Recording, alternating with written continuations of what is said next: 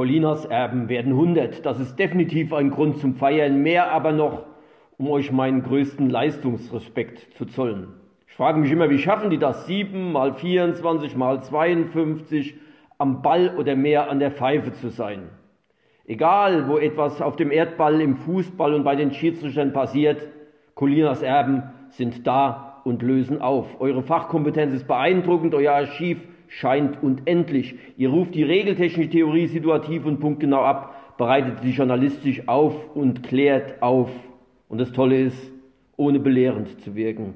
Da freuen sich natürlich Schiedsrichter mehr und wichtiger aber die Fußballfans, also die wahren, nicht die, die eh alles besser wissen und es ihnen nur passt, wenn in ihrem Sinne entschieden und kommentiert wird.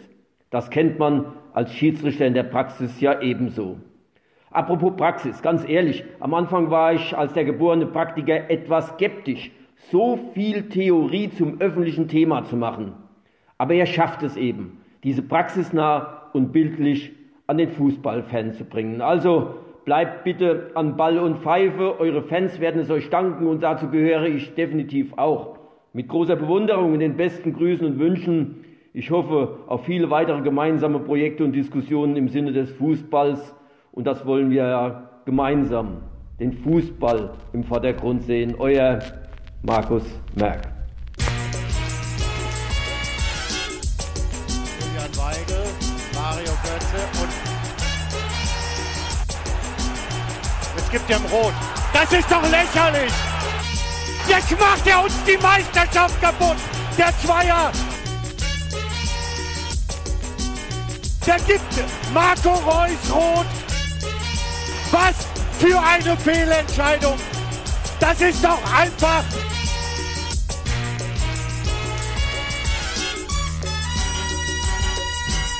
Lächerlich, was wir hier sehen. Es ist lächerlich.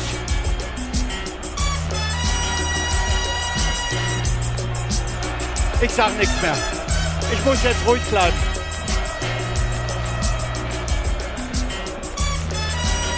Wenn er Geld gibt, ist gut, aber rot doch scheiße.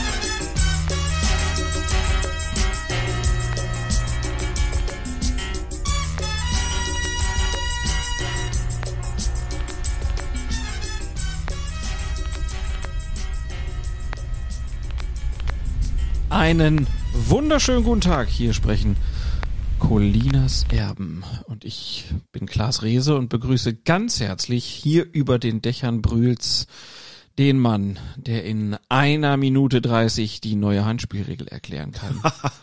Alex Feuerwerk. Hallo Alex. Der freiwillige Feuerherr. Schönen guten Tag. Alex, ähm, das war doch schon mal ein Auftakt. Markus Merck gratuliert direkt zu Beginn zu 100 Episoden Colinas Erben. Da kann man nicht meckern, oder? Nee, es war ganz okay. Mir ist ganz warm ums Herz geworden, dir nicht? Nein, natürlich ist mir warm ums Herz geworden. Also ich meine, wir haben da ja ein paar Mal schon drüber gesprochen, als wir das irgendwann mal gestartet haben. Hat keiner von uns gedacht, wohin uns dieser Weg vielleicht mal führen würde, äh, was vielleicht auch ganz gut war, sonst hätten wir es vielleicht gar nicht gemacht. Ähm, für die, die vielleicht noch nicht so oft zugehört haben, wir haben am Anfang einfach nur die Idee gehabt, wir erklären ein paar Regeln. Das hat sich jetzt ein bisschen ausgeweitet. Regel eins, damit haben wir angefangen. Und die Folge genannt, die erste Folge, am Anfang war die Pfeife. Das hat ja wirklich auch was nachgerade prophetisches so im Nachhinein ne? und haben damit überhaupt nicht gerechnet. Es war einfach so eine, so eine Bieridee, nicht Schnapsidee, aber eine Bieridee. Und zur hundertsten Folge bekommen wir allerlei Gratulationen, darunter eine von Markus Merck. Das ist doch nicht so schlecht. Nee, da freuen wir uns sehr drüber. Und wir wollen in dieser Episode natürlich immer mal wieder ein bisschen zurückblicken, aber wir wollen auch natürlich das aktuelle vor allen Dingen Bundesliga geschehen nicht unbesprochen lassen. Also das wird jetzt hier nicht eine reine Lobhudelei auf Colinas Erben, aber ein paar. Aber kleine, fast rein. ein, ein, ein, paar kleine Statements äh, haben wir da eingefangen und da freuen wir uns sehr drüber. Bevor wir da aber weitermachen, sprechen wir mal über deine letzten paar Tage. Du hast ja schon öfter erzählt, dass du einen Mentee hast, also du bist ein Mentor für einen jungen Schiedsrichter. Und der ist jetzt zum Protagonisten geworden in einem WDR-Film. Erzähl doch mal, was ist da los? Wir haben uns ja schon immer sehr gefreut über diese Porträts der Schiedsrichter und Schiedsrichterinnen bei Arndt Zeigler, bei Zeiglers wunderbare Welt des Fußballs. Andreas Kramer heißt der gute Mann, der diese Porträts macht, der für diese Porträts verantwortlich ist. Und jetzt wird am kommenden Sonntag, das ist der 19. Mai, wenn ich das richtig im Kopf habe, um 22.15 Uhr ein 30-minütiger Film laufen mit dem Titel Asche, Faul und Pfeife. Da wird es um die Schiedsrichter im Amateurfußball gehen. Da werden wir einige Protagonisten noch mal wiedersehen, die wir schon kennen aus den Zeigler-Porträts. Zum Beispiel Jona Besong, das ist der junge Mann mit dem wunderbaren Spruch, hast schon gelb, ne? Nee? Dann kriegst du jetzt.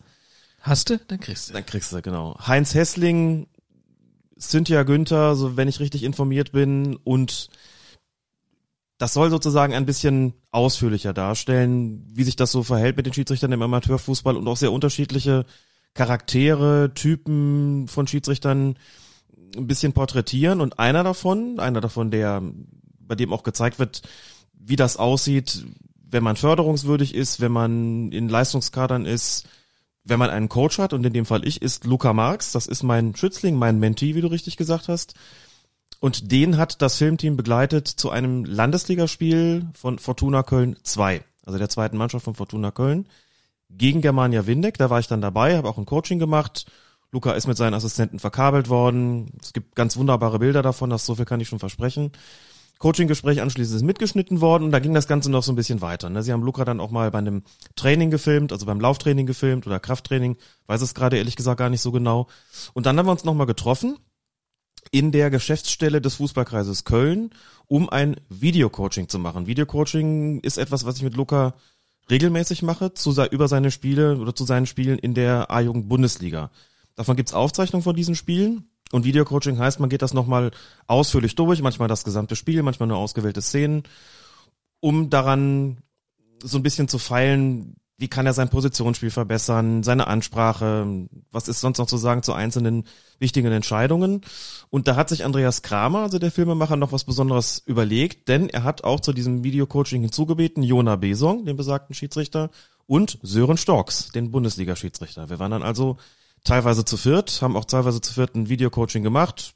Sören hat noch Interviews gegeben und hatten einen, auch abgesehen davon, wirklich schönen Abend, muss ich sagen. Sören Storks kannte ich bis dato noch nicht, also schon als Bundesliga-Schiedsrichter, klar, aber nicht persönlich, hat sich stundenlang Zeit genommen, hat ein ganz ausgiebiges Coaching gemacht, hat da Rede und Antwort gestanden und fand ich auch ansonsten einen Pfundstypen. Ist denn, abgesehen von dieser Bundesliga-Schiedsrichtererfahrung, was hat denn dein Schützling da so für eine Rückmeldung gegeben? Wurde er dann von vier Leuten auseinandergenommen oder wie lief das ab?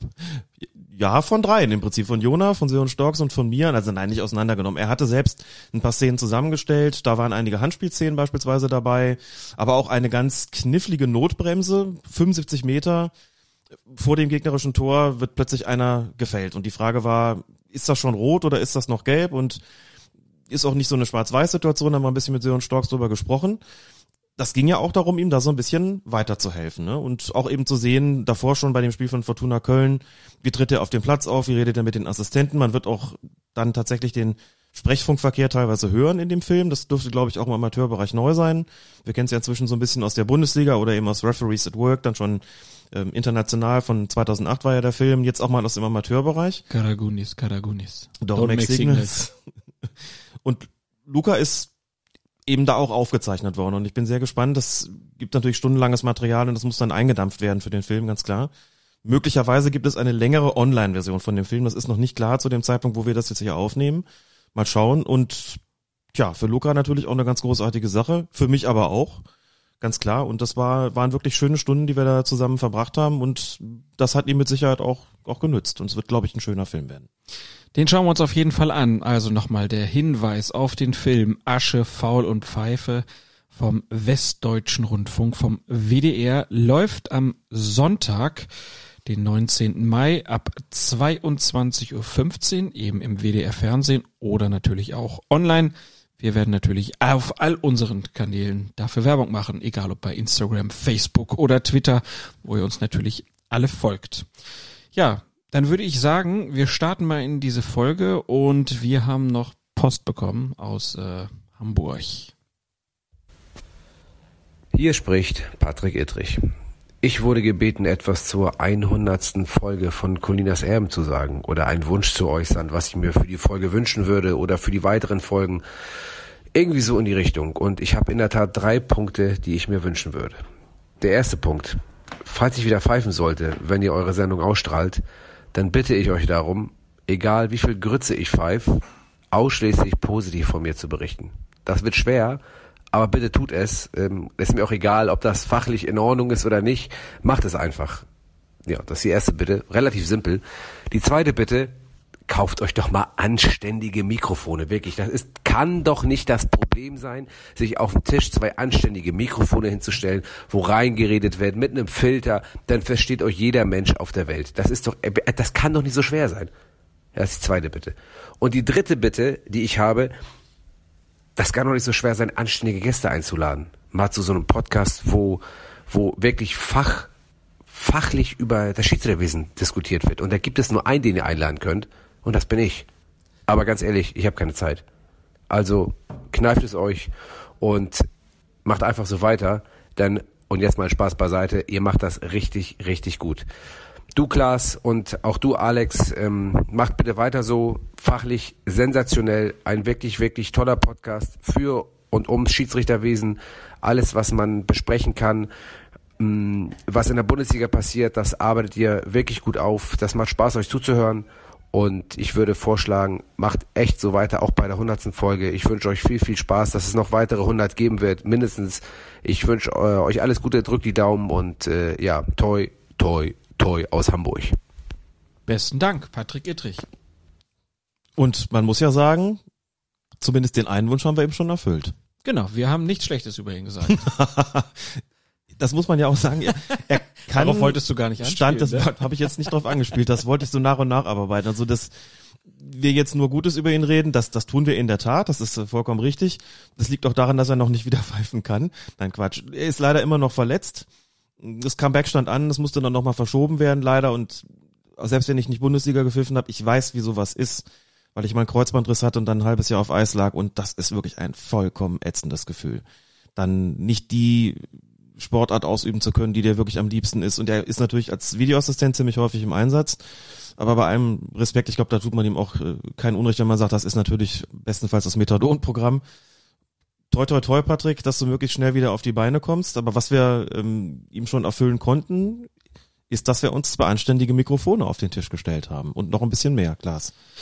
Ja, wir haben äh, bei nach der letzten Episode, der 99. bin ich einmal mehr verzweifelt an unserem technischen Equipment und hatte einfach gar keine Lust mehr, weil es einfach nicht so lief, wie wir uns das vorgestellt hatten, obwohl wir da schon anderes Equipment ausprobiert hatten. Und jetzt haben wir tatsächlich äh, dank unserer Hörerinnen und Hörer äh, schon mal vielen Dank an dieser Stelle für eure Spenden auf das Konto von Colinas Erben haben wir uns jetzt mal ein paar neue Mikrofone und ähm, neues Mischpult und so gekauft alles nicht ganz günstig. Es funktioniert auch noch nicht alles so, wie wir das wollen. Also ähm, man kann ja mal davon berichten, wir haben uns um elf getroffen und jetzt ist es gleich halb vier und wir nehmen seit zwölf Minuten auf.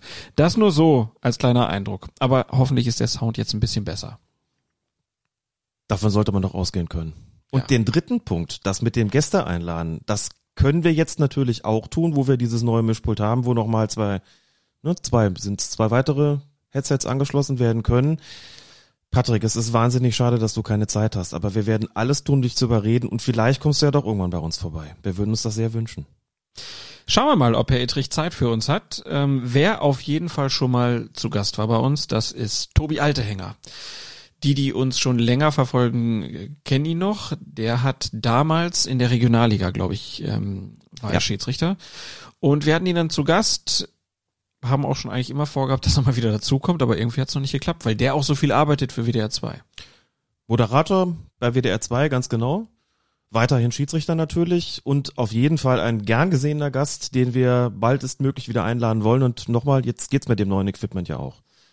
Und der hat sich richtig Mühe gemacht, muss man sagen. Hören wir mal rein. Hallo Alex, hallo Klaas, liebe Erben. Hier spricht Herr Schulz aus Berlin. meine Güte, 100 Folgen, das ist schon echt eine ganze Menge. Dazu natürlich erstmal herzlichen Glückwunsch. I take this opportunity to wish him a very happy birthday.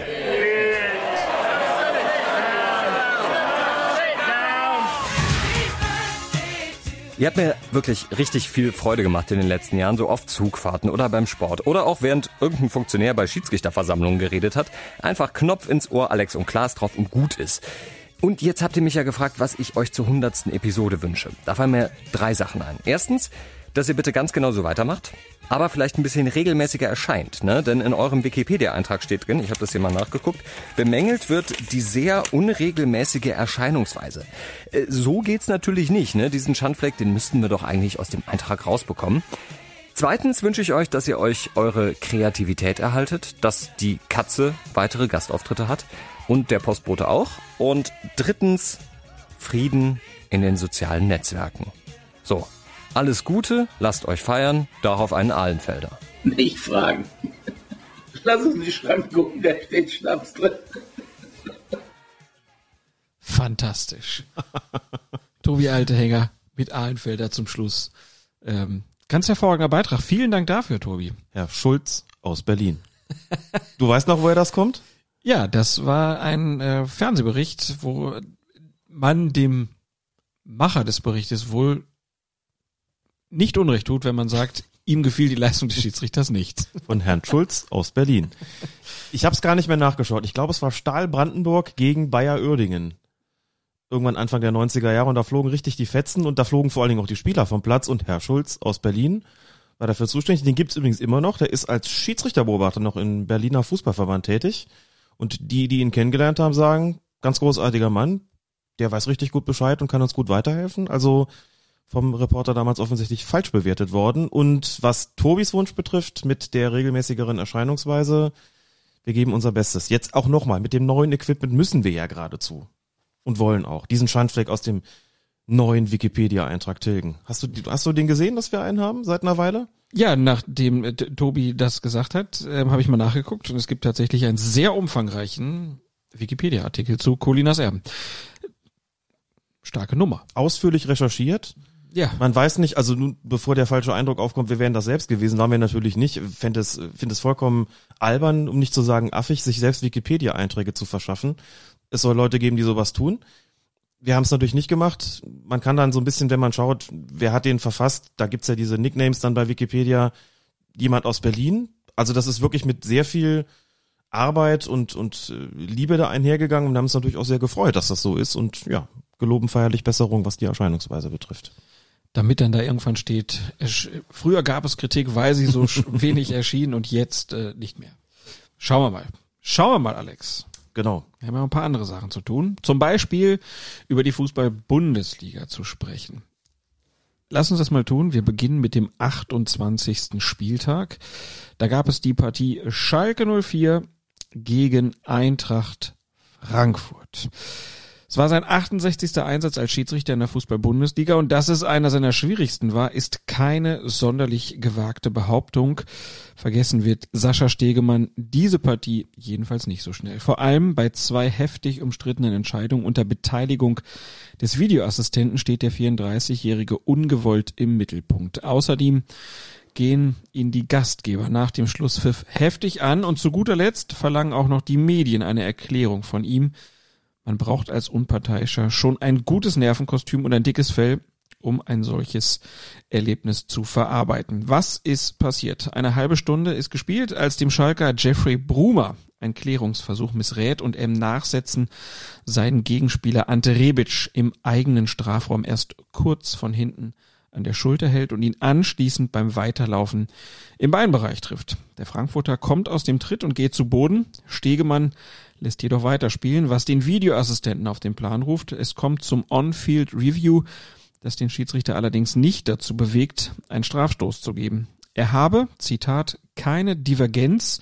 zwischen meiner Meinung auf dem Spielfeld und dem Bildmaterial, Zitat Ende, erkennen können, sagt Stegemann nach dem Spiel. Daher sei er bei seiner Entscheidung geblieben, die er als Entscheidung im Ermessensbereich bezeichnet. Nach Einschätzung des Unparteiischen war Brumas Einsatz also nicht ursächlich für Rebics Sturz. Wie nachvollziehbar ist das aus deiner Sicht? Es hat ja verschiedene Perspektiven gegeben zu dieser Szene und nicht alle waren gleich gut.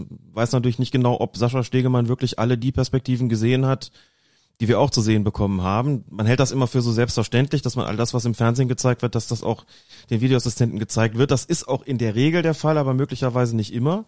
Und es gab eine davon, bei der man, glaube ich, schon sagen muss, das sieht doch relativ deutlich nach einem Foulspiel aus.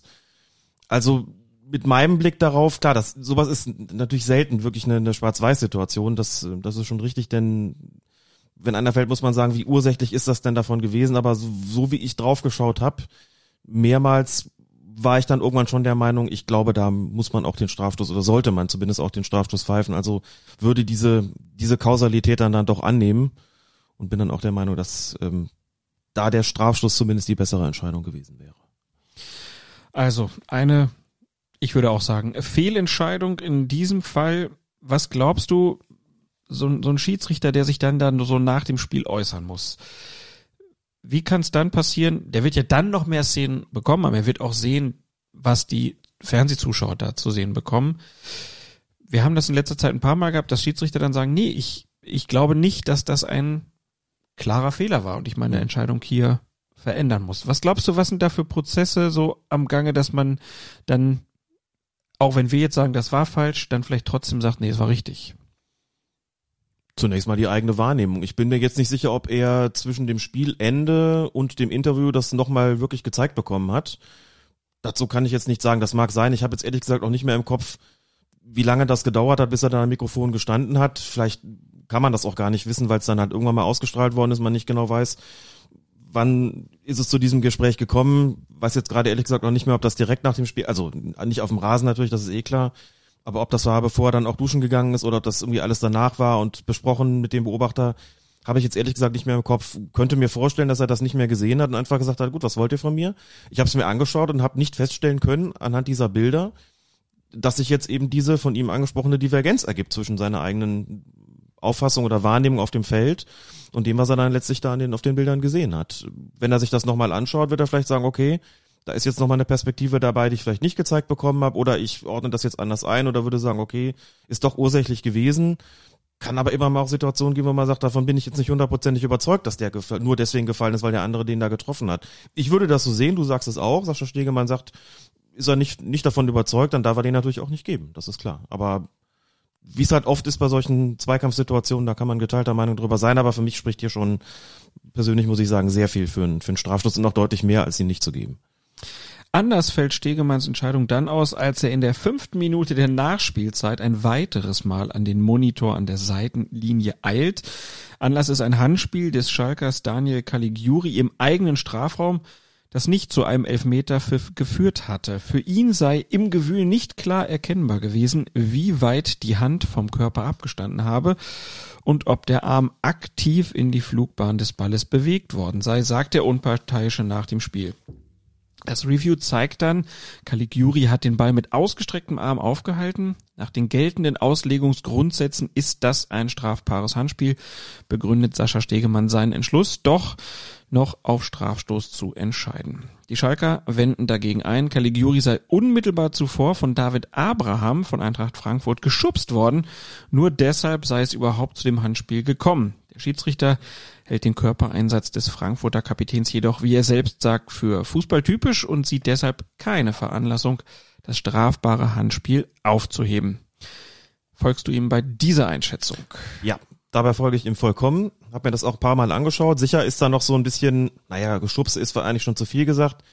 Von, von Abraham gegen, äh, Abraham gegen Caligiuri. Ich glaube, so spricht er sich aus, ne? Caligiuri? Caligiuri? Ich glaube, Caligiuri. Ist der Mann nicht Amerikaner? Könnte auch Italiener sure. sein, ne? Caligiuri, genau, könnte auch sein. Vielleicht die entsprechenden Vorfahren, genau das, was da gewesen ist, hätte mir ehrlich gesagt auch nicht ausgereicht, um nicht mehr von einem fußballtypischen Körpereinsatz zu sprechen. Das hat Sascha Stegemann ja so gesagt. Und der kommt auch vorher zu stehen und dann geht erst der Arm raus. Also ich habe da jetzt nicht gesehen, dass der sozusagen Richtung Ball geschubst worden ist und irgendwie so eine Ausgleichsbewegung machen musste, um irgendwie nicht hinzufallen.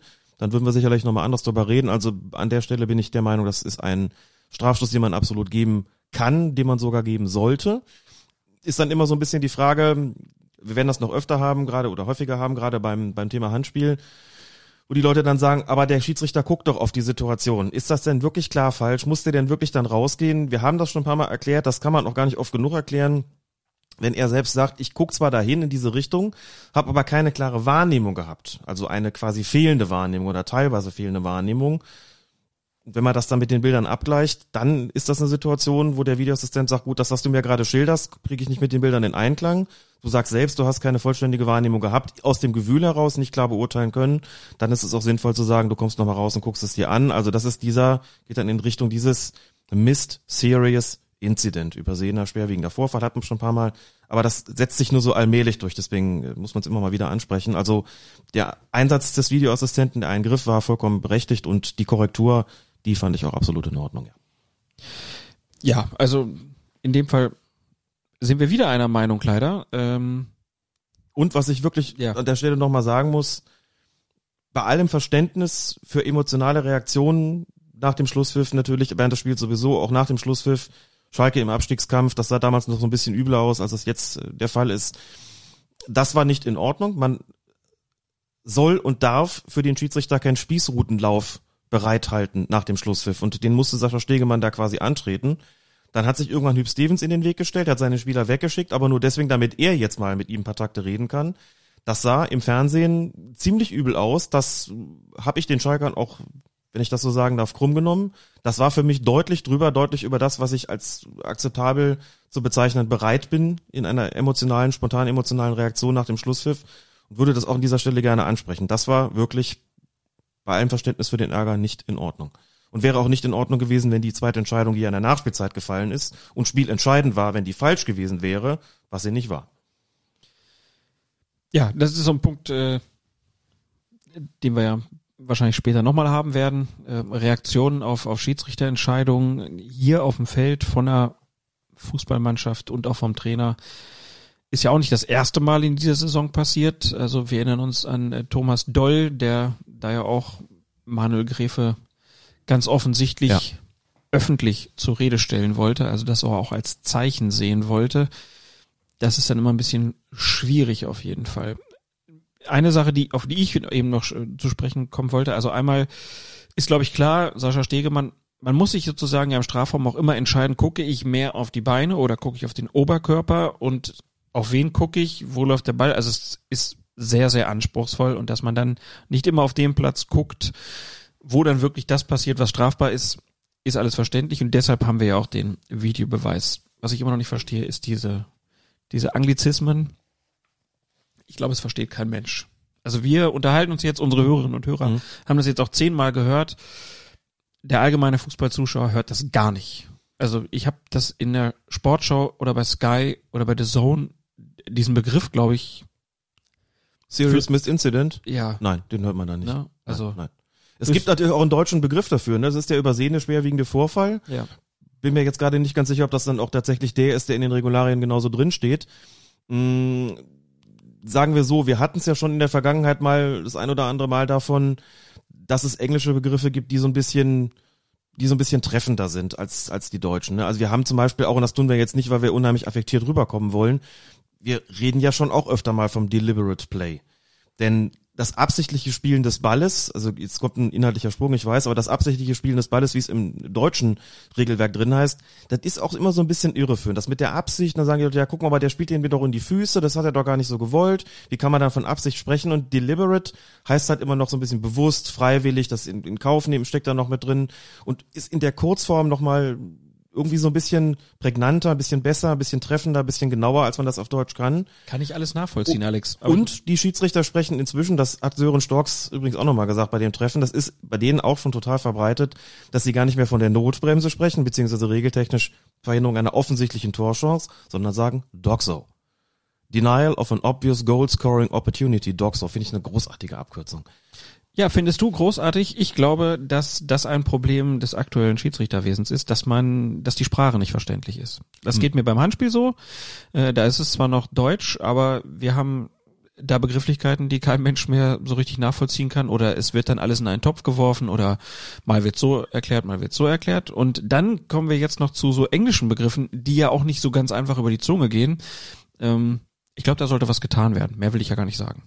Also auch wenn Doxo natürlich äh, toll klingt, keine Sau weiß, was das ist, außer denen, die sich nerdmäßig, also unsere Hörerinnen und Hörer und die Leser deiner Kolumne vielleicht, Aber auch da würdest du jedes Mal nochmal einen Ja. Satz hinterher schieben, um zu erklären, was du meinst. Du würdest es nicht einfach so fallen lassen, weil es ist im allgemeinen Fußballsprachgebrauch einfach noch nicht drin. Du solltest keine Sprache haben, die andere sozusagen davon ausschließt, dich zu verstehen. Das kann man dann intern, ist es auch immer ganz lustig, Schiedsrichtern zuzuhören, weil die sich natürlich entsprechend unterhalten. Aber ich würde das schon bei Neulingslehrgängen anders machen, ich mache es auch anders. Da sage ich denen auch, ich führe hier mal so ein paar Begriffe ein. Ne? Wenn ich hier von Verwarnung spreche, meine ich eine gelbe Karte. Wenn ich von Strafstoß spreche, meine ich Elfmeter.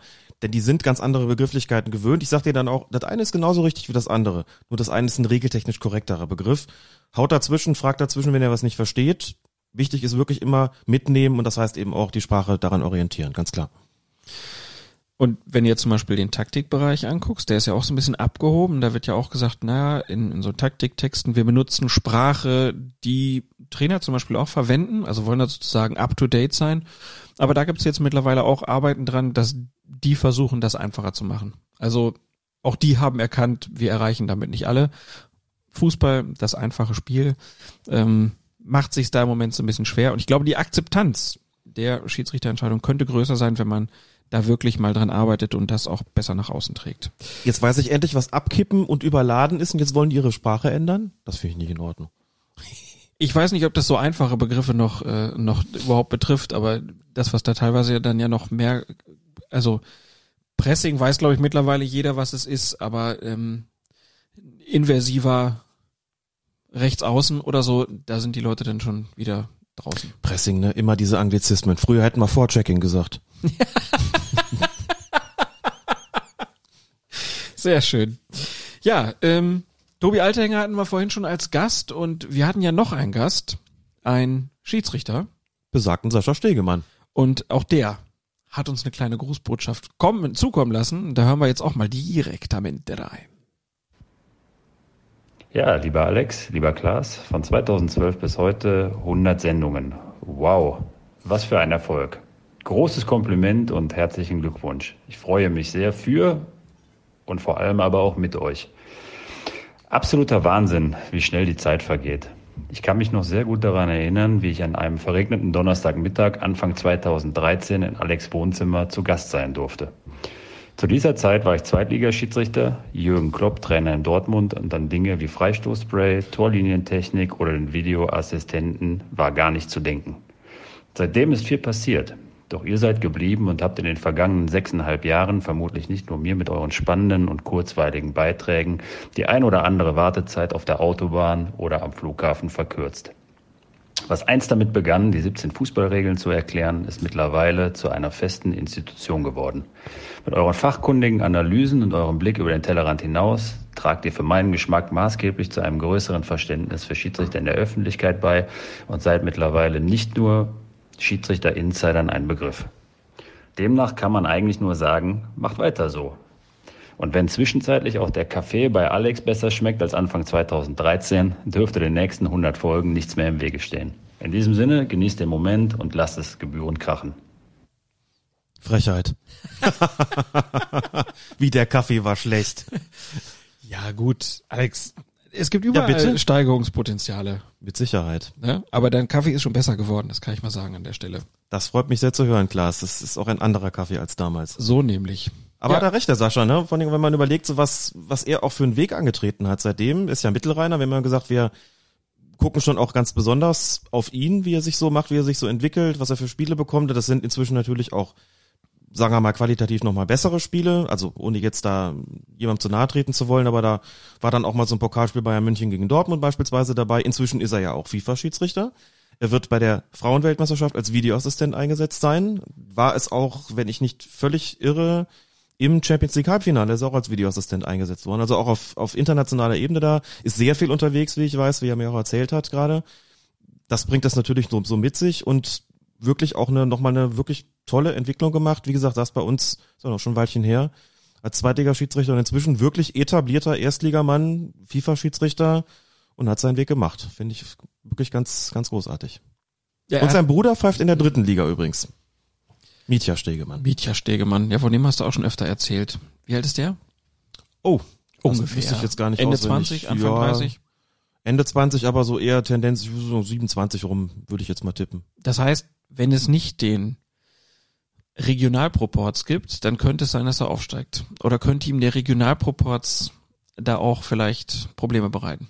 Ich glaube in dem Bereich nicht mehr so, nicht mehr so echt. Also, Also das war früher aber schon so. Da hat man schon irgendwie drauf geguckt, dass aus jeder Region ja, Bundesliga-Schiedsrichter kam. ganz früher gab es tatsächlich mal diesen Proports und so ein bisschen ist das immer auch noch nicht, also ist noch nicht so ganz weg, ne? So in bestimmten Bereichen schon so, hm, ja, wenn da jetzt einer von uns aufhört, wir hätten aber gerne so, aber das ist dann gerade so mit Blick Richtung zweite und erste Liga, hört es dann eigentlich auch auf, weil es dann echt darum geht, diejenigen auch zu befördern zu den entsprechenden Schiedsrichtern, die wirklich auch ganz besonders stark pfeifen. Also mal schauen. Vielleicht hat er ja tatsächlich noch ein bisschen was vor sich. War jetzt sein erstes Drittligajahr, was jetzt gerade zu Ende geht. Und vielleicht sehen wir den ja noch ein bisschen höher.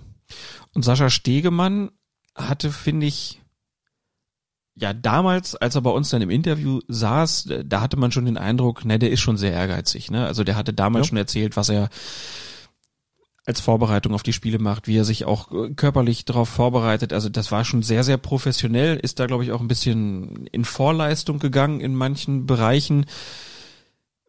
Wie viel arbeitet der eigentlich noch? Kann man da überhaupt noch so arbeiten, wenn man andauernd national, international unterwegs ist? Er geht seinem Hauptberuf noch nach. In welchem Umfang, in welcher Stundenzahl, kann ich dir ehrlich gesagt nicht, nicht sagen. Wir haben mal drüber gesprochen, dass er das noch ist, aber da habe ich ihn nicht gefragt, wie oft bist du denn jetzt da? Weiß halt, dass er schon eben für den Fußball noch mal wesentlich mehr unterwegs ist und da möglicherweise, das ist jetzt aber nur eine Vermutung, reduziert hat, aber das ist auf jeden Fall noch da, dieses, dieses andere Standbein oder dieser Beruf, den er halt, den er ausübt. Aber klar, das äh, hat jetzt noch mal eine ganz andere zeitliche Dimension, was er jetzt macht. Und er hat natürlich auch schon ein paar Spiele gehabt, die für Diskussionen gesorgt haben. Ich weiß nur, dass ich irgendwann mal nach einem Zweitligaspiel von St. Pauli, weil man direkt Nachrichten bekam, oh, hier, euer Schiedsrichter, der, der hat Mist gepfiffen. Wo ich dann nur zurückgeschrieben habe, ja, kann sein, ich habe das Spiel nicht gesehen und unser Schiedsrichter ist er nicht, auch wenn wir natürlich mit großem Interesse die bisherige Karriere verfolgt haben. Kommt aber selten vor. Ist kein Skandal-Schiri, muss man sagen. Keiner, der polarisiert, finde ich zumindest. Jetzt ganz, ganz ernst und auch völlig unabhängig davon, dass wir ihn gut kennen. Keiner, der polarisiert. Keiner, der auf dem Platz, sagen wir mal, so aneckt, dass man immer das Gefühl haben müsste, also dass sich sozusagen die, die Geister daran scheiden, dass die einen sagen, super Schiri, die anderen sagen, oh, der ist mir zu, keine Ahnung, arrogant oder zu, zu irgendwas. Das ist nicht so. Und das kann schon mal passieren, dass so ein Spiel da unterkommt. Das passiert jedem Schiedsrichter. Das bleibt überhaupt nicht aus. Aber das ist bei ihm wirklich selten. Und gerade so die ersten Bundesliga-Jahre, da hat man lange drauf warten müssen, bis da mal so ein Ding reinkam. Ne, jetzt diese Spieler, Schalke Frankfurt, und man sagt, okay, dann hast du halt zwei, zwei einzelne Situationen und noch mit Videoassistenteneinsatz, die halt schwierig zu entscheiden sind. Am Schluss kommst du vom Platz und dann zürnen da sozusagen die, zürnen da die Schalker mit dir. Das passiert ihm aber wirklich selten, muss man sagen. Er bringt das doch in der Regel sehr geschmeidig und sehr ruhig über die Bühne eigentlich. Und das war auch schon zu, zu frühen Jahren so, oder zu frühen Zeiten in der Bundesliga von ihm so und in der zweiten Liga auch. Das ist ihm, glaube ich, nicht eigen, da wirklich so die, die, ja, eben zu polarisieren, wie gesagt. Gut, dann lass uns weitermachen mit der Fußball-Bundesliga. Ähm, wir kommen zur Partie Bayer Leverkusen gegen RB Leipzig. Schiedsrichter war Tobias Welz und in der 71. Minute streift Mitchell Weiser von Bayer Leverkusen den Ball, den Marcel Halstenberg von Leipzig hinter seinem Rücken in seine Richtung befördert. Leicht mit der Faust. Schwieriger Satz. Also Marcel Halstenberg spielt den Ball hinter dem Rücken von Mitchell Weiser und der kriegt den Ball an die Faust. Der Leverkusener hat die Kugel nach einer Hereingabe der Leipziger zunächst im Sprung verfehlt und sie dann beim Versuch, das Gleichgewicht zu halten, an die Hand bekommen. Der Unparteiische hat das in diesem Moment nicht wahrgenommen, zumindest hat er nicht reagiert. Diese fehlende Wahrnehmung veranlasst den Videoassistenten zu der Empfehlung, sich diese Szene selbst noch einmal anzusehen. Schließlich ist das Handspiel noch nicht bewertet worden und eine Ahndung scheidet nicht völlig aus. Dass Wels aus der Review Area mit der Entscheidung aufs Feld zurückkehrt, einen Strafstoß zu verhängen, ist aber dennoch eine Überraschung, um nicht zu sagen falsch. Ja, also das ist, glaube ich, so eine Handspiel gewesen. Haben jetzt nicht die Stimmen nochmal rausgesucht, aber da weiß ich, da habe ich gelesen, dass selbst die Leipziger gesagt haben, das ist, da müssen wir uns bedanken. Das ist kein Strafstoß, mit dem wir gerechnet haben. Das ist auch kein Strafstoß, den der Schiedsrichter geben muss. Und ich war beim Zuschauen sehr überrascht. Ne? Das ist halt so ein Ding, der fliegt über Weiser hinweg und dann kommt er irgendwie zurück aus relativ kurzer Distanz und Weiser guckt gar nicht in die Richtung und der, dass er den Arm da ausgestreckt hat, ja meine Güte, also da würde auch ich sagen, wo soll er denn damit hin? Dann ist so ein leichtes Streifen, dann hat er den, die Hand, glaube ich, auch noch zur Faust geballt gehabt. Das, wenn es eine Faust ist, ist das immer noch so ein weiteres Indiz, dass eigentlich keine Absicht vorliegt. Denn wenn du den Ball spielen willst, wenn du ihn abwehren willst, dann machst du keine Faust. Es sei denn, du willst ihn wirklich wegfausten und das, äh, damit machst du dich ja dann wirklich schon, schon angreifbar. Also das war so eine, so eine Aktion, bei der ich gesagt, nee, also selbst wenn man irgendwie ganz, ganz statisch irgendwelche Kriterien anlegen würde, was ja so ein bisschen zugenommen hat beim Handspiel, muss man eigentlich sagen, also so der, der Gesamtblick da drauf, einfach mal so einen Schritt zurücktreten und von außen so ein bisschen oder aus der Distanz so ein bisschen draufschauen und sagen, was hat der da gewollt? Muss man sagen, das, der, der kann nichts dafür und dann so ein leichter Streiftreffer da, den, den kaum jemand überhaupt wahrgenommen hat. Der Ball ändert seine Richtung fast überhaupt nicht, deswegen hat's Tobias Welz ja mit Sicherheit überhaupt nicht wahrgenommen auf dem Feld dass man da hinterher dran geht und sagt, okay, guckst dir vielleicht nochmal an, weil ich nicht sicher bin, wie du entscheiden würdest, wenn du das jetzt dann siehst als Schiedsrichter und, und keine Wahrnehmung auf dem Platz gehabt hast, aber da wäre es mir und ich glaube nicht nur mir, sondern auch und den Leverkusen dann sowieso ganz klar, aber auch den meisten neutralen Zuschauern, glaube ich, einfach lieber gewesen zu sagen, pass auf, also das wollen wir so nicht als Absicht ausgelegt haben und deswegen sagen wir auch nach Videoassistenteneinsatz und nach Review. Mm -mm, mm also Hauptkriterium könnte man hier ja sagen, ist es ist keine Absicht erkennbar. Ja, es ist keine Absicht erkennbar. Absicht ist natürlich immer noch das maßgebliche Kriterium. Wir wissen ja, dass man diese Absicht definieren muss, regeltechnisch. Und selbst wenn man, wie gesagt, diese einzelnen Kriterien dann durchgeht, da findet sich aus meiner Sicht jetzt nicht so viel. Da kann man sagen, ja gut, der Arm war ein bisschen ausgestreckt, klar, aber dann gibt's einfach eine Reihe von Indizien, die dagegen sprechen und die für mich wirklich stärker sind. Und von mir aus auch einfach ganz landläufig, bitte, das hat er wirklich nicht gewollt, das hat er nicht beabsichtigt, nicht bezweckt und dann kann man den Pfiff auch unterlassen. Also das ist kein, glaube ich, einfach keine gute Idee gewesen, hier auf Strafstoß zu entscheiden. Heißt also auch vielleicht, dass das Fernsehbild hier dafür gesorgt hat, dass etwas in diesem kurzen Moment, den man dann ja in dieser Review Area hat, dafür gesorgt hat, dass es vielleicht anders aussah oder anders wirkte, als wir uns das jetzt sozusagen durch mehrmaliges Betrachten ja. erarbeitet haben?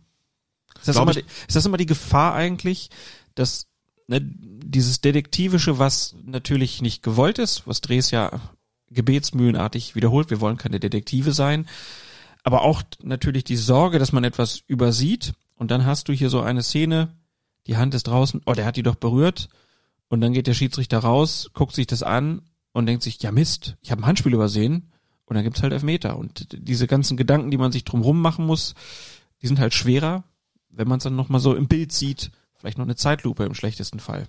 Das ist definitiv so. Felix Brüch hatte vor kurzem ein Interview bei und von Elf Freunde und hat das ungefähr auch so gesagt wie du. Er sagte, na, wir haben früher natürlich noch wesentlich mehr Spielräume gehabt und heute gehen wir dann teilweise raus und bekommen das da so ein bisschen aus, aus Butterbrot geschmiert. Ne? Hier, guck mal, du hast ein Handspiel übersehen und dann, man da klar, selbst wenn man das irgendwie nicht nur in der Zeitlupe guckt, sondern auch in der Originalgeschwindigkeit, da vermitteln die Bilder oft eine wesentlich größere Eindeutigkeit, als sie real überhaupt gegeben ist und sagt dann, das sind dann teilweise so diese, das sagt er jetzt nicht so, das ist ein Begriff, der kommt ganz woanders her, das sind so diese Fernsehelfmeter. Das sind so die Fernsehelfmeter, das sind so Dinger, die du auf dem Platz niemals pfeifen würdest, die auch niemand haben will im Grunde genommen. Und dann gehst du raus, guckst es dir an und die Beweislage scheint erdrückend zu sein, was sie, wie gesagt, nochmal mit Blick auf dieses weiser Handspiel für mich jetzt in diesem konkreten Fall überhaupt nicht gewesen ist. Selbst wenn du das noch so langsam abspielst, muss man sagen, da wollte der Junge wirklich nichts, konnte der Junge wirklich nichts für. Aber Brüch sagt eben, das hat sich einfach gesteigert und wir sehen es ja auch. Ich glaube, wir haben jetzt Stand jetzt, wo wir aufzeichnen, ich glaube, keine Ahnung, 30, 31 Handelfmeter, also auf jeden Fall absoluter Bundesliga-Rekord, jetzt schon, davon auch eine ganze Reihe nach Einsatz des Videoassistenten, hängt auch mit einer strengeren Handspielauslegung zusammen, da kommen wir dann später nochmal dazu weiß nicht, ob das so wirklich gewollt ist und weiß auch nicht, ob das so so wirklich gute Akzeptanz genießt. Also diese Diskussionen, wenn man sie in der Öffentlichkeit mitbekommt, also erwecken bei mir schon so den Eindruck, dass viele, und ich würde mich dazu rechnen, es eigentlich gerne hätten, die Schraube so ein bisschen zurückzudrehen und nicht in die andere Richtung, dass man immer strenger wird, vielleicht auch mit dem Argument, die Profis sind so gut und die müssen wissen, was sie tun und unabsichtlich gibt's im Grunde genommen gar nicht mehr und man nimmt es mindestens in Kauf. Aber um auch da schon mal äh, ins, äh, in die Zukunft zu blicken, wir hatten es ja auch schon letztes Mal, da, letztes, äh, in der letzten Folge davon, so wie die Handspielregelung dann ab 2019, 20 aussehen wird, glaube ich, wird die bestehende Regelung eher zementiert als revidiert. Also da wird die Schraube eher weitergedreht als zurückgedreht. Das ist zumindest mein Eindruck. Der Kicker hat es, glaube ich, ganz gut zusammengefasst ja. letzte Woche. Da hieß es, jeder, der sich selbst sozusagen in Gefahr begibt, Hand zu spielen, der kann einen Elfmeter verursachen. Der das Risiko eingeht. Der das genau. Risiko, genau, das ist das Wort, was, was ich mir jetzt nicht mehr im Kopf hatte. Aber äh, das, das beschreibt ja ganz gut, was im nächsten Jahr passieren wird. Und wenn man das anlegt, dann ist ja eigentlich jedes in den Zweikampf gehen, also dann wäre auch das von Mitchell Weiser jetzt ein klares Handspiel. Da kann man auf jeden Fall drüber diskutieren. Weiß nicht, wie das IFAB das tatsächlich dann sehen würde, aber wenn man sagt, das Risiko eingehen, also das steht nicht in der Regel drin, muss man sagen, das ist in der Erklärung des IFAB zu der Regeländerung steht das drin, taking a risk. Ich so, wow, also in den Zweikampf gehen, zu gehen, ja, da, da geht man immer ein gewisses Risiko oder oft ein gewisses Risiko ein, dass man dann auch den Ball mit der Hand spielt. Das ist schon richtig, wenn man das so möchte und wenn man sagt, okay, wir haben jetzt einfach klarere, harte Kriterien, gehen so ein bisschen von der subjektiven, äh, nicht nur ein bisschen von der subjektiven, vom subjektiven Absichtskriterium weg, orientieren uns sozusagen eher an den Hard Facts, dann wird das wahrscheinlich schon dazu führen, dass die Zahl der Handelfmeter nicht unbedingt rückläufig ist. Das macht es den Schiedsrichtern einerseits leichter, weil sie dann eben sich an diesen Kriterien orientieren können und auf der anderen Seite habe ich eben, wie gesagt, nicht so das Gefühl, dass das äh, tatsächlich so eine Akzeptanz genießt und naja, also ursprünglich stand es eben, ist es in die Regel mal reingeschrieben worden, wirklich unter dem, unter der Maßgabe, wer da ganz bewusst den Ball mit der Hand spielt, der soll dafür bestraft werden und alles andere nicht. Und das, äh, den Kern erkennt man einfach nicht mehr so wieder. Ne? Auch wenn dieser Kern natürlich problematisch ist, weil er schwierig ist auszulegen, das ist, ist alles vollkommen richtig, aber die Richtung, die es angenommen hat, halte ich für schwierig, selbst wenn sie vielleicht so gewollt ist. Klar ist dann aber umgekehrt auch, wir haben ganz viele Fälle, wo man sagt, ja, da haben die Schiedsrichter schon korrekt entschieden. Ob das so wünschenswert ist, das genauso zu machen oder nicht, ist dann nochmal eine Sache, die auf einem anderen Blatt steht. Das wird auf jeden Fall spannend. Da werden wir noch sehr, sehr viel zu tun bekommen in den nächsten Monaten. Da bin ich mir sehr sicher. Und es ist ja auch angekündigt worden, es soll Dialog geben zwischen zum Beispiel Schiedsrichtern, Bundesliga-Schiedsrichtern äh, und äh, zwischen Bundesliga-Trainern, wo man einfach und auch mit Spielern, wo man einfach mal gucken will, so was wollt ihr? Wobei ich das auch wieder einen ganz spannenden Prozess äh, finde, weil eigentlich strebt man ja eine gewisse internationale Vergleichbarkeit an und wenn sich dann innerhalb der Bundesliga wieder unterhalten wird, wir werden es beobachten. Es wird auf jeden Fall weiter Stoff geben. Und ähm, ja, hundertste Folge. Wir haben noch ein paar äh, Grußbotschaften. Jetzt wollen wir mal zwei abspielen. Einmal von einem äh, Schiedsrichter und einmal von einem ehemaligen Schiedsrichter. Hallo Colinas Erben, hier spricht Robert Hartmann. Ich schicke euch ein großes Kompliment für die ersten 99 Folgen eures Podcasts und wünsche euch viel Spaß und Erfolg für eure Jubiläumsfolge. Ich finde es herausragend, mit welcher Akribie ihr unterwegs seid, welches Fachwissen ihr Folge für Folge unter Beweis stellt und welchen Fundus an Erfahrung ihr jedes Mal an eure Hörer weitergebt. Besonders bemerkenswert, bemerkenswert für uns Schiedsrichter ist, wie detailliert ihr immer wieder die richtigen und falschen Schiedsrichterentscheidungen Spieltag für Spieltag aufarbeitet, ohne dabei ein Blatt vor den Mund zu nehmen, irgendetwas schön zu reden und Fehler auch glatt zu benennen. Und trotzdem gelingt es euch immer wieder auch zu erklären, wie eine Entscheidung zustande kommt und warum der Schiedsrichter auch vielleicht zu einer Fehleinschätzung kommen kann. Macht bitte weiter so, nicht nur mit eurem Podcast, sondern auch mit euren Kolumnen und euren Erklärungen auf Twitter. Ich folge euch gerne, seid stolz auf die ersten 100 Folgen und ich drücke euch die Daumen für die nächsten 100. Viele Grüße und alles Gute. Herzlichen Glückwunsch an die Macher der 100. Episode von Colinas Erben.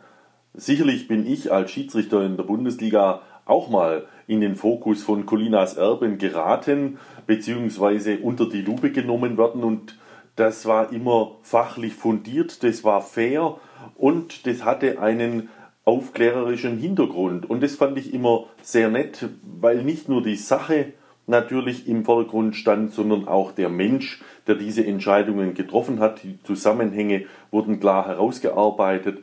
Und ich erinnere mich sehr gerne an die persönlichen Begegnungen ähm, mit Vertretern von Colinas Erben und man konnte dann auch die Menschen noch etwas näher kennenlernen, die diesem Format als Pate zur Verfügung stehen. Deshalb herzlichste Glückwünsche an die 100.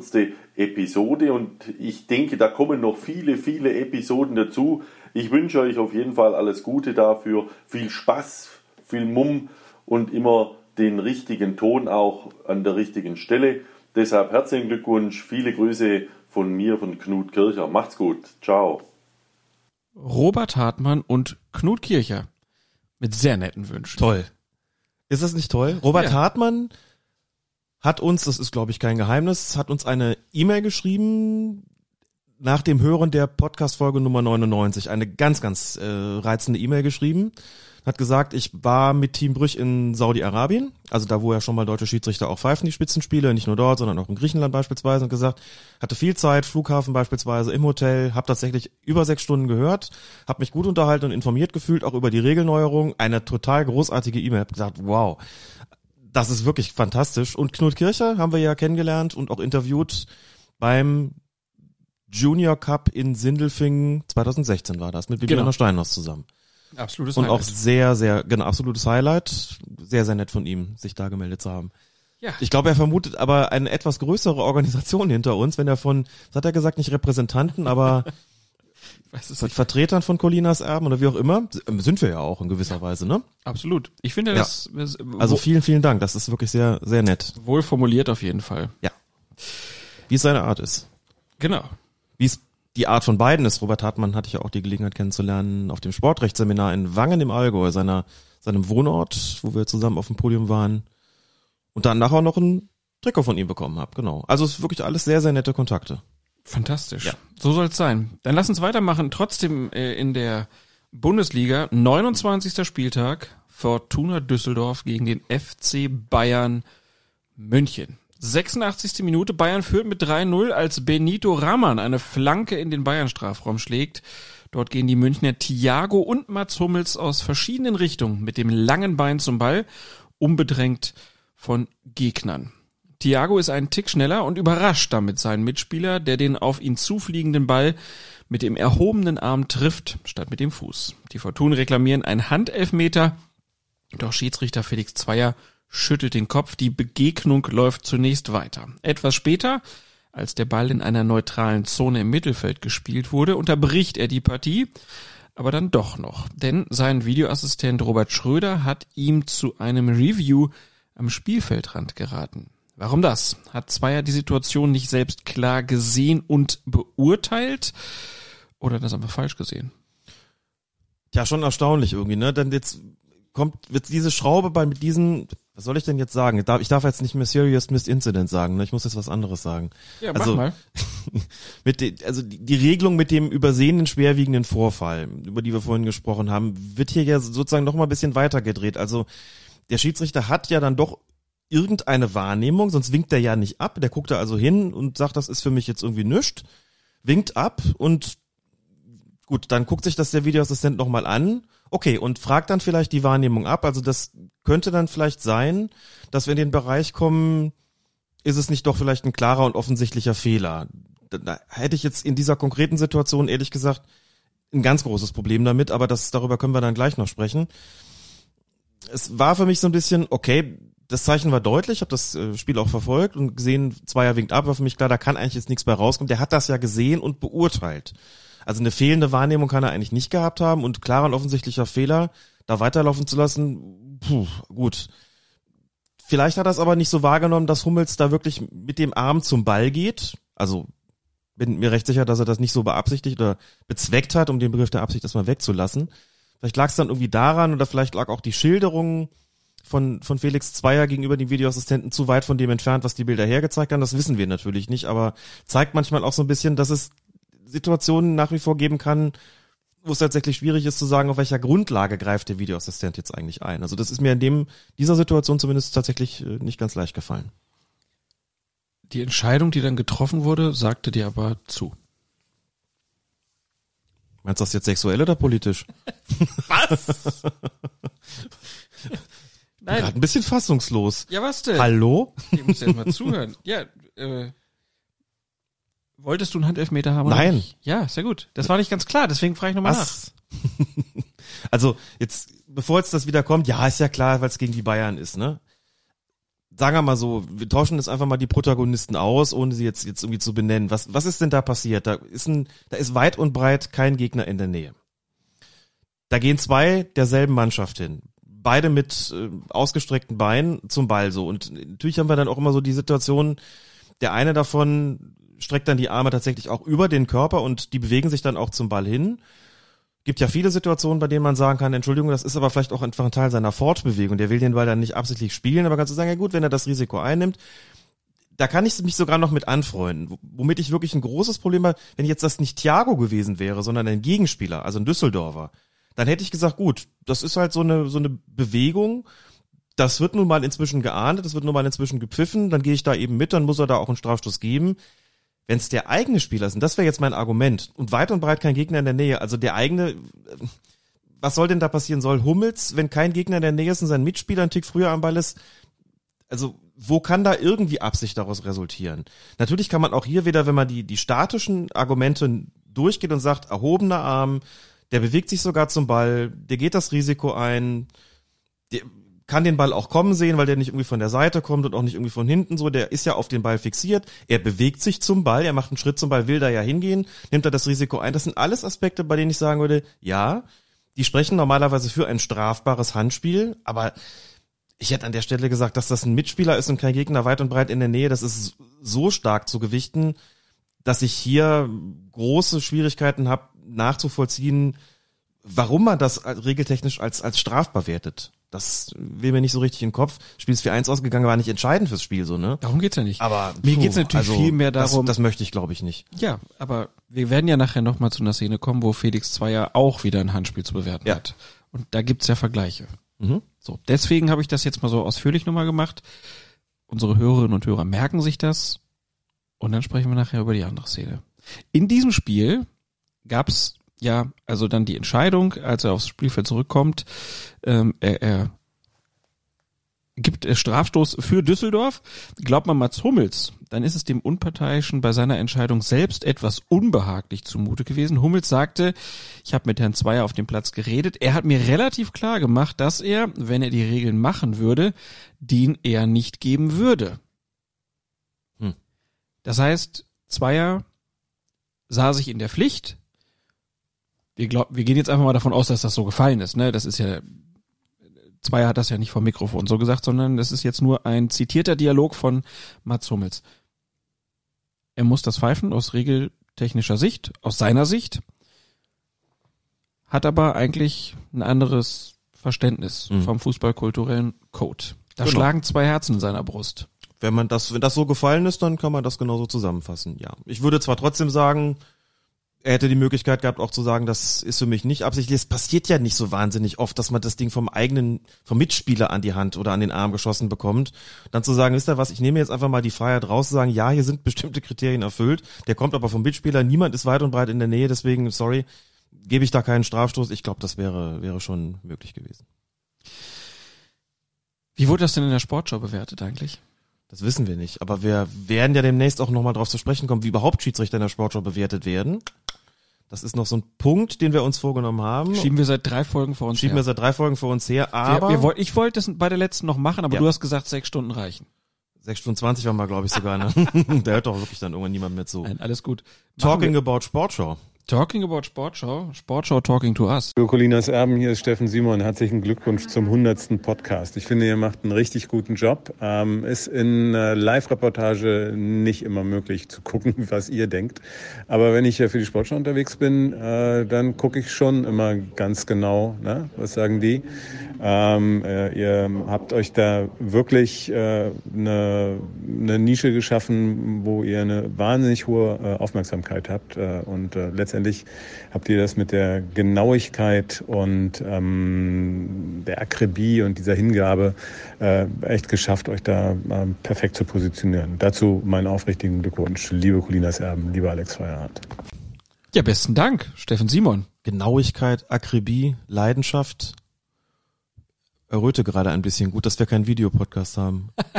Das ist generell ganz Nische gut. geschaffen, hat er gesagt. Ne? Ja. Das ist, wenn wir drüber sprechen, jetzt haben wir ja schon, jetzt haben wir ja quasi Medienvertreter auch mal gehört. Das gehört zu einem Rückblick, denke ich, auch dazu. Eine Nische, muss man sagen, von der wir, glaube ich, weiß nicht, wie es dir geht, da haben wir jetzt auch tatsächlich ernsthaft nicht drüber gesprochen. Haben wir da am Anfang drüber gedacht, wir schaffen, wir schaffen uns da eine Nische? Nö, oder? Nicht im Ansatz. Nicht im Ansatz, würde ich auch so sagen. Also einfach, die- wir hatten Bock drauf, das zu machen. Ja, ich habe das ja schon mehrfach erzählt. Für mich war das eigentlich ein Projekt von höchstens 17 Episoden und dann haben wir die Regeln durch. Und dann haben wir in der ersten Episode sogar drei Regeln geschafft und habe ich gedacht, na, da- da ist dann mal Schluss.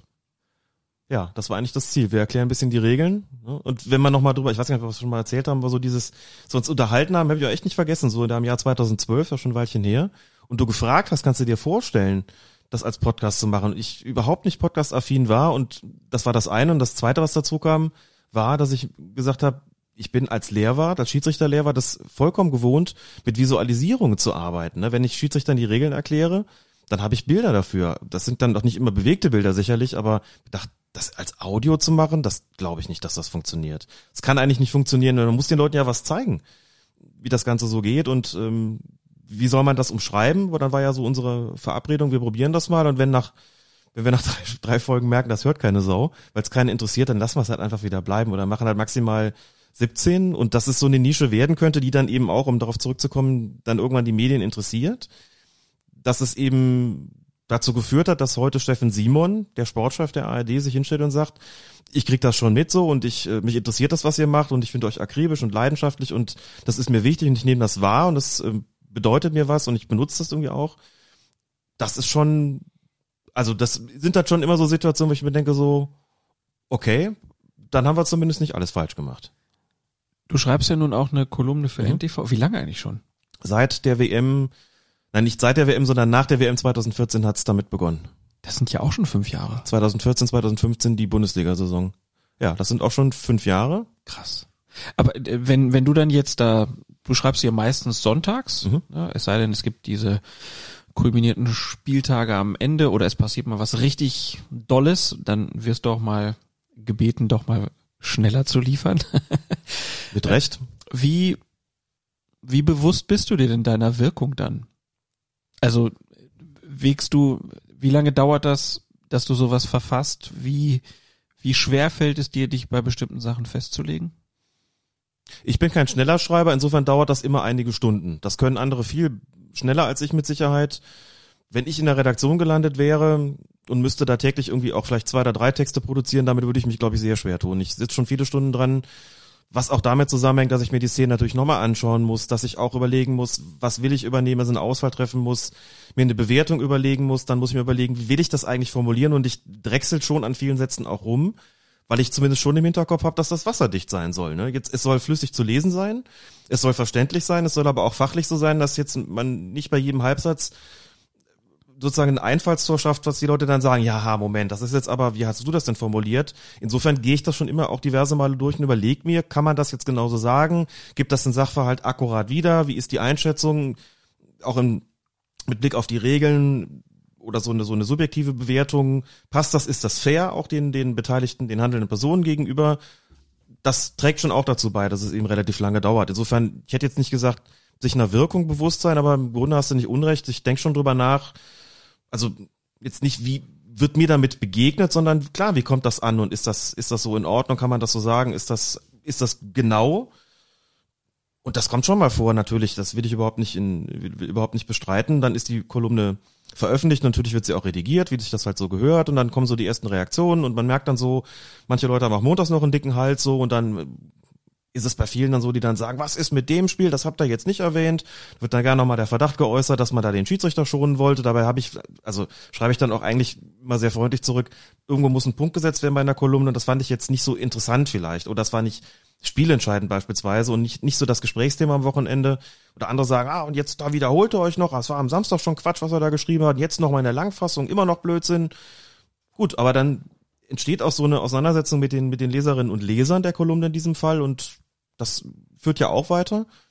Und ich mache das sehr gerne. Ich schreibe das sehr, sehr gerne und habe äh, auch also ganz wunderbare Kollegen und Kolleginnen in der Sportredaktion bei ntv.de, die ich wirklich nicht missen möchte. Einen werden wir später auch noch hören. Mhm. Und das ist toll, dass es diese Gelegenheit gegeben hat und ich mache das wirklich sehr, sehr gerne. Eben das eben seit 2014. Machst du jetzt ja auch sehr regelmäßig, gehört praktisch zu deinem äh, Alltag irgendwie dazu. Das war ja auch nicht geplant kam mir aber auch ganz äh, gelegen, glaube ich, dass du dich dann auf diese Weise nochmal vertieft damit beschäftigen konntest und dann auch zu Hause der Liebsten sagen konntest, du, ich, das ist mein Job jetzt. Ich, äh ja.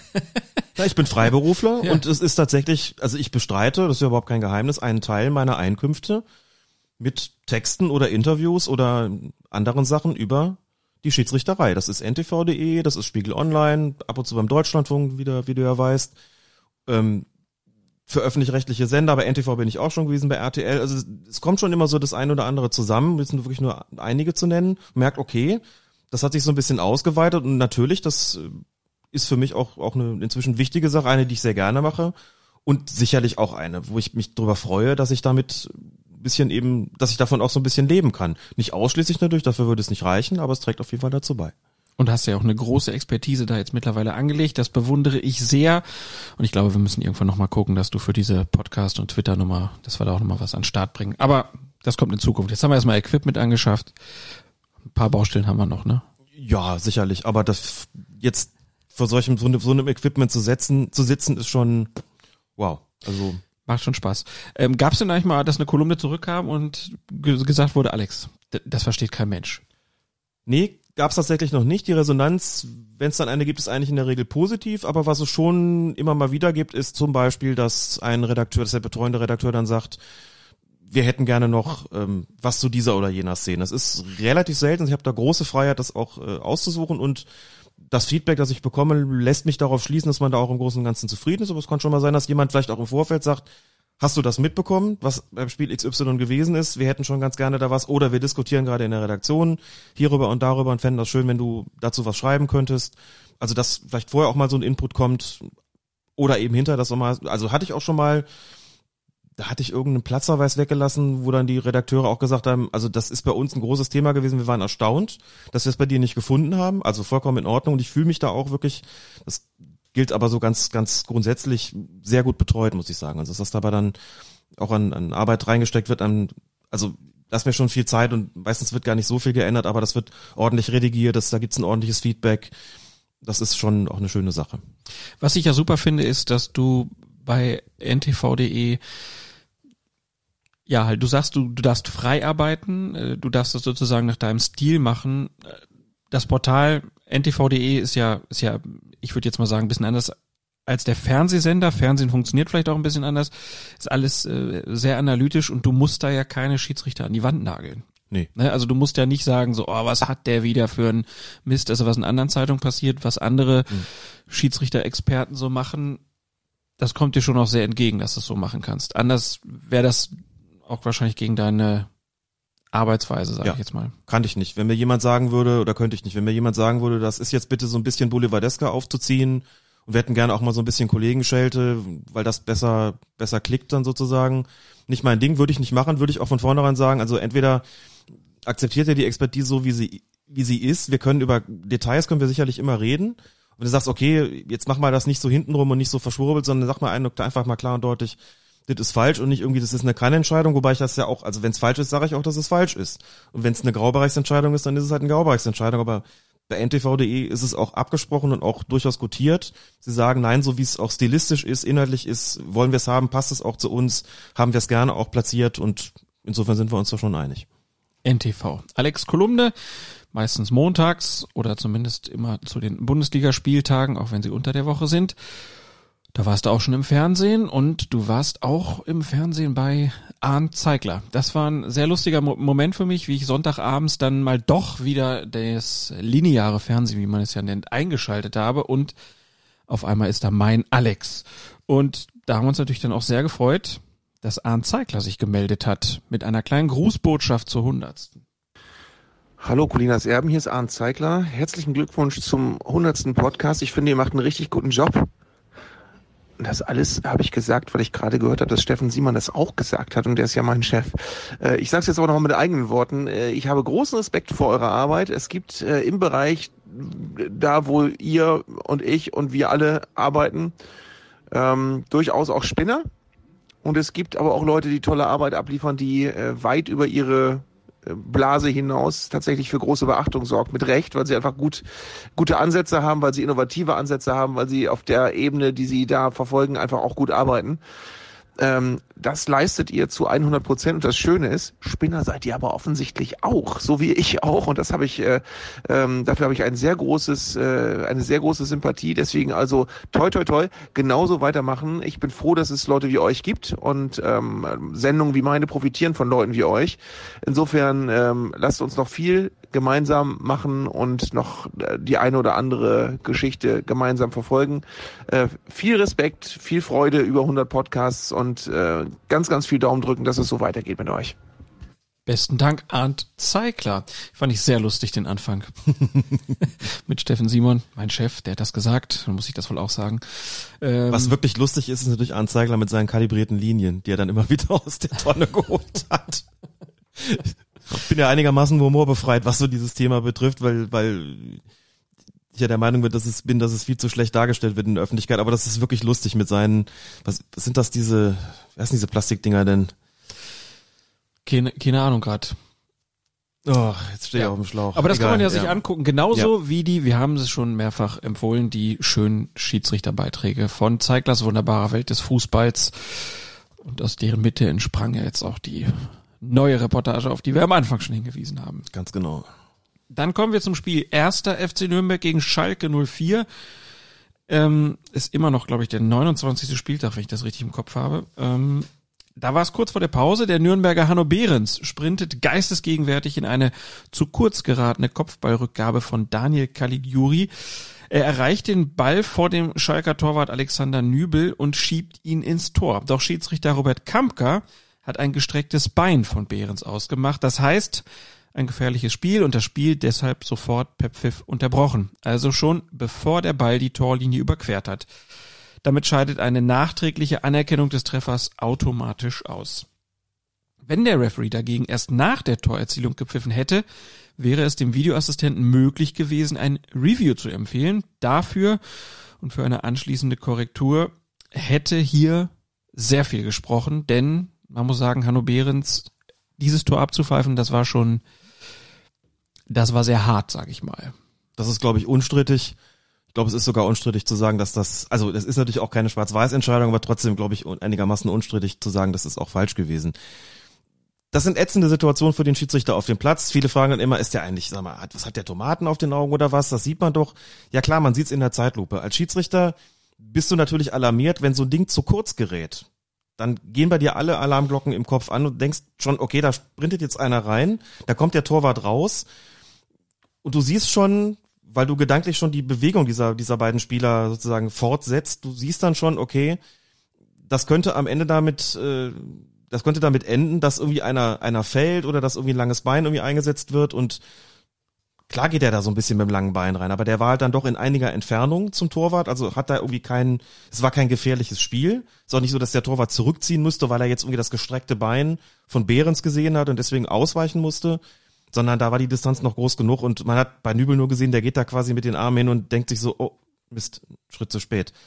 Und das wäre ein, ein klares Ding gewesen, aber da hatte der Schiedsrichter eben schon gepfiffen vor der Torerzielung und damit war die ganze Nummer raus, denn wenn der bei dem Tor gewesen wäre, hätte der Videoassistent drauf gucken können und sagen können, nee, das ist so weit entfernt von dem gefährlichen Spiel, dass ich der Meinung bin, klarer und offensichtlicher Fehler, von mir ist auch ein äh, teilweise fehlender Wahrnehmung, whatever, guckst dir an und du wirst sehen, dass dieses Tor möchtest du geben, aber das ging nicht mehr, weil der schon abgepfiffen. Ist schön, wie du jetzt versuchst, diese englischen Begriffe zu umschiffen. Gefällt mir sehr gut. Ja, das gelingt mir. Und auch schön meistens finde ich, auch, ja. finde ich dieses Bild vom Schiedsrichter mit den Tomaten auf den Augen. Dass sich das immer noch so hält. Ne? Das, ja, ne? Es ist so ich, uralt. Ich, ich erinnere mich so an Karikaturen aus den 80ern, wo dann wirklich so ein Schiedsrichter mit Tomaten vor den Augen Ja, das war wurde. Jörg Jablonski insbesondere. Ne? Wir haben, da haben wir jetzt nicht drüber gesprochen. Das Helmer-Tor ist ja 25 Jahre her gewesen vor kurzem. Und ich weiß noch, damals haben sie den armen Jörg Jablonski, Vater von Bundesliga-Schiedsrichter Sven Jablonski, der da draußen an der Linie gestanden hat, den haben sie da in der Bildzeitung, war es glaube ich, wirklich mit Tomaten versehen halt. Hast du Tomaten auf den Augen. Wo kommt dieses Bild eigentlich her? Wieso sollte man Tomaten auf den Augen haben? Und warum sind das nicht Pampelmusen oder Äpfel oder Nüsse oder was auch immer? Na Gut, Nüsse sind vielleicht zu klein. Tomaten. Weil man mit Tomaten doch beworfen wird? Egal. Ja, vielleicht. Schöne Aufgabe für unsere Hörerinnen, sich da mal drum zu kümmern. Wir haben jetzt über diese, diesen Pfiff gesprochen. Es ist ja so, dass bei knappen Abseitsentscheidungen gerne mal gewartet wird. Auch die Assistenten warten mit ihrem Fahnenzeichen, wenn sie nicht hundertprozentig sicher sind, sage ich mal, oder es sehr knapp ist, damit man halt noch im Nachhinein drauf gucken kann, um zu sagen, okay, war jetzt Abseits oder war nicht. Was glaubst du, warum hat Kampka hier nicht einfach mit dem Pfiff gewartet? Weil die Beurteilung von Zweikämpfen nochmal was anderes ist. Also auf der formalen Ebene muss man ganz klar sagen, unterscheidet sich das eigentlich gar nicht. Ne? Wenn man sagt, pass auf, wenn du den Verdacht hast, da könnte es ein Foulspiel gegeben haben oder ein Handspiel gegeben oder Handspiel könnte strafbar sein, lass einfach laufen, warte den Angriff ab und da kannst du immer noch entscheiden. Das ist für die Schiedsrichter, glaube ich, noch ungewohnter als beim Abseits. Und beim Abseits kannst du immer sagen, das geht oft so knapp zu, dass es mit menschlichem Auge ohnehin kaum zuverlässig zu erfassen ist. Und da ist die Fehlerquote relativ groß. Also warten wir das Ganze lieber ab. Wenn du als Schiedsrichter ein Vergehen wahrnimmst, wenn du sagst, der hat den gefault oder er hat gefährlich gespielt oder es war ein strafbares Handspiel, dann bist du dir augenblicklich sicher. Da geht es eigentlich nicht knapp zu und deswegen lässt du das normalerweise nicht laufen. Das geht noch mal stärker gegen die Gewohnheiten, da einfach weiterspielen zu lassen, als es beim Abseits der Fall ist. Und ich glaube, das ist der Grund so aus der Praxis heraus, warum es den meisten schwer fallen würde, da nicht abzupfeifen, einfach weil sie sagen, warum soll ich warten? Ich habe einen Foul gesehen. Ne, während du beim Abseits nicht unbedingt argumentieren würdest, als Schiri eh nicht, da bist du weit, weit zu weit davon weg und hast nicht die ähm, notwendige Perspektive, aber als Assistent würdest du nicht unbedingt sagen, ich habe einen Abseits gesehen, dann winke ich auch. Das machst du, wenn du es, wenn du den Videoassistenten nicht hast, sagst, Entschuldigung, wir reden hier vielleicht über Zentimeter, dann kann ich es auch einsehen, dass ich warten soll. Und wir reden hier nicht über ein körperliches Vergehen und auch nicht überhaupt einen Verstoß gegen nach Regel 12. Da mag das irgendwie noch angehen. In dem anderen Fall ist das, glaube ich, deutlich schwieriger. Und wenn der sagt, ich bin total davon überzeugt, dass der mit gefährlichem Spiel da gegen den Torwart vorgegangen ist, warum sollte der warten? So, dass man dann hinterher feststellt, ey, klarer Fehler, wird ihn auch geärgert haben, aber ich glaube, der hat in dem Moment null Zweifel gehabt, sondern einfach gesagt, ja, komm, guck mal wieder da, das ist für mich gestrecktes Bein, das pfeife ich ab. Wo soll ich da warten? Im Gegenteil, du hast sogar als Schiedsrichter eher vielleicht sogar noch so ein bisschen geht das in die Richtung, dass du dir denkst, wenn ich nicht sofort pfeife, sondern der den Ball erst ins Tor schießt, als wenn ich später pfeife, dann wird mir noch zum Vorwurf gemacht, dass ich zögerlich bin. So nach dem Motto, kannst du nicht sofort eine Entscheidung treffen? Ist doch offensichtlich, ist doch klar, warum pfeifst du nicht? Wieso wartest du? Wieso muss er den Ball erst ins Tor schießen? Und jetzt feiert er sich noch und du pfeifst es zurück und jetzt machst du da Ärger, jetzt gibt's da Ärger deswegen. Das ist so gegen jede Gewohnheit, dass da würde mich auch mal interessieren, da bin ich bin mir nicht mal so sicher, ob der DFB an der Stelle überhaupt sagen würde, bei Foulspielen und Handspielen auch warten, wenn es irgendwie in Tornähe ist, bis der Angriff zu Ende ist. Also diese Anweisung existiert im Unterschied zum Abseits meines Wissens nicht. Und ich bin mir nicht mal sicher, ob es überhaupt gewünscht wäre. Also ob die irgendwann auf die Idee kommt zu sagen, wir sagen den Schiedsrichtern, wir weisen sie an oder bitten sie darum, dass sie dort auch abwarten. Und was ist deine persönliche Meinung? Also ich würde ja sagen, in so einer Situation wäre natürlich super gewesen, wenn er nicht gepfiffen hätte.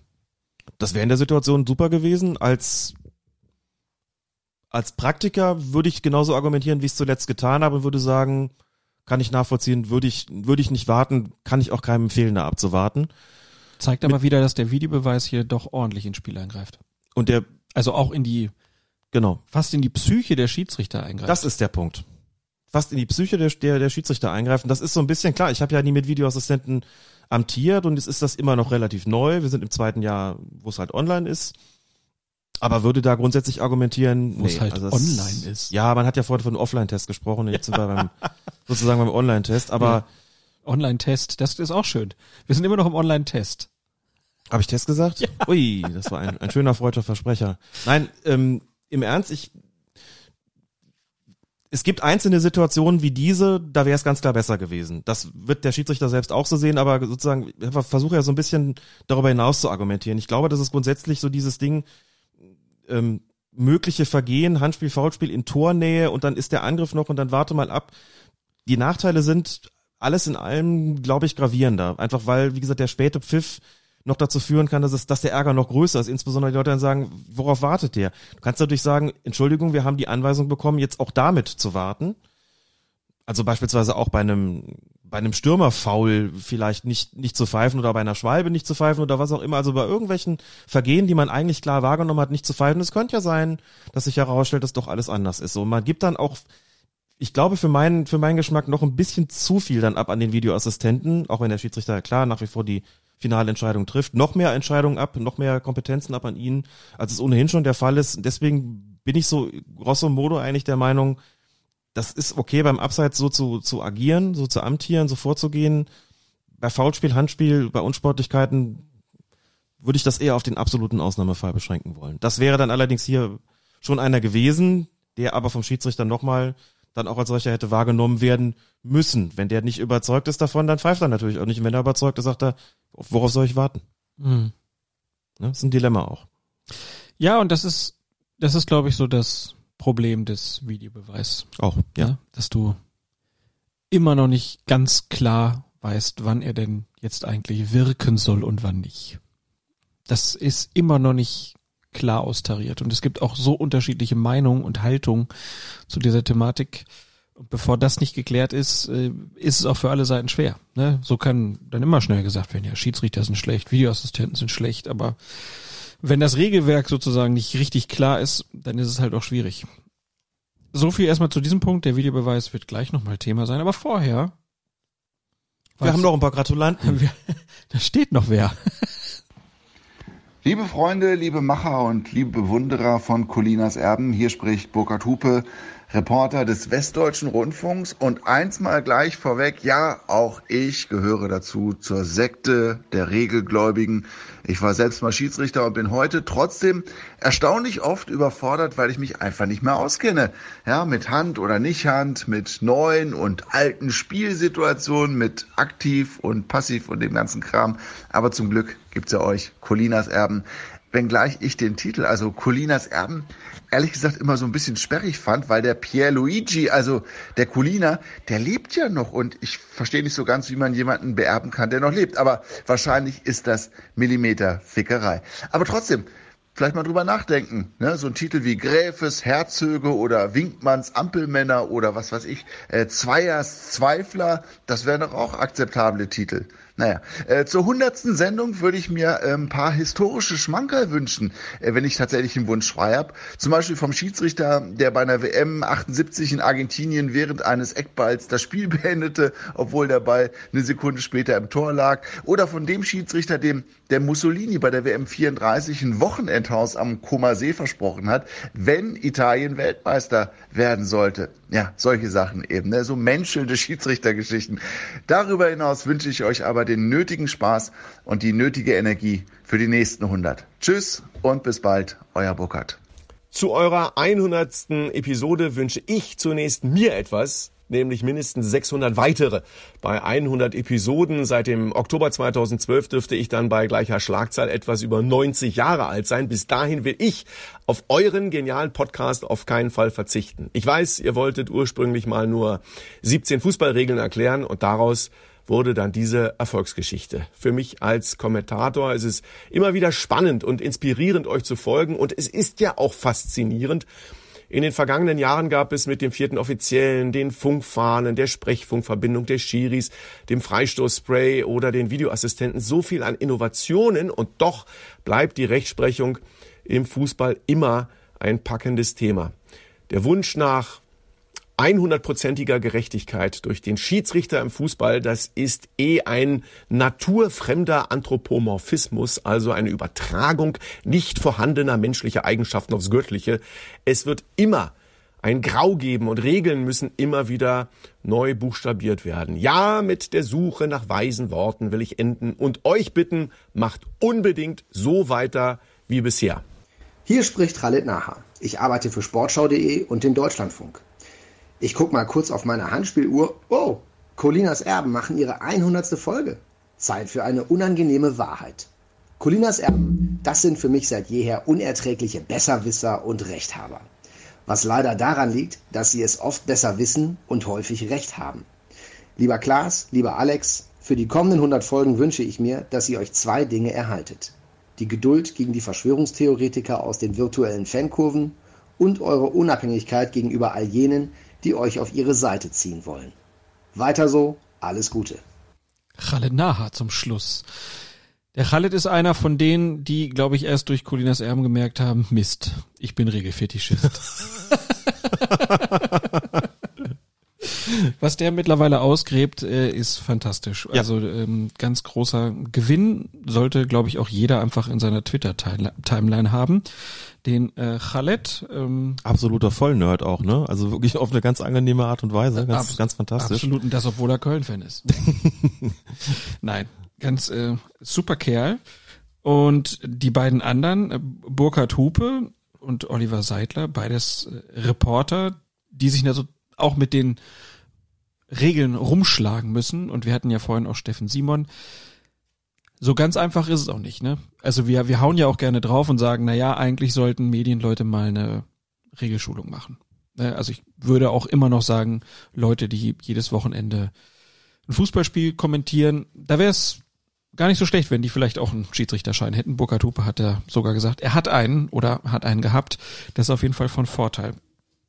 Ähm, Wobei das ja besser geworden ist. Also das ist ja Wollt, nein, nein, da wollte da wollte ich jetzt auch gerade hinkommen, ähm, weil man auch einfach sagen muss, die wir, wir kriegen ja auch viele Anfragen von ganz unterschiedlichen Leuten, Leuten, die bei Zeitungen arbeiten, beim Radio, beim Fernsehen, die auch einfach mal eine kurze Einschätzung haben wollen, weil sie einfach unsicher sind und machen wir ja gerne. Also sind ja da auch offen für Austausch. Zeichnet ja auch, finde ich, dann aber auch Fußballreporter aus, die sich dann jemanden suchen, mit dem sie drüber reden können. Ähm, ich glaube, das müssen auch viele Bundesliga-Schiedsrichter machen. Also sind wir mit Sicherheit nicht die einzige Quelle zum Glück, sondern da wird halt viel diskutiert. Was glaubst du, warum fällt es so schwer, gerade in den Medien, über Fußballregeln immer am, ja, am, am, am zeitgeschichtlich wirklich gerade waren, auf, auf der Höhe sein? Also was, was die Regeln im Moment wollen. Also wir, das versuchst du ja immer zu sagen, die aktuelle Regelauslegung ist das. Warum glaubst du, ist es so schwer, dem auf der, auf der Spur zu bleiben? Puh, das ist eine schwierige Frage, warum das so ist. Also zunächst mal habe ich schon den Eindruck, dass also Medienbashing ist ja immer so eine wahnsinnig beliebte Sache so und dann hat eine hat also ist auch im Schiedsrichterkollegenkreis oft so verbreitete Einstellungen, die haben ja keine Ahnung, die sollten mal zu unseren Fortbildungen kommen. Letzteres würde ich sogar noch begrüßen und sagen, bleibt ruhig mal oder kommt ruhig mal in den Puls der Zeit bei den Schiedsrichtern und und guckt euch das mal an, wie das so davon statten geht. Das kann kann nur nutzen. Ich finde aber insgesamt, dass es sich bedeutend verbessert. Also Oliver Seidler, um den Namen zu nennen, der auch der, der zweite ist, der jetzt äh, sich da jetzt zu Wort gemeldet hatte, hat schon vor längerer Zeit gesagt, er benutzt beispielsweise oder er nutzt den Podcast von uns auch zur Vorbereitung auf die Spiele. Der hat eine sehr, sehr schöne äh, Dokumentation gemacht über Knut Kircher bei Sky beispielsweise und man merkt seinen Kommentaren, seinen Reportagen, finde ich zumindest auch an, dass er sich mit den Fußballregeln beschäftigt. Das ist vorbildlich. Also er sieht immer auch die Perspektive des Schiedsrichters. Er macht sich Gedanken darüber, was sollen bestimmte Regeln und ihre Auslegung möglicherweise auch. Ich glaube, dass es vielleicht manche einfach auch gar nicht so interessiert, die einfach sagen, denken so, ja, Fußball funktioniert halt irgendwie seit Jahren und Jahrzehnten im Wesentlichen nach den gleichen Prinzipien. Ja, dann mag schon sein, dass da mal irgendwas mit einer Regeländerung gewesen ist, aber das ist uns jetzt irgendwie nicht so wichtig. Also man hat schon so ein bisschen gemerkt, gerade bei den älteren Kommentatoren, da war es dann irgendwie so, na ja, da muss ich mich jetzt nicht mehr drum kümmern. Äh, Das bewerte ich jetzt irgendwie so, wie ich das für richtig halte und was da jetzt irgendwelchen irgendeinen Regelkatalog vorsieht, das ist mir jetzt eigentlich auch wurscht so, ne? Da war, glaube ich, so ein bisschen Unwille, will jetzt gar nicht Faulheit sagen, irgendwie so dabei, aber so, das haben wir immer schon so gemacht, das wird auch immer so sein und wenn das anders drinsteht, interessiert mich das nicht. Bei den Jüngeren findet schon so ein Kümmern statt und ansonsten ist aber auch, und das muss man ja auch, auch dazu sagen, es ist ja schon auch viel Spezialwissen dabei. Ähm, das ist ja dann letztlich auch der Grund, warum wir sagen, naja, so, ein, so eine Schiedsrichterausbildung, so eine Grundausbildung wäre, glaube ich, kein Fehler. Vielleicht auch mal selbst Spiele geleitet zu haben. Und dann ist aber auch vieles, was darüber hinausgeht, worüber wir uns ja auch regelmäßig hier unterhalten. Das erfordert schon eine Expertise, die jetzt nicht jedem unbedingt gegeben ist und die auch aufwendig ist tatsächlich. Wir freuen uns ja auch darüber, wenn wir Anfragen bekommen, weil es einfach auch, auch Kollegen in den Medien gibt und Kolleginnen, die halt sagen, wir wissen an der Stelle nicht so genau weiter. Sagt ihr was dazu? Wir können euch auch gerne zitieren. Das ist ja auch eine schöne Form von Zusammenspiel. Und wir lernen vielleicht auch wieder was daraus. Aber man muss sich schon auch kümmern. Und das, was wir sozusagen als, als Spezialgebiet haben, ist bei einem, bei einem Fußballkommentator oder einer Kommentatorin halt nur ein, nur ein, Teil davon. Die muss ja auch noch Spielernamen kennen, die muss die Taktik kennen. Das sind ja nicht unbedingt Dinge, mit denen wir uns beschäftigen in diesem Ausmaß. Und insofern, das muss man schon auch sehen, dass man nicht jetzt die eigene Passion so in den Mittelpunkt drückt, dass man alle andere für, für, für, für unfähig erklärt, die das nicht im selben Maß irgendwie, äh, irgendwie drauf haben. Das, da muss man schon, glaube ich, auch ein bisschen die Maßstäbe wieder zurechtrücken. Und dennoch bin ich manchmal begeistert, wenn Ralf Gunnisch zum Beispiel dann irgendwie Ja. mal, ich weiß gar nicht mehr, was es war, aber da habe ich echt vom Fernseher gesessen und habe gesagt, wow, also wie du das in der kurzen Zeit so in Worte packen kannst, ähm, ja, das zeigt dann schon einfach eine große Expertise und auch eine große, großes Fachwissen und das dann auch noch in gute Worte zu kleiden, ist immer schon gut und ähm, da gibt's einige Experten und auch Kommentatoren, die das wirklich gut machen. Und natürlich gibt's auch einige, wo ich mich wirklich drüber aufrege. Ähm, Klar. Das ist so. Und gerade die, die Sachlichkeit hat ja in den letzten Wochen manchmal so ein bisschen gelitten. Also da wurde dann viel so über einen Kamm geschert oder es wurden so Pauschalurteile einfach rausgehauen.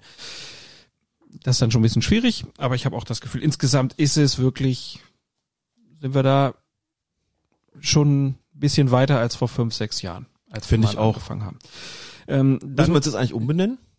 nee, So wie Burkhardt das vorgeschlagen auf hat? gar keinen Fall. Also ich möchte schon. Aber das Argument mit den Erben, da habe ich, bin ich kurz, habe ich kurz gedacht, ja, stimmt. Also der Mann lebt noch, zum Glück. Ne? Ja. Und äh, Erben sind wir natürlich in dem Sinne. Ja, wir haben uns einfach den reichsten Schiedsrichter ausgesucht.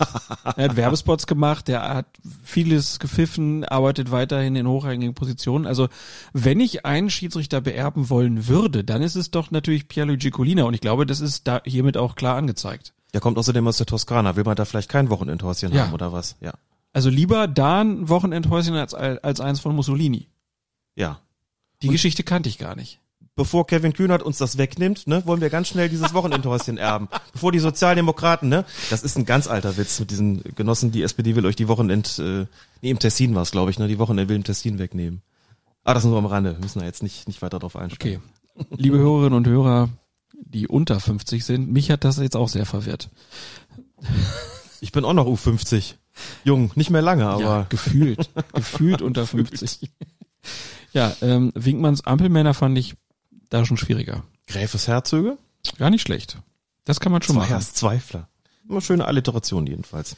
Ja, äh, also die, die Nummer mit Mussolinis Wochenendhaus kannte ich nicht. Das mit dem Eckball bei der WM 78 hatte ich schon mal gehört, aber war jetzt nicht so mein Ding. Sollten wir mehr Anekdotisches machen? Wenn Burkhardt sich das wünscht? Gerne historisches natürlich auch, ne? dass man ab und zu mal zurückschaut und sagt, wenn man was, wenn man was findet, warum nicht mal drüber sprechen, wie mit diesem Eckstoß, der tatsächlich vor kurzem mal ein Thema gewesen ist und ich nochmal nachgeschaut habe, wirklich im Torschuss abgepfiffen. So, und der geht einen Sekundenbruchteil nach dem Schlusspfiff geht der Ball, schlägt im Kreuzeck ein und der Treffer zählt nicht mehr. Jetzt muss man dazu sagen, die WM 78 in Argentinien, im faschistischen Argentinien, in der Militärdiktatur, hat ohnehin, sagen wir mal vorsichtig, viele Zweifel und viele Fragen aufgeworfen. Wie das jetzt im Einzelnen möglicherweise auch mit den Schiedsrichtern war, ist schwer zu sagen, weil ne, dann vieles dann auch nicht weiter verfolgt worden ist, aber er hat schon komische Momente gegeben und der gehörte definitiv dazu. WM-Turnier nochmal aus heutiger Perspektive komplett durchgucken. Und Boah. bewerten. Aus Und- Schiedsrichtersicht. Und bewerten aus Schiedsrichtersicht, ja. Das vielleicht mal nicht eine wirklich ein- komplette, vielleicht einfach mal die Finalspiele. Das könnten wir mal vielleicht jetzt, der Sommer ja. ist ja, Ja. ähm, wir haben das WM-Turnier der Frauen. Ja. Dann sagen einige schon, ja, es ist ja die, was, Copa, was ist das? Südamerikaner oder so? Ja, ja. Wo ich denke, boah Leute, ihr braucht's aber wirklich, ähm, vielleicht können wir uns dann ja um solche Sachen mal kümmern. Schauen wir mal. Ähm, und dann gab's ja noch den naturfremden. Anthropomorphismus. Dir war klar, was das heißt. Also ich sag Hut ab, Herr Seidler. Das, Das auch unfallfrei ausgesprochen zu Ja, haben. Naturfremder Anthropomorphismus. Da muss ich schon sehr langsam sprechen gegen meine Gewohnheit. Habe ich eben naturfremd gesagt? Ich glaube, ich habe irgendwas anderes sogar gesagt, weiß gar nicht. Aber ist egal. Schön fand ich, dass er sich gewünscht hat, ähm, dass wir noch 600 Folgen machen, dann ist er 90. Dann habe ich uns beide hier gesehen, wie wir dann auch, keine Ahnung, mit dem Rolli zueinander fahren und dann mal aufzeichnen. Dann wollen wir dieses Equipment hier wahrscheinlich gar nicht mehr brauchen. Wir sind dann Waldorf und Stetloff, Stettler der Schiedsrichter-Szene. Dann Sind wir das nicht jetzt schon? Sind wir das nicht jetzt schon, genau, ja. Aber in diesem Punkt ne, geht ja natürlich dann auch direkt mit rein die Innovation. Und das fand ich, äh, hat äh, Oliver Seidler sehr gut beobachtet. Diese Phase, die wir jetzt hier begleitet haben, ist natürlich auch eine, in der Zeit, er hat's ja alles aufgezählt, ne, mit Freistoßspray und Videobeweis und äh, Regeländerungen. Es ist ja auch einfach so unglaublich viel passiert in diesen letzten Jahren, wie wahrscheinlich in der Regelgeschichte vorher noch nie. Schlag auf Schlag. Kann mich noch dran erinnern, dass wie es in den 90ern war, dass eigentlich relativ wenige Regeländerungen gegeben hat, immer so in den, in, oder Auslegungsänderungen und schon gar nicht irgendwelche innovativen Neuerungen eben wie das, wie die von dir genannten. Und klar, das, als der Videoassistent eingeführt worden ist, äh, auch da muss man dazu sagen, dass das uns in gewisser Weise zu Pass gekommen ist, denn dann hatten wir noch ein großes, großes Erklärfeld. Auch eins, auf dem der DFB relativ lange wirklich auch eine Leerstelle gelassen hatte. Das kommt ja noch dazu, dass man die Leute dann sagen, okay, ihr seid zwar keinen Offiziellen, aber irgendwie, ihr habt euch da so ein bisschen reingefuchst und versteht ein bisschen was davon, sagt mal was dazu. Das war sicherlich auch hilfreich. Also zumindest für uns. Ja, aber der DFB hat sich jetzt ja auch ein bisschen bewegt. Wir haben das ja lange gefordert äh, und an jeder Stelle fordern wir ja das Videoportal.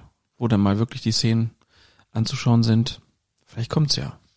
Dann kommen wir doch weiter in der Bundesliga. Äh, 31. Spieltag, Borussia Dortmund gegen Schalke 04. Ein Spiel, was relativ ruhig war, bis zur 16. Minute. Der Dortmunder Julian Weigel blockt dann den Schuss von Berel Embolo aus kurzer Distanz mit dem linken Arm ab, was allerdings weitgehend unbemerkt blieb. Weder geht ein Aufschrei durch den Fanblock der Gäste, noch gibt es nennenswerten Protest der Schalker Spieler. Ich glaube, es hat Burgstaller hat reklamiert. Burgstaller hat auf jeden Fall reklamiert. Ein zweiter war es noch, aber es war auf jeden Fall nicht der Protest nach dem Handtor von Henri oder so. Genau. Ja, das, um einen krassen Vergleich zu ziehen. Auch Schiedsrichter Felix Zweier äh, hat nicht reagiert, weder mit einem Pfiff noch mit einem Abwinken. Die Partie läuft also einfach weiter, bis der Unparteiische sie plötzlich unterbricht. Denn sein Videoassistent Guido Winkmann hat sich das nahezu unbemerkte Handspiel noch einmal angesehen und rät Zweier nun, es in der Review Area ebenfalls zu tun. Als der Referee auf das Feld zurückkehrt, gibt er zum Entsetzen der Dortmunder einen Strafstoß, den Daniel Caligiuri zum 1 zu 1 verwandelt und der dem Spiel dadurch eine Wendung gibt. Und das wirft dann natürlich zwei Fragen auf. Nummer eins, durfte und musste Winkmann tatsächlich eingreifen und war das dann richtig von Zweier hier auf Elfmeter zu entscheiden? Und da erinnern wir uns natürlich nochmal an das Spiel Düsseldorf gegen Bayern und das Handspiel von Hummels. Genau, wo der Ball aber wie gesagt von der Mitspieler kam. Felix Zweier hat sich ja auch geäußert. Felix Zweier ist in der Mixed Zone gewesen. Das ist sehr ungewöhnlich. Also nicht mal so eine Aktion, irgendwann kommt das, kommen die ersten Kamerateams und halten einem dann irgendwie das Mikrofon vor die Nase und dann vielleicht nach dem Duschen und mit dem, mit dem Dekra-Hemd schon an, ne, sondern der ist in die Mixed Zone gegangen. Dekra-Hemd haben sie immer an. Dekra-Hemd haben sie immer an. Zumindest als, als Trainingshemd. Und hat gesagt, der Arm ist auf Schulterhöhe waagerecht abgespreizt. Das ist eine Vergrößerung der Körperfläche. Damit wird der Ball abgeblockt. Und weiter sowohl nach internationaler als auch nach nationaler Auslegung liegt damit ein strafbares Handspiel vor. Diese Auslegung, hat Zweier weiter gesagt, gebe es seit Saisonbeginn und solle immer so gehandhabt werden, da eine unnatürliche Vergrößerung der Körperfläche vorliege, sei die Sache in diesem Fall sehr, sehr eindeutig. Das ist seine Wertung gewesen. Also ich muss ja zunächst mal sagen, hat der Schiedsrichter gemäß den Anweisungen, gemäß der geltenden Auslegung korrekt entschieden. Ich glaube, das kann man hier durchaus so sehen. Ich war so ein bisschen waagerecht abgespreizt, war der Arm jetzt eigentlich nicht unbedingt so. Ne? Der war schon, stand schon vom Körper ab, das ist richtig.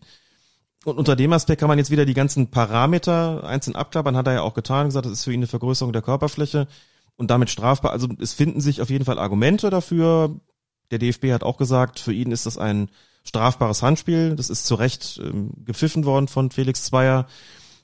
Dass Guido Winkmann interveniert hat. Felix Zweier hat, ist übrigens im, im, äh, im Podcast der 16er, der da betrieben wird von Michael Born, von Sky und von Ewald Lien, auch sehr ausführlich, was ich gut finde, dass er das getan hat, auch sehr ausführlich auch erzählt, dass äh, er mit Winkmann auch gesprochen hat und Winkmann auch festgestellt hat, Felix Zweier hatte eigentlich keine Wahrnehmung von der Szene. Ne? Das ist so, es haben, also Burgstaller hat reklamiert, ansonsten hat es fast niemand mitbekommen auf dem, auf dem Platz und im Stadion. Felix war ja auch nicht, deswegen keine Reaktion. Und hier haben wir eine fehlende Wahrnehmung.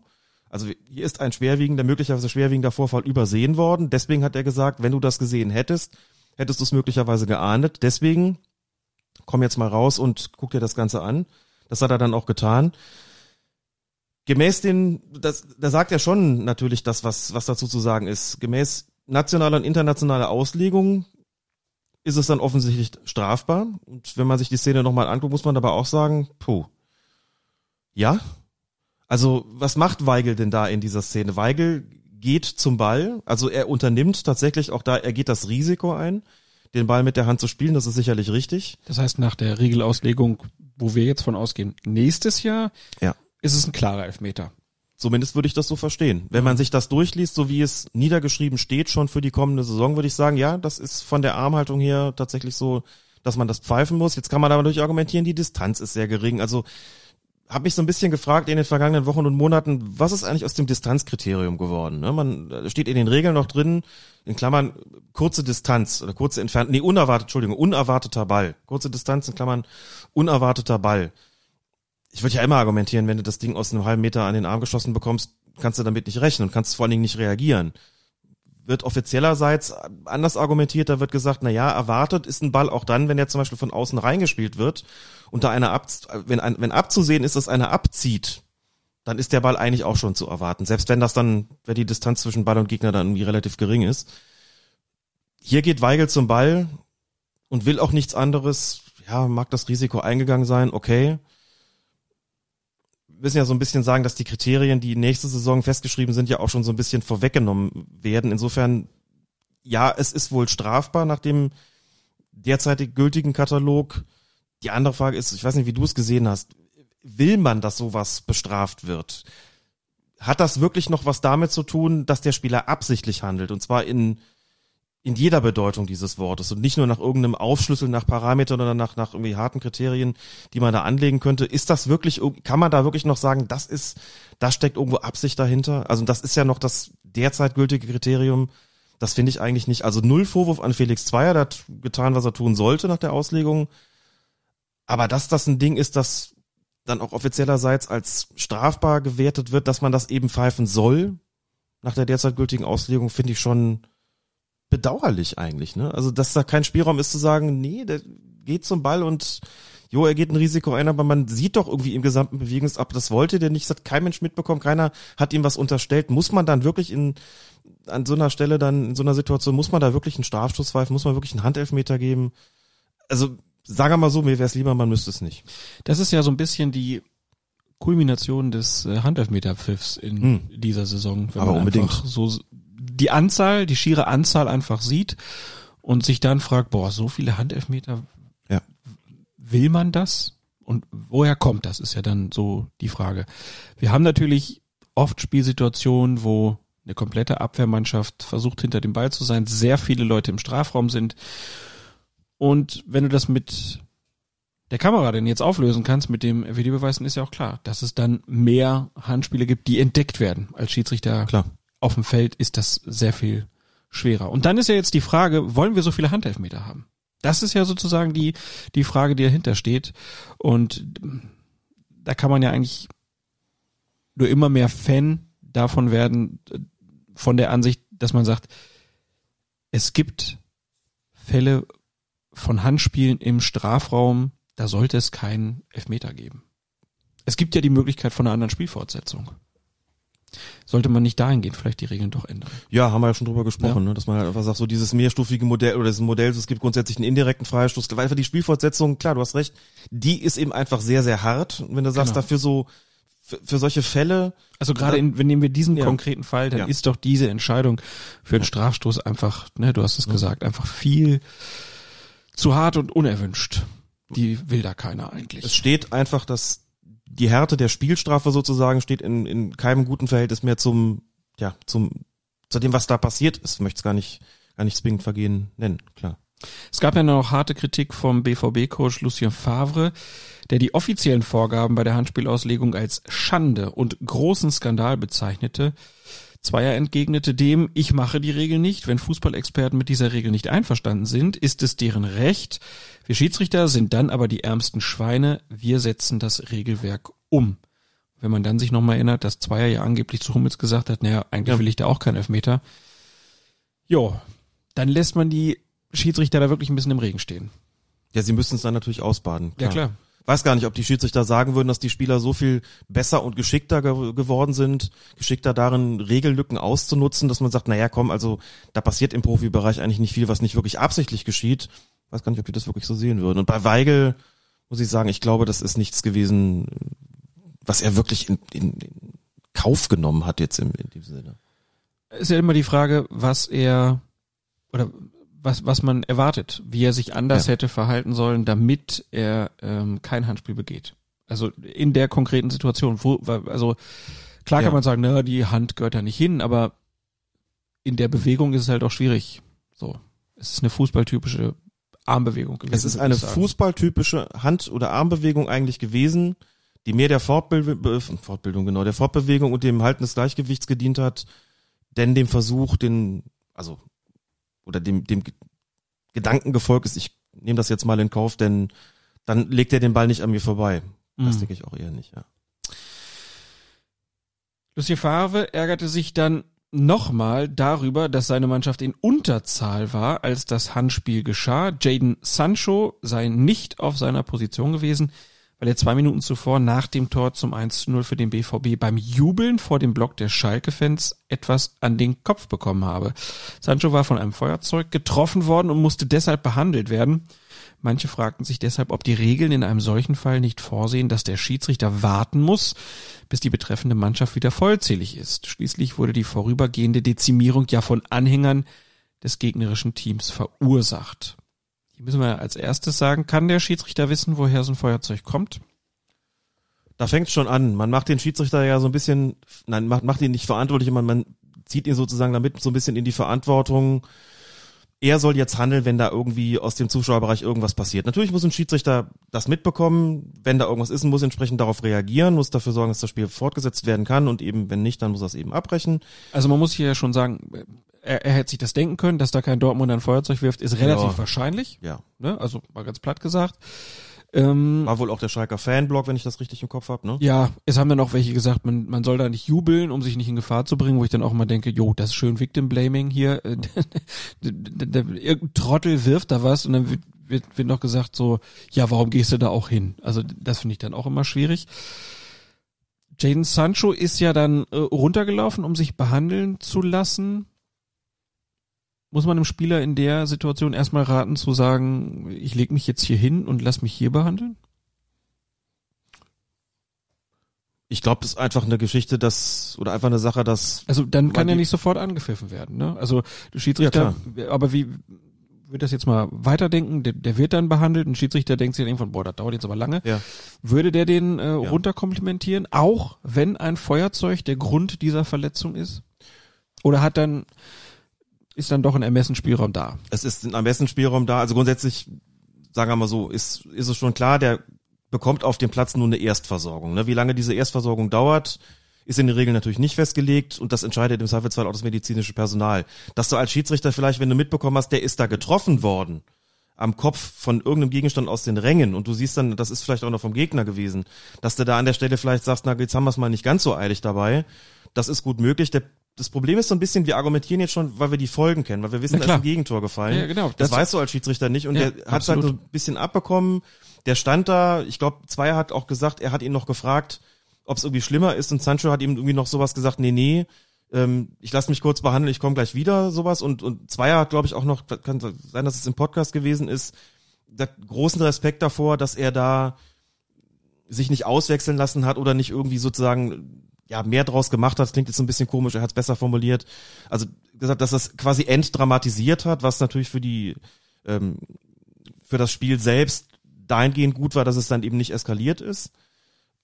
Dafür hat er sich bedankt, aber gesagt, nee, ist okay, ich werde jetzt gerade behandelt, geht gleich weiter so. Und ich glaube, es hat niemand damit gerechnet, was dann passieren würde halt so. Die kommen aufs Feld zurück und der fehlt halt einer und dann fällt der Ausgleich, dann heißt es, oh, wieso ist der überhaupt, wieso hat der Schiedsrichter nicht gewartet und das ist natürlich hinterher ist man immer schlauer. Also rein regeltechnisch muss man auch sagen, hat zwar jetzt nichts falsch gemacht, weil Sancho, wenn er behandelt wird, tatsächlich raus muss und dann darf er erst nach der Spielfortsetzung wieder drauf. Kann man durch argumentieren, ja, dann wart halt, bis er zu Ende behandelt ist, dann geht er kurz raus, dann setzt man das Spiel fort, holt ihn sofort wieder rein. Dann hat man den Regeln Genüge getan und der war fünf Sekunden draußen. Wäre alles möglich gewesen. Aber nochmal, das ist dann mit der Folgeabschätzung so eine Sache. Wir argumentieren jetzt schon aus der Position des, derjenigen, die es halt wissen, was danach passiert ist. Das hat man als Schiedsrichter da nicht unbedingt auf dem Schirm, weil du auch noch gucken musst, okay, da ist ein Gegenstand geflogen, was, was mache ich jetzt? Und die sind jetzt in Unterzahl. Klar ist das ein Problem, aber ja, taktisch wäre was anderes möglich gewesen, aber das ist auch, boah, das in so einer Situation halt auf dem Schirm zu haben.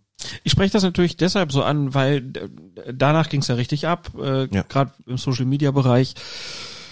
Klar. Hatte man das Gefühl, wir haben das Feuerzeug geworfen. Ähm, ich konnte den Ärger natürlich verstehen, weil es ging äh, zum einen um die deutsche Meisterschaft und zum anderen war es dann sozusagen der große Rivale, der diese Meisterschaft versaut hat. So, also ich konnte jeden Furor da verstehen, habe aber in der Situation dann auch gesagt, also es ist doch keine Garantie, dass dieses Handspiel nicht passiert, wenn Jaden Sancho auf dem Feld ist. Dann wurde gesagt, ja, aber die Formation ist ja, ja, natürlich ist die Formation anders, aber es es hätte trotzdem passieren können. Ne? Es- Das ist wirklich vom Ende her gedacht, was ist passiert und ich habe mich dann halt auch immer gefragt, was hätte Felix Zweier anders machen können? Und dann fiel mir halt wirklich diese Situation ein, naja, Sancho lässt sich erstmal auf dem Feld behandeln, aber er, er, dann, wenn du dich behandeln lässt, dann musst du doch erst raus oder kann man dann einfach weiterspielen? Nein, muss raus. Ne, Also er wäre auf jeden Fall draußen gewesen. Er wäre auf jeden Fall draußen gewesen. Und, und, und Zweier hätte sich ja nicht jetzt hinstellen können und sagen, nee, wir warten jetzt mit dem Anstoß so lange, bis Sancho wieder fit ist. Und dann pfeife ich an und wink ihn sofort rein. Mhm. Also kann man das von dem Schiedsrichter verlangen? Da würde ich sagen, nein. Nein, verlangen nicht. Das ist natürlich ta- taktisch eine Möglichkeit, dass man sagt, hier ist gerade ein, ein Gegenstand geflogen, der ist verletzt worden. Ich will nicht, dass diese Mannschaft in Unterzahl spielt, deswegen lasse ich jetzt erst jetzt zu, dass der so lange behandelt wird, bis er wieder spielfähig ist. Dann muss er zwar kurz raus, aber dann lasse ich das Spiel fortsetzen und wink ihn sofort rein. Wie gesagt, dann wären wir bei diesen fünf Sekunden gewesen. Ja. Das ist theoretisch äh, möglich. Wenn man sagt, dann hätten bestimmt auch alle gesagt, guck mal, hat doch im Sinne des Fußballs gehandelt. Aber ich, da würde ich eben auch sagen, verlangen. Nein, wenn dir der Spieler zu verstehen gibt, das dauert jetzt auch nicht lange. Dann ist der halt mal kurz draußen, ist gerade ein Tor gefallen, alle Euphorie wird schon nicht so viel passieren. Und dann siehst du, ja, hm, passiert halt ein Handelfmeter und ja, vielleicht wäre es nicht passiert, wenn er auf der Position nicht gewesen wäre. Dann kommen ganz viel, ganz viele Konjunktive plötzlich ins Spiel. So und deswegen ist mir da, das ist mir auch zu groß gemacht worden an der Stelle. Ist aber schon das zweite Mal, dass dann gesagt wurde, naja, dann gibt man den Idioten ja recht. Ja. Ne, wir hatten das ja, ich glaube, das war mit diesen Tennisbällen, Ja, wo ja, dann genau. auch das Spiel abgebrochen wurde. Ähm, ist das eine zu große Verantwortung für die Schiedsrichter? Meine Frage zielt schon in eine Richtung, was ich davon halte, aber also die Frage kann man ja stellen, müssten Schiedsrichter in dieser Sache sensibler sein? Ich frage mich manchmal so ein bisschen, worauf sie eigentlich noch alles achten sollen. Da sollen sie jetzt noch mitbekommen, aus welchem Block der Gegenstand ge geflogen ist und dann müssen sie das irgendwie noch in Einklang bringen mit, was ist jetzt irgendwie für das Spiel gerade gut oder schlecht. Also wäre das irgendwie, na gut, kannst es als Verein nicht immer verhindern, dass jemand ein Feuerzeug wirft, das ist mir schon auch klar so, ne? Aber letztlich sind das so Verantwortlichkeiten, die dann dem, dem Schiedsrichter da aufgebürdet werden, bei denen ich denke, so, dann, wir hatten das auch mal drüber diskutiert, muss er erkennen, wenn ein Banner einen rassistischen Inhalt transportiert, so. Mhm. Man sagt, okay, das kann jetzt, das, und das deswegen zu Aufruhr kommt. Ich glaube, das hat man in Dortmund mal, meine ich, wo Christian Dinger, wenn ich es richtig im Kopf habe, Spiel weiß ich nicht mehr, welches das war, glaube ich, dann auch dafür gesorgt hat, dass ein Banner ent, entfernt worden ist, weil er es tatsächlich zufällig gesehen hat. Aber kann ja vom Schiedsrichter auch nicht verlangen, dass er sich da jetzt umguckt und irgendwie schaut, wo steht irgendwie was drauf und wo muss ich möglicherweise intervenieren und sagen, das müsst ihr jetzt abhängen, weil das irgendwie einen, einen keine Ahnung, rassistischen, verfassungsfeindlichen oder was auch immer Inhalt hat, sexistischen Inhalt hat und mit Zuschauerverhalten ist es halt so eine Sache. Wie weit kann ich da gehen? Was kann ich vom Schiedsrichter erwarten? Was der alles tun soll, damit es im Sinne des Fußballs ist? Und der hat erstmal die Aufgabe, das Fußballspiel zu leiten und im Falle von Zuschauerausschreitungen zu überlegen, was, welche Maßnahmen muss ich ergreifen. Aber dann irgendwie dann solche taktischen Geschichten dann noch zu machen, da tue ich mich ein bisschen schwer mit, muss ich sagen. Das geht mir ein bisschen sehr weit. Ich sehe es ähnlich. Gab viele, die eine ganz andere Meinung da hatten und das ist auch vollkommen in Ordnung. Wo wenig unterschiedliche Meinungen waren, waren die beiden roten Karten, die, die es gegen die Dortmunder Marco Reus und Marius Wolf gab. Jeweils nach grobem Foulspiel. Also wirklich ein Einsteigen, wo man sich gewundert hat. Also, dass diese Spieler das so gemacht haben. Also ich habe mich zumindest gewundert. Und gerade bei der ersten habe ich gedacht, okay, Felix Zweier, das hast du aber echt gut und schnell erkannt und sofort die richtige Entscheidung getroffen. Ähm, bei Marius Wolf war es dann irgendwie, hatte man sich schon fast dran gewöhnt. äh, aber das waren, das waren schon harte Dinger, ne? Bei Reus eigentlich noch mal ein bisschen weniger, deswegen hat er ja auch nur zwei Spiele bekommen und Wolf drei. Sperre. Erklär das nochmal kurz. Reus hat zwei Spiele Sperre bekommen, weil das Sportgericht ihm zugute gehalten hat, dass er eigentlich den Ball spielen wollte. Aber das Ergebnis einfach ein anderes war. Auch da hat sich zwei hinterher zu geäußert gesagt, glaube ich dem Marco Reus hundertprozentig, dass er das nicht wollte. Kenne ich auch nicht als unfairen Spieler. Reus selber auch sagt, klare rote Karte. Ich habe was anderes vorgehabt, ist leider gründlich schiefgegangen und es zählt nicht meine Absicht, sondern es zählt das Ergebnis. Das Ergebnis war ein, ein grobes Foulspiel. Damit bin ich zurecht vom Platz geflogen und dann wird er für zwei Spiele gesperrt, während man bei Wolf nicht mehr annehmen konnte, dass er tatsächlich den Ball spielen wollte. Dafür war er auch zu weit weg, sondern der hat seinem Gegner dann wirklich von hinten in die Beine getreten, ohne dass der Ball in Spielnähe gewesen wäre. Und damit hat er auch ein Spiel mehr bekommen und das war, glaube ich, auch vollkommen, tatsächlich vollkommen unstrittig, auch bei den Dortmunder. Nein, also ich würde auch sagen, äh, Reus war eher noch unglücklich, Wolf habe ich wenig Verständnis für gehabt, warum das so passiert ist. Gerade wenn man sieht, dass die Dortmunder ja noch mit neun Mann sogar noch ein Tor geschossen haben. Wer weiß, was mit zehn Mann passiert wäre. Aber du hast da dann eben auch den Unterschied zwischen der persönlichen Strafe auf dem Platz. Der Schiedsrichter kann in beiden Fällen nur rot zeigen und zwar hat auch deutlich gesagt, wichtig ist hier das Ergebnis, nicht das, was der wollte und wir können es auch nur vom Ergebnis her beurteilen. Du kannst aber die mutmaßliche Intention oder auch das Vorhaben dann aber natürlich in der Sperre differenzieren, weil du ja nicht nur entweder oder hast, nicht nur gelb oder rot, sondern da hast du ja noch die Möglichkeit zu sagen, gut, der eine wird halt ein bisschen länger aus dem Verkehr gezogen. Entscheidet, äh, unterscheidet also das äh, grobe Foulspiel vom Handspiel, dass beim Handspiel auf die Absicht geschaut wird, Ja. beim Foulspiel halt nicht. Nicht was die persönliche Strafe betrifft. Genau, Wenn es grob ausfällt, Ja. bei diesem Spiel da von Bayern, äh, bei Ajax, wo Thomas Müller da dem, dem Amsterdamer fast den Kopf abtritt, das wollte der mit Sicherheit auch nicht. Ne? Der hat den, der hat einfach vollkommen verschätzt und dann, was war so eine O-Aktion. Aber natürlich fliegst du dafür vom Platz und wirst zwei Spiele gesperrt. Ende. So hat kein Mensch ein Problem mit gehabt, es hat dumm gelaufen. Es gab dann auch auf Schalker Seite zwei rüde Fouls, äh, die denen von Reus und Wolf auf den ersten Blick ähnelten. Begangen hatten sie Serda in der 36. und Weston McKenney in der 72. Minute. Beide Male zückte zwar nur die gelbe Karte. Vor allem das Foul von McKenney brachte die Dortmunder dann hinterher ordentlich auf die Palme. Aus deiner Sicht, warum waren das vertretbare Entscheidungen? Beim Hier nur gelb zu zeigen. Beim ersten habe ich auch keine offene Sohle gesehen. Beim zweiten ist, geht McKenny dann natürlich schon mit, mit großer Intensität in den Zweikampf. Auch so das gestreckte Bein vorweg. Und Aber die, die offene Sohle, müssen wir einmal kurz Mhm. noch eingreifen. Also, der trifft ihn ja trotzdem voll.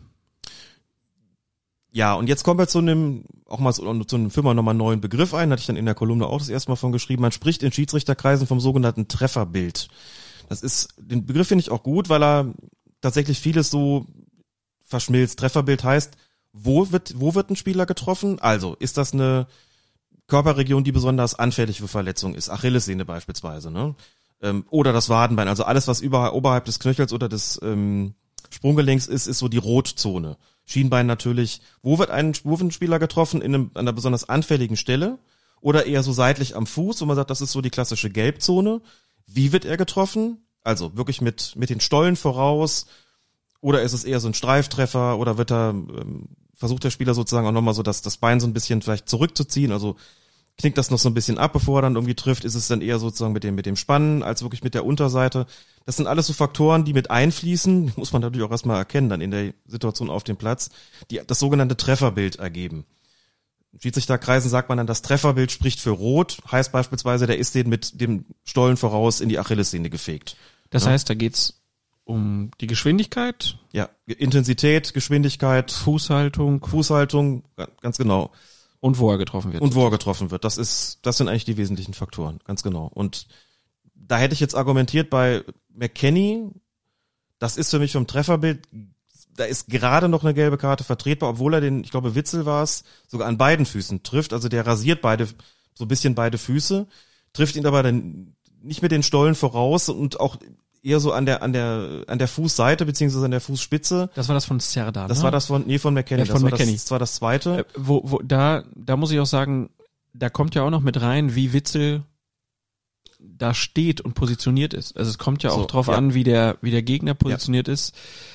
Das sieht natürlich dann so aus, naja, der säbelt den jetzt voll um und das mit voller Absicht. Und man könnte natürlich auch argumentieren, naja, es kommt ja nicht drauf an, ob es Absicht ist oder nicht. Er trifft ihn ja so, dann kann ich mal rot geben. Ja.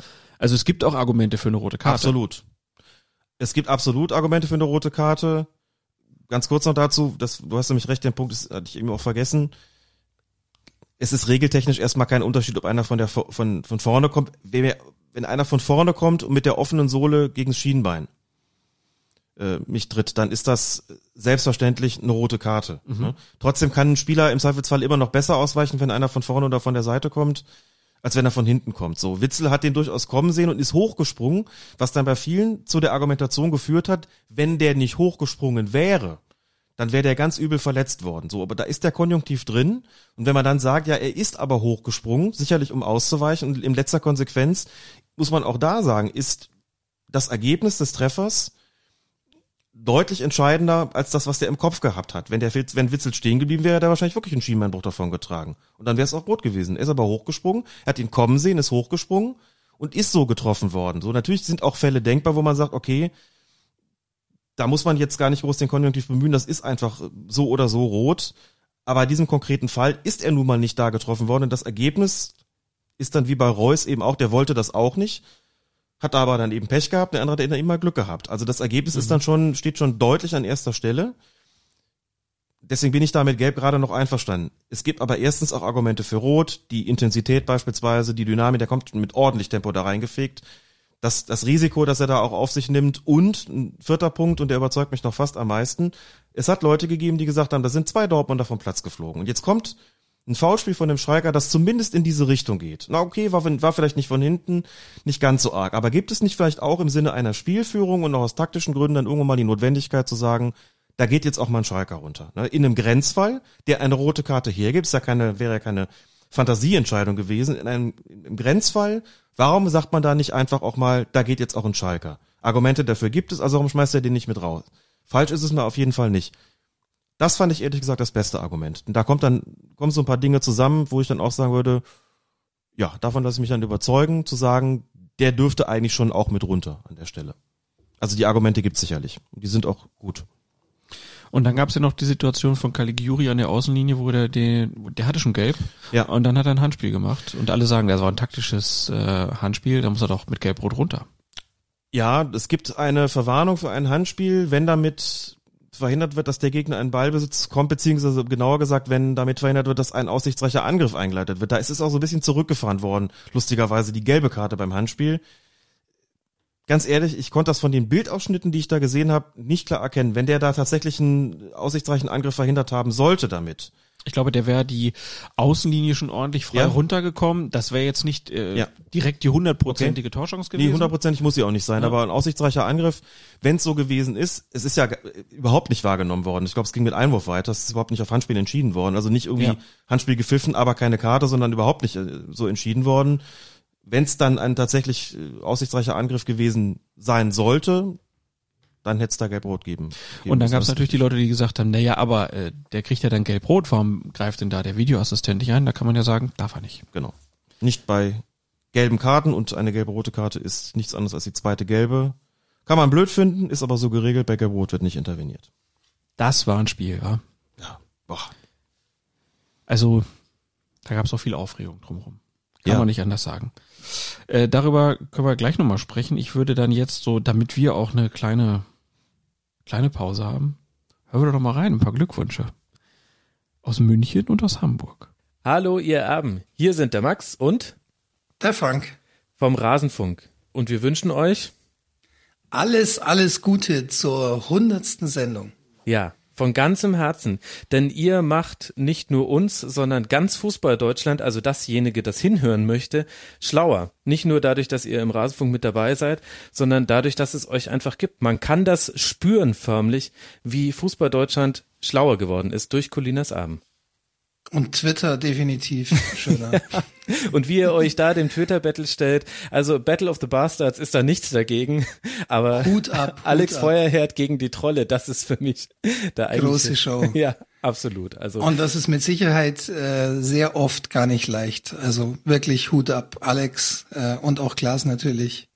Großes Kino. Wir ziehen sämtliche Hüte und wir freuen uns auf ganz viele weitere Folgen. Ihr könntet euch im Grunde auch jetzt schon wieder wiederholen. Bei mir geht's jetzt schon häufiger so, dass ich äh, Regelfragen im Kopf habe, bei denen ich weiß, ach, eigentlich müsste ich das wissen, weil in Folge 37 von Colinas Abend wurde es schon mal besprochen. Aber ich habe es halt wieder vergessen. Also wegen mir könnt ihr jetzt alles nochmal machen.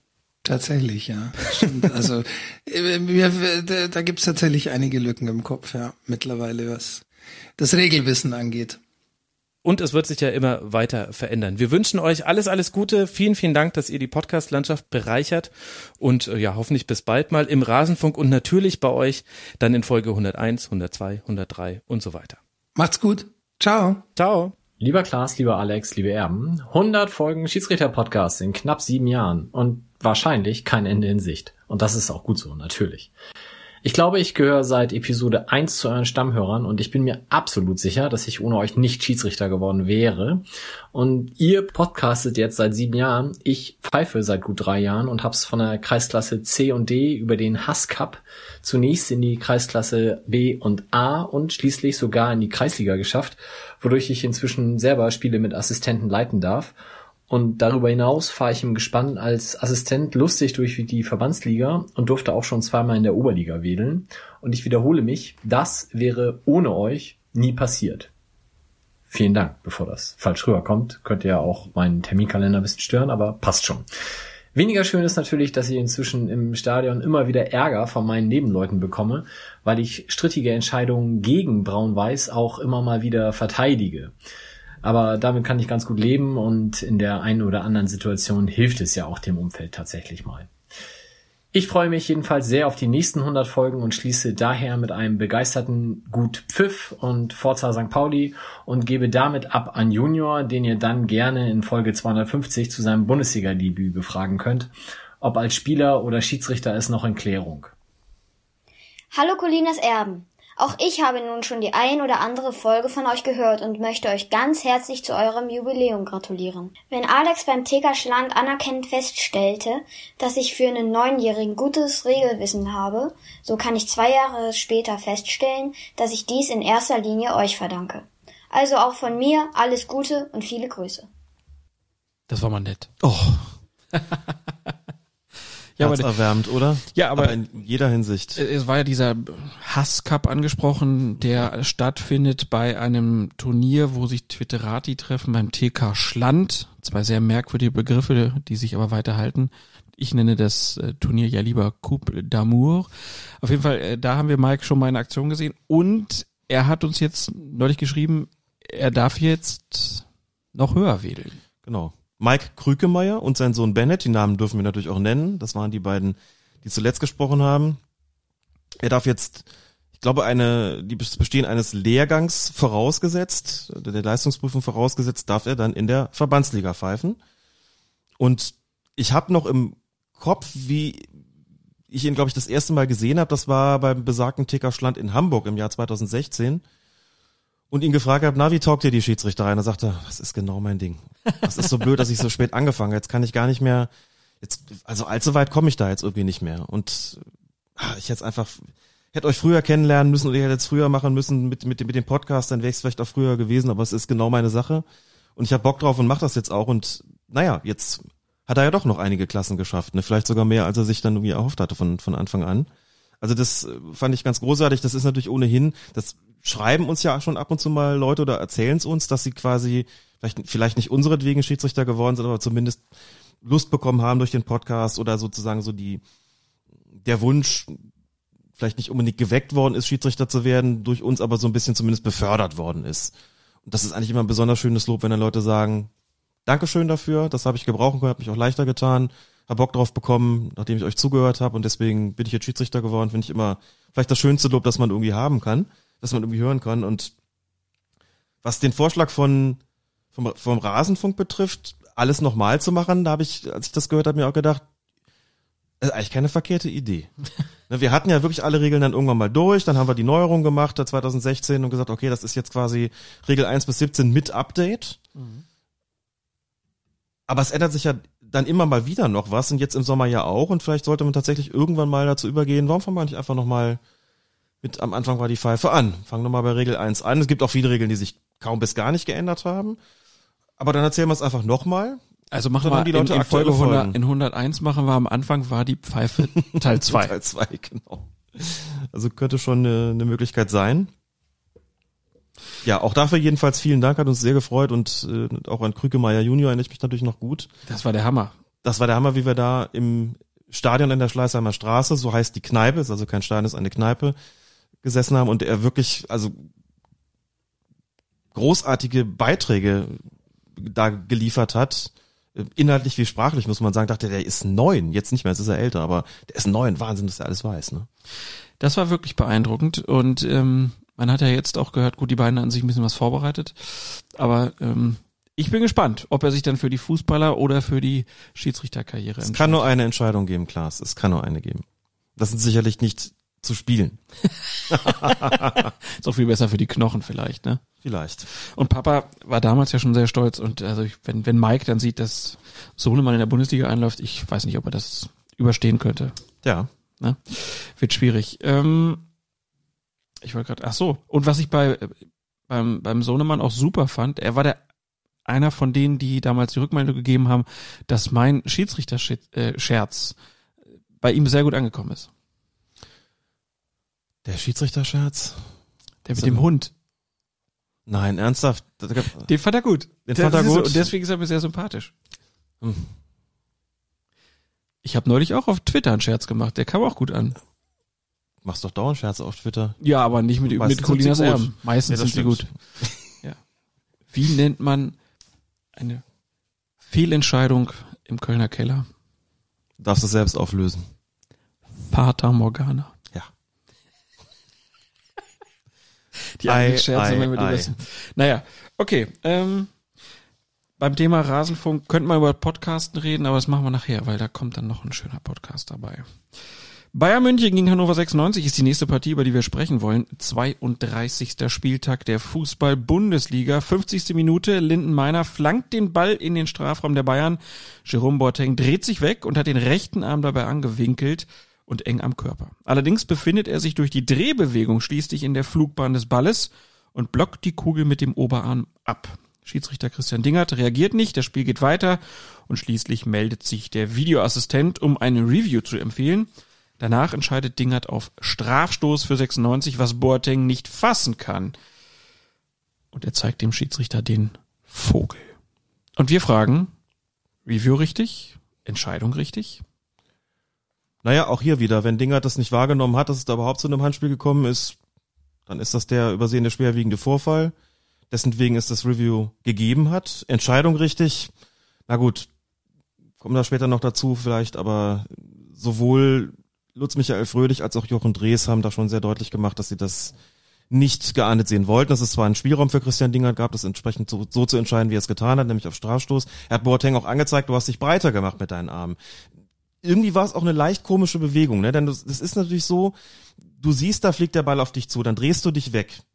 Wenn du eine Drehbewegung machst, dann musst du den Arm auch so ein bisschen vom Körper natürlich ab. Also er hat ihn schon sehr eng dran gehabt, aber natürlich, wenn du dich drehst, dann geht der Arm so ein bisschen mit und dann geht der Arm vielleicht auch so ein bisschen raus und dann dreht er sich dann irgendwie noch dann in die Flugrichtung beim Versuch sich rauszudrehen, er wird am Oberarm getroffen. Also ist jetzt auch keine reine Schwarz-Weiß-Entscheidung, sondern eine, wo man sagt, wenn ich das von da von hinten drauf gucke, dann frage ich mich, wollte der wirklich ausweichen? Aber da ist es insgesamt nun doch so, dass, dass äh, gerade unter dem Aspekt, der auch gerne abgefragt wird, so what does football expect? Also was, was will Fußball in so einer Situation, muss man sagen, er möchte sich aus dem Schuss, aus der Schussrichtung drehen.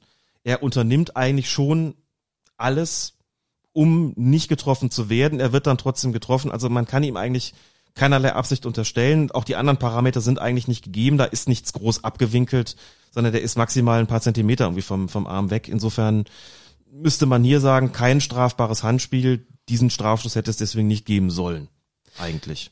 Hier muss ich sagen, dass ich an mir selber gemerkt habe, dass meine Entscheidung dann doch beeinflusst wird durch verschiedene Faktoren. Faktor eins ist natürlich, dass ich mir in der Situation einen Elfmeter äh, gewünscht habe und Klar. dann gedacht habe, ja, klares Ding. Und dann waren es die Fernsehbilder, Mhm. wo, wenn man das in Zeitlupe sieht, das natürlich nach einem ganz klaren Handspiel aussieht. Und vielleicht ist der dritte Punkt dann sogar, dass die Verunsicherung ja nicht nur bei den Spielern und den Schiedsrichtern, sondern auch bei den Fußballzuschauern so groß ist, dass man nicht mehr so hundertprozentig weiß, Ja. ob das denn ein Elfmeter äh, sein soll oder nicht. Mit etwas Abstand kann ich sagen, ich glaube nicht, dass man in solchen Situationen Strafstöße pfeifen sollte. Dann D'accord, kommen wir, ja. dann kommen wir in Bereiche, das passt nicht so gut. Nee, das passt nicht so gut. Ein Spieler, der sich wegdreht und dir damit anzeigt als Schiedsrichter. Ich versuche gerade was zu vermeiden. Also wenn der nicht den Arm ganz klar rausstreckt, um dich zu verarschen sozusagen, und sagen, ich drehe mich zwar, ich tu mal so, als ob ich ausweichen würde, halt aber den Arm raus und sagt dann hinterher, sorry, Drehbewegung. Ja, und aber die standen ja jetzt auch nicht 20 Meter Nee. auseinander. Ne? Also das war noch die, knapper. Die, die Ja. Entfernung war, war knapper. Ja. Was ist mit dem Vogel? Mehr kann man da nicht machen eigentlich. Direkt vor dem Schiedsrichter. Direkt vor dem Vogel. Schiedsrichter. Das Das ist doch eine rote Karte. Hab Da, muss der doch runter. Hab da abenteuerliche Sachen ge gelesen, dass die Leute teilweise geschrieben haben, naja, der hat mit dem Dingert halt gesprochen, das sollte ja nur bedeuten, dann ist die Regel ja doof. Und das zeige ich dir jetzt dadurch an, indem ich mir gegen die Stirn tippe. Ich würde mal sagen, also, abgesehen davon, dass ähm, wenn der Schiedsrichter sowas wahrnimmt, dass ihm der, dass der Vogel in seine Richtung gezeigt wird, und, also wenn Boateng sich wegdreht und dann so zu Boden guckt und sich so leicht an die Stirn tippt, würde ich noch sagen, das kann man gut übersehen. Dann mag er sich vielleicht wirklich gedacht haben, ey, was für eine idiotische Entscheidung, wenn das irgendwie auf Grundlage der Regeln passiert. In dem Fall fand ich das schon relativ offensichtlich. Ne?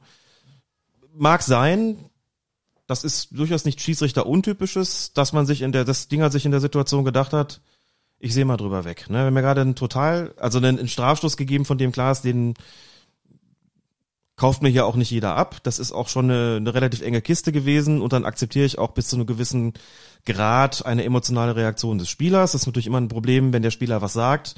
Das hörst du dann vielleicht nicht, ne? Wenn der Spieler sich an die Stirn tippt, das siehst du dann aber. Ähm, über irgendwas wegzuhören ist dementsprechend leichter, weil es dann viele nicht mitbekommen haben. Das andere ist halt stärker sichtbar. Das ist dann auch ein bisschen der Nachteil des Spielers. Dass sich kein Schiedsrichter in so einer Situation dann wünscht, in so eine, da, da so rein zu geraten und im Prinzip gezwungen zu sein, eine rote Karte zu zeigen, ist klar.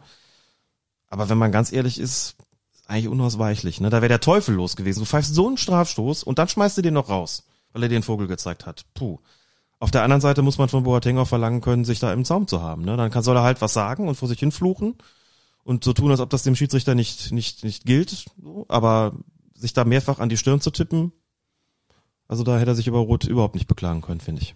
Und ein bisschen lustig ist es ja auch. Wir haben ja vorhin über den Schiedsrichter mit den Tomaten auf den Augen gesprochen und ich würde in dieselbe Zeit eigentlich auch das Finger an die Kopf, an den Kopf tippen. Irgendwie verorten.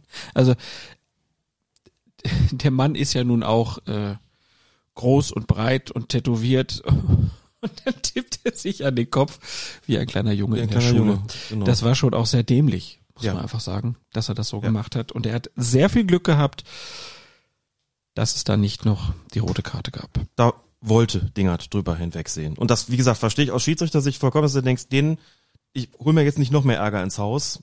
Aber wie gesagt, wenn Leute dann sagen, sorry, das ist aber nicht dein Problem, wenn sich einer nicht stürmt, das soll der nicht machen, das darf er nicht machen, dann muss er mit den Konsequenzen leben, ist das natürlich eigentlich das bessere Argument. War, tak war taktisch unklug, ne? Das war taktisch. Hallo, liebe. Colinas Erben. Oh, apropos taktisch. hier. Ähm, als Herr jemand, Escher. der auch ab und zu sich auf Twitter zu Schiedsrichterthemen äußert und der dann ähm, spürt, was man ähm, sich für einen Zorn der Menschheit aufzieht, wenn man auch nur eine ähm, Mini-Entscheidung nicht so sieht wie ähm, Fan XY.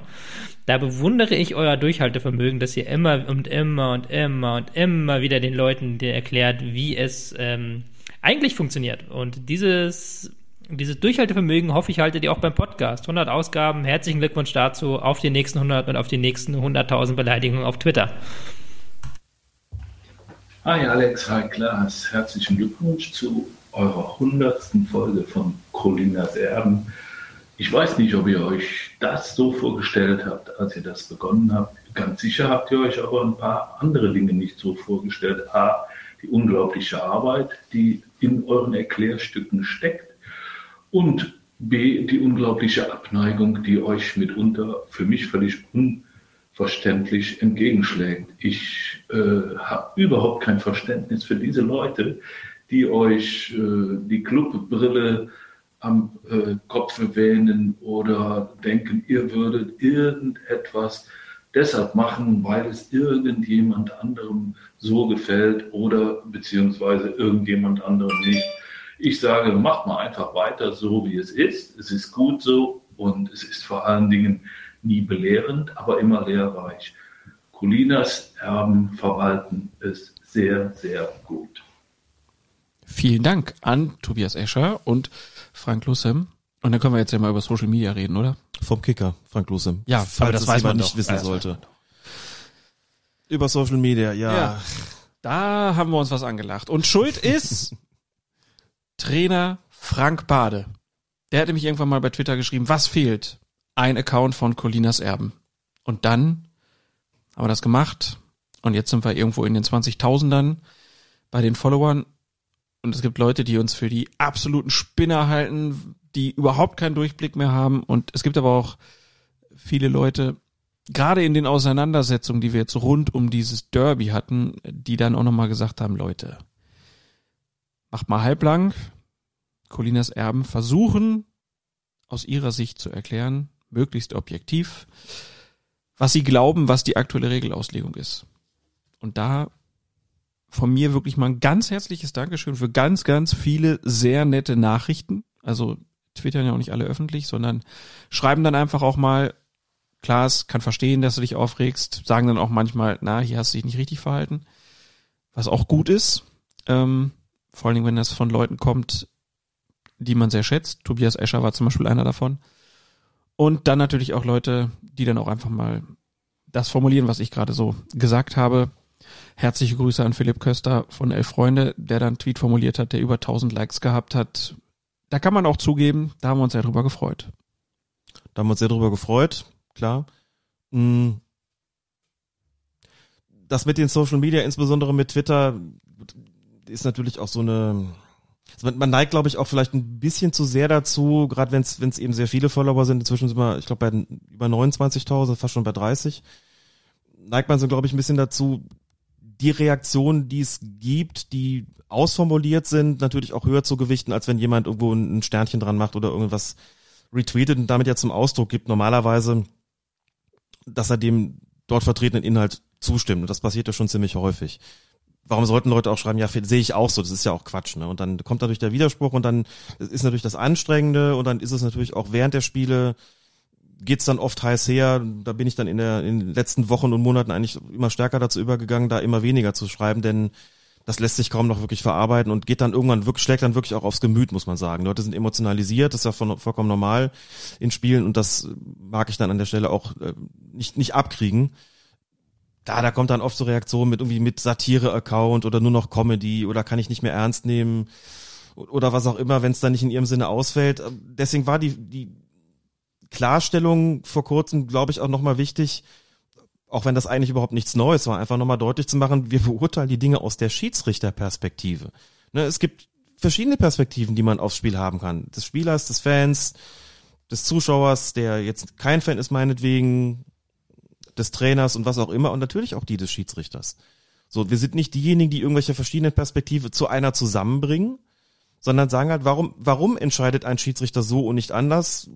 hätte es vielleicht eine bessere Entscheidung gegeben, ist glaube ich ohnehin oft so, dass man gar nicht sagen kann oder sollte, das war jetzt richtig oder falsch, wie das viele Leute gerne hätten, die dann uns auch immer wieder anschreiben und sagen, wir würden, ihr verteidigt das immer nur, ihr sollt auch mal sagen, dass das falsch ist. Also erstens ähm, sind wir, also das machen wir halt dann, wenn wir der Meinung sind, dass es so ist und nicht, wenn jemand sagt, dass ihr sollt das jetzt aber gefälligst sagen, weil ich das so will.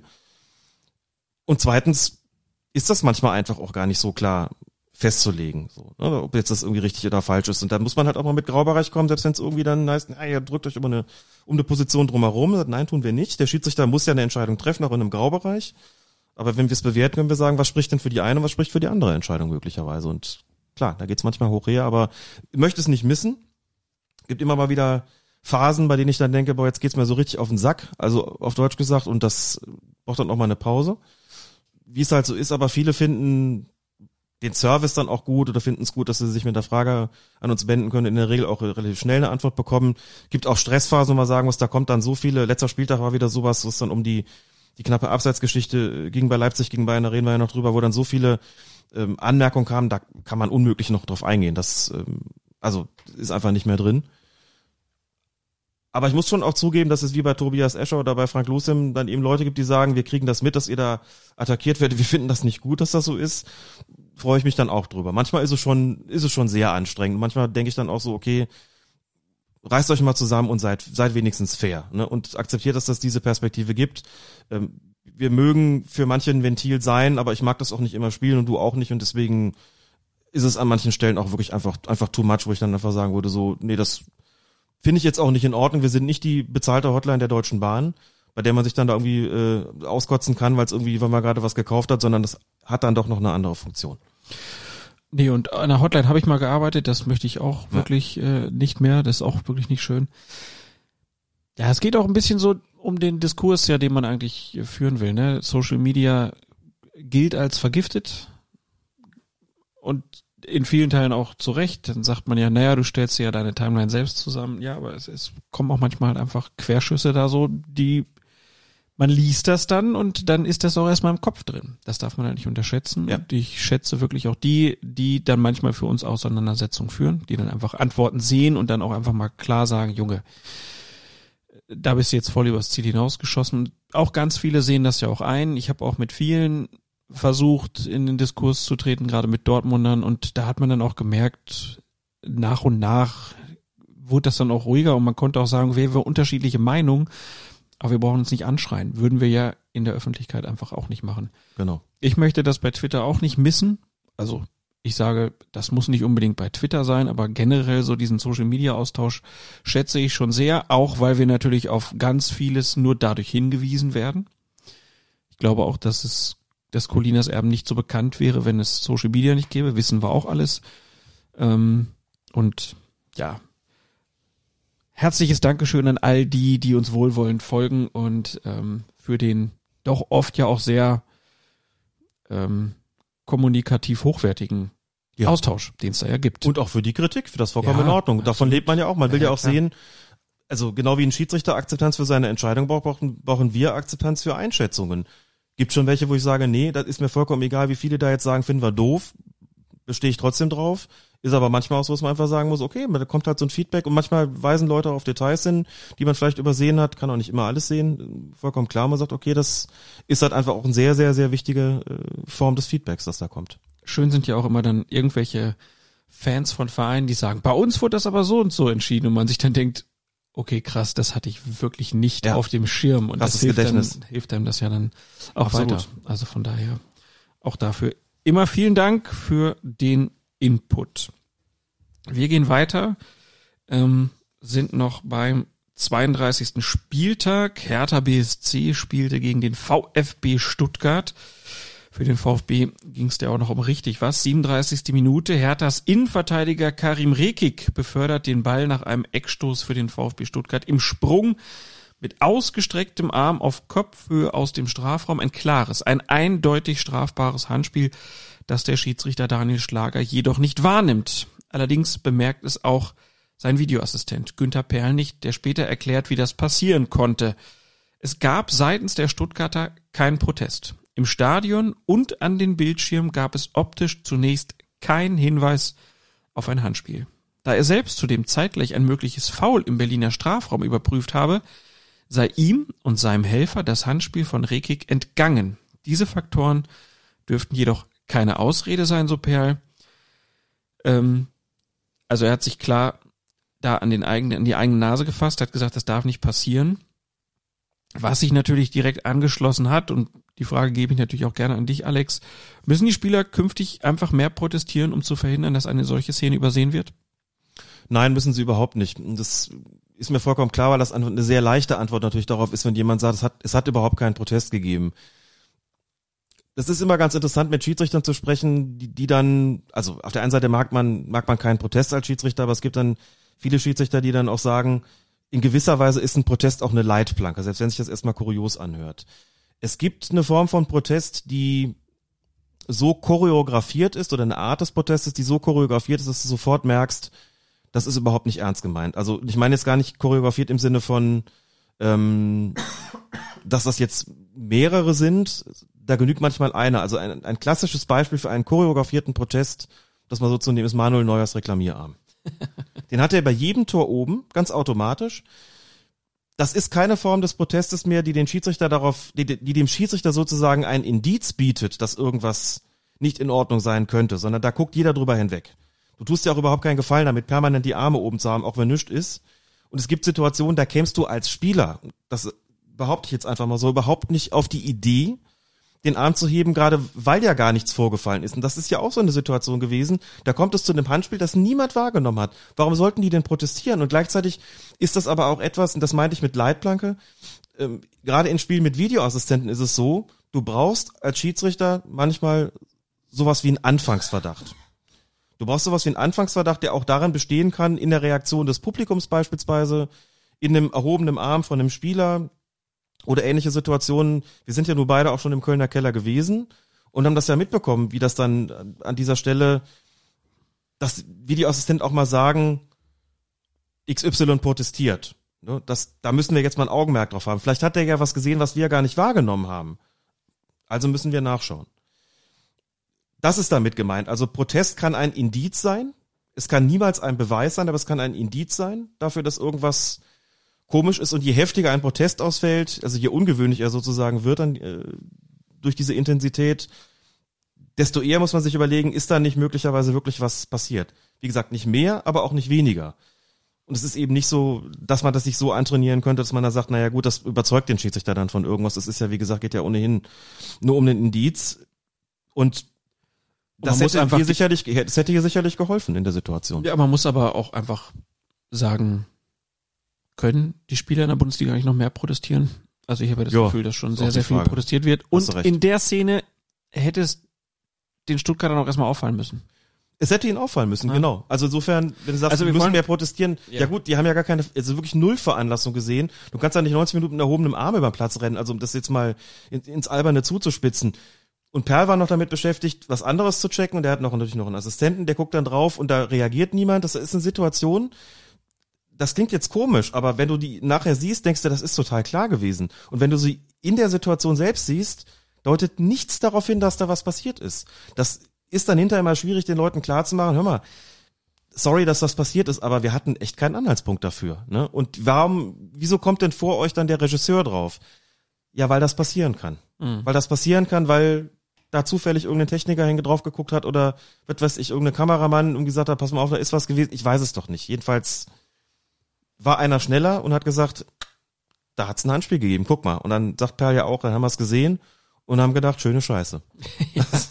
er ist da ja, also habe ihn ja auch schon auch mitbekommen, da im, im Video Assist Center, äh, ein, ein Mann des, des offenen und deutlichen Wortes, äh, oder wie Andy Möller sagen würde, ist sehr selbstkritisch gerade sich selbst gegenüber ähm, und sagt dann auch, redet auch gar nicht um den heißen Brei, sondern sagt, ja komm, ist halt doof gelaufen, darf nicht passieren, ist aber passiert, Punkt. Schwierig, ne? Ja. Aber also was ich mich auch wirklich gefragt habe, da gab es leider keine Infos zu. Wem ist das eigentlich aufgefallen? Also wer, wer hat das eigentlich gesehen, dass das ein Handspiel war? Das würde mich echt mal interessieren. Du meinst vom vom, vom, vom Fernsehen? Also das ist ja, ja, den sollten sie sich vielleicht kaufen da. Hab ja gerade auch nur gemutmaßt. Ne? Es ist auch durchaus so, dass mir schon auch mal zu Ohren gekommen ist, dass es, dass die Fernsehregisseure die Videoassistenten durchaus in gewisser Weise als Konkurrenten begreifen, wenn du weißt, was ich meine. Ah, ja. ja das klar. ist so eine, so eine Ebene, über die ich mir überhaupt keine Gedanken gemacht habe. Das eine sind halt unparteiisch und das andere sind Leute, die vom Fernsehen sind. Die begreifen die als Konkurrenz teilweise. Sie sagen, das ist eigentlich, also wir leben ja davon, als, als Fernsehen auch Zeitlupen zu zeigen und etwas aufzudecken, mhm. was sonst keiner gesehen hat. Und wir leben auch so ein bisschen davon vielleicht, oder haben davon gelebt, den Unparteiischen nachzuweisen, hier, das hast du übersehen, ne? Und jetzt kommen Videoassistenten, die mit dem exakt dem identischen Bildmaterial arbeiten und im Prinzip auch so eine Art, ja, Funktion dann innehaben, wie der, wie der Regisseur dann an, also in Bezug jetzt auf die, auf diese, diese Sache mit dem Nachweis. Und da mag sich der ein oder andere auch, sagen wir mal, sportlich herausgefordert fühlen, sagen, ich finde das schneller, ne? Und nicht ohne Grund läuft im Video Assist Center halt auch das Fernsehbild mit. Da gucken die zwar normalerweise nicht drauf, aber sagen auch frank und frei, das kann schon mal sein, dass wenn wir noch dabei sind zu checken, dass der Regisseur vielleicht schneller ist, weil er einfach auch ein geübtes, gutes Auge hat als äh, jemand, der das beruflich seit Jahren macht und vielleicht sieht er irgendwas und ist vor uns auf die beste Perspektive gestoßen. Dann haben wir die da gesehen mit einem Auge und können sie nochmal prüfen. Alles gut. Ne? Insofern zieht das so eine Ebene auch mit ein, wo man sich denkt, ach was, Konkurrenz, aber irgendwo auch klar. Ne? Klar. Ja, interessantes äh, interessanter Nebenschauplatz, würde ich ihn mal nennen. Was ja eindeutig wieder großes Oberthema sozusagen war, war das Thema Handspiel. Ähm, eingeschaltet haben sich dabei auch Jochen Drees, der Projektleiter der DF des DFB für die Videoassistenten, der war im aktuellen Sportstudio und Lutz Michael Fröhlich, Leiter der Schiedsrichterkommission Elite, der sich in einem Interview mit der Tageszeitung Die Welt geäußert hat. Drees sagte, grundsätzlich kann ich verstehen, dass man mit der Art, wie im Moment das Handspiel ausgelegt wird, ein Problem hat. Dass die Situation in München und Berlin falsch gelöst wurden, räumt er unumwunden ein. Also Rekik und auch Boateng. Fröhlich sagte, Wir sind irritiert und auch etwas enttäuscht über die unterschiedlichen Entscheidungen in vergleichbaren Situationen. In den Schiedsrichterseminaren sei klar gesagt worden, was strafbar ist und was nicht. Fröhlich weiter.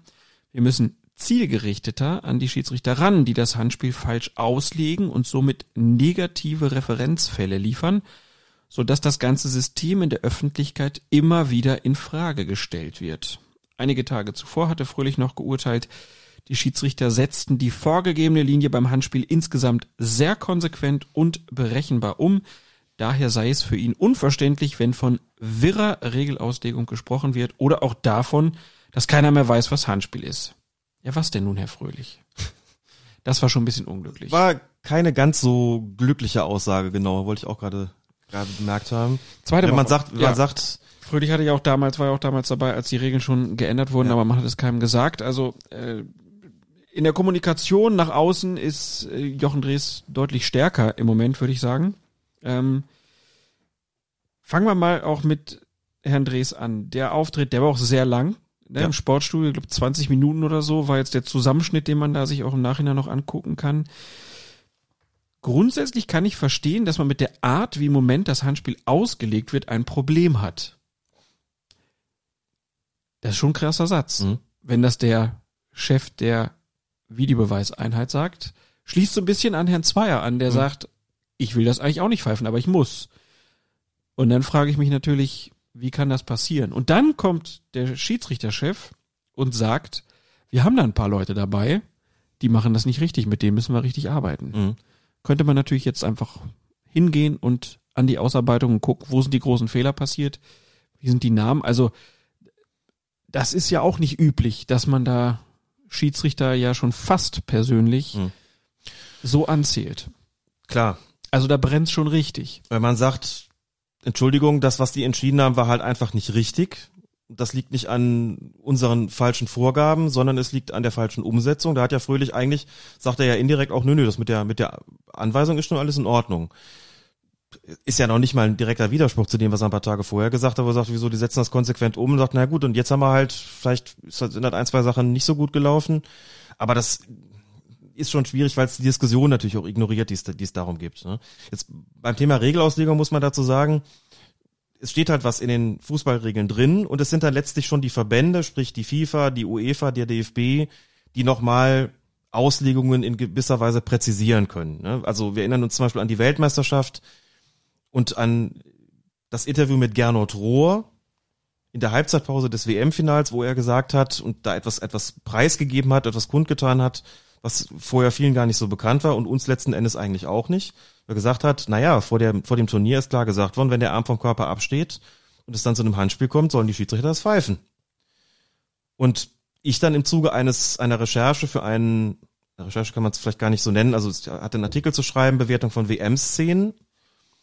Und als es um die Bewertung ging und ich eben auch, auch ähm, Austausch hatte mit dem, mit dem DFB, ist da schon auch nochmal gesagt worden, da sind Strafstöße von der FIFA als, Handelfmeter von der FIFA als korrekt bewertet worden wo sie beim DFB eigentlich noch gesagt haben, das kannst du so eigentlich nicht pfeifen, aber sagt, das ist trotzdem eigentlich deren offizielle Maßgabe. Und das schwappte dann so ein bisschen, das ist so mein Eindruck, das schwappte so ein bisschen von der FIFA rüber in Richtung DFB in UEFA, weil die halt sagen, wir sind schon darum bemüht, natürlich das einheitlich zu machen. Ja, der DFB sagt, das machen wir jetzt gar nicht so und bei der FIFA machen sie es vollkommen anders. Das ist schon auch schwierig. Also man lehnt sich da ja schon so ein bisschen äh, daran an, an die international äh, übliche Regelauslegung. Und gleichzeitig ja, so erklären sich, also erklärt sich sicherlich auch die, die, die Zunahme an Handelfmetern, aber auch, dass, dass viele Leute wirklich unglücklich damit sind, mit vielen, die gepfiffen worden sind. Und insofern mag es sogar stimmen, was Fröhlich sagt. Er sagt, das ist konsequent und berechenbar gepfiffen worden. Und die Unzufriedenheit gar nicht mal in erster Linie mit der Unberechenbarkeit ist, sondern einfach mit der generellen Regelauslegung. Und da sagt Dres vielleicht, naja gut, der ist ohnehin ja auch ein wirklichen, also ist ja nicht so, dass Fröhlich das nicht ist, oder, aber Dres ist ja durchaus einer, hab ich auch schon in Interviews erlebt und du ja auch schon, auch ein zugewandter Typ, der dann wirklich auch sagt, kann ich schon, äh, kann ich schon nachvollziehen, ähm, wenn man damit eine Schwierigkeit hat, müssen wir die Leute vielleicht mitnehmen. Ja, wissen wir irgendwie auch so mit den Videoassistenten ist noch nicht so ganz klar, wie das mit dem Serious Missed Incident und klar und offensichtlicher Fehler, müssen wir uns überlegen, wie wir das ändern. Der macht sich ja auch Gedanken darüber. Und insofern finde ich es auch gut, wenn er sich dann öffentlich hinstellt und sagt, ja, gibt Unzufriedenheit, können wir auch nicht, nicht von der Hand weisen, dass das so ist und das ist eine Sache, mit der wir uns vielleicht beschäftigen müssen. Und die Herausforderungen für die Schiedsrichterinnen und Schiedsrichter werden nicht kleiner Nein. in der nächsten Saison. Wir haben jetzt schon mehrfach sozusagen um das Feuer getanzt und überlegt, naja, wie wird das nächstes Jahr mit dem Handspiel? Aktuell sieht es eher so aus, als ob das, was viele aufregt, zementiert wird und nicht geändert wird. Von der Schriftform her ist das genau mein Eindruck. Da steht klar drin, absichtliche Handspiele werden bestraft, sprich Hand oder Arm gehen zum Ball. Das wird als Absicht bezeichnet. Das ist da so auch, auch klar ausgeführt. Dann wird eben gesagt, sich breiter machen, sich unnatürlich breiter machen mit den Armen und vor allen Dingen dann Arm auf Schulterhöhe oder sogar darüber. Grundsätzlich strafbar erstmal. Ne?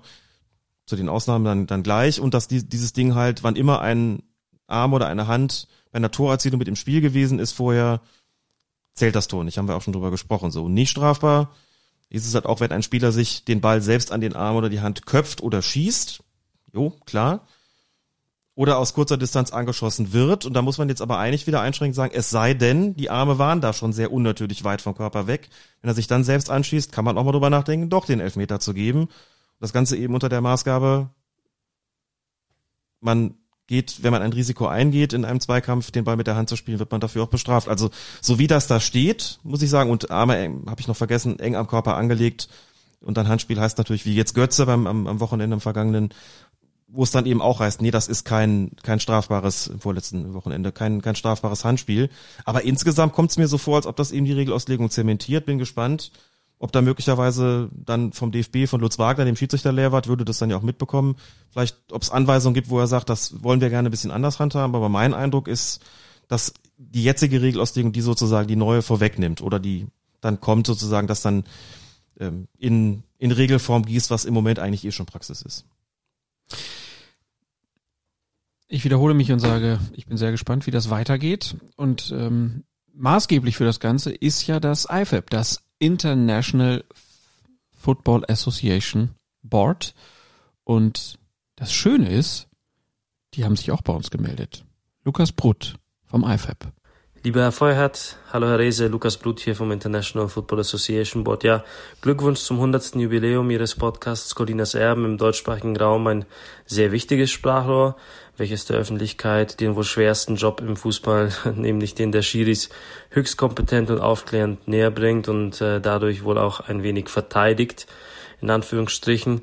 Äh, in, den, in diesen Zeiten, wo sich vieles geändert hat in den Spielregeln, ob Videobeweis, jetzt auch aktuell Handspiel, unterstützen Sie direkt auch unsere Arbeit, die wir beim IFAB ähm, tun und das schätzen wir sehr. Und weiter so, wir werden aus der Ferne mithören und wünschen Ihnen beiden mindestens 100 weitere interessante Folgen. Bis bald. Hi, Colinas Erben. Greetings and congratulations from Santa Cruz, California. Also ich habe äh, angefangen, euch zuzuhören, kurz nachdem ich den Schiri-Kurs mit meinen ältesten Kindern gemacht habe. Und inzwischen haben wir eine Familie mit sechs Schiris und sind fleißig unterwegs. Selbst meine Frau, die eigentlich nicht so besonders an Fußball interessiert war, ist begeistert, seitdem sie zum ersten Mal die Fahne in der Hand gehalten hat. Also ich kann anderen Eltern nur raten, macht den Schiri-Kurs mit euren Kindern. Es eröffnen sich ganz neue Perspektiven für den Fußball. Man ist mit den Kindern viel sportlich unterwegs, selbst mit Teenagern. Und außerdem unterstützt man doch wirklich die Jugendarbeit im Fußball.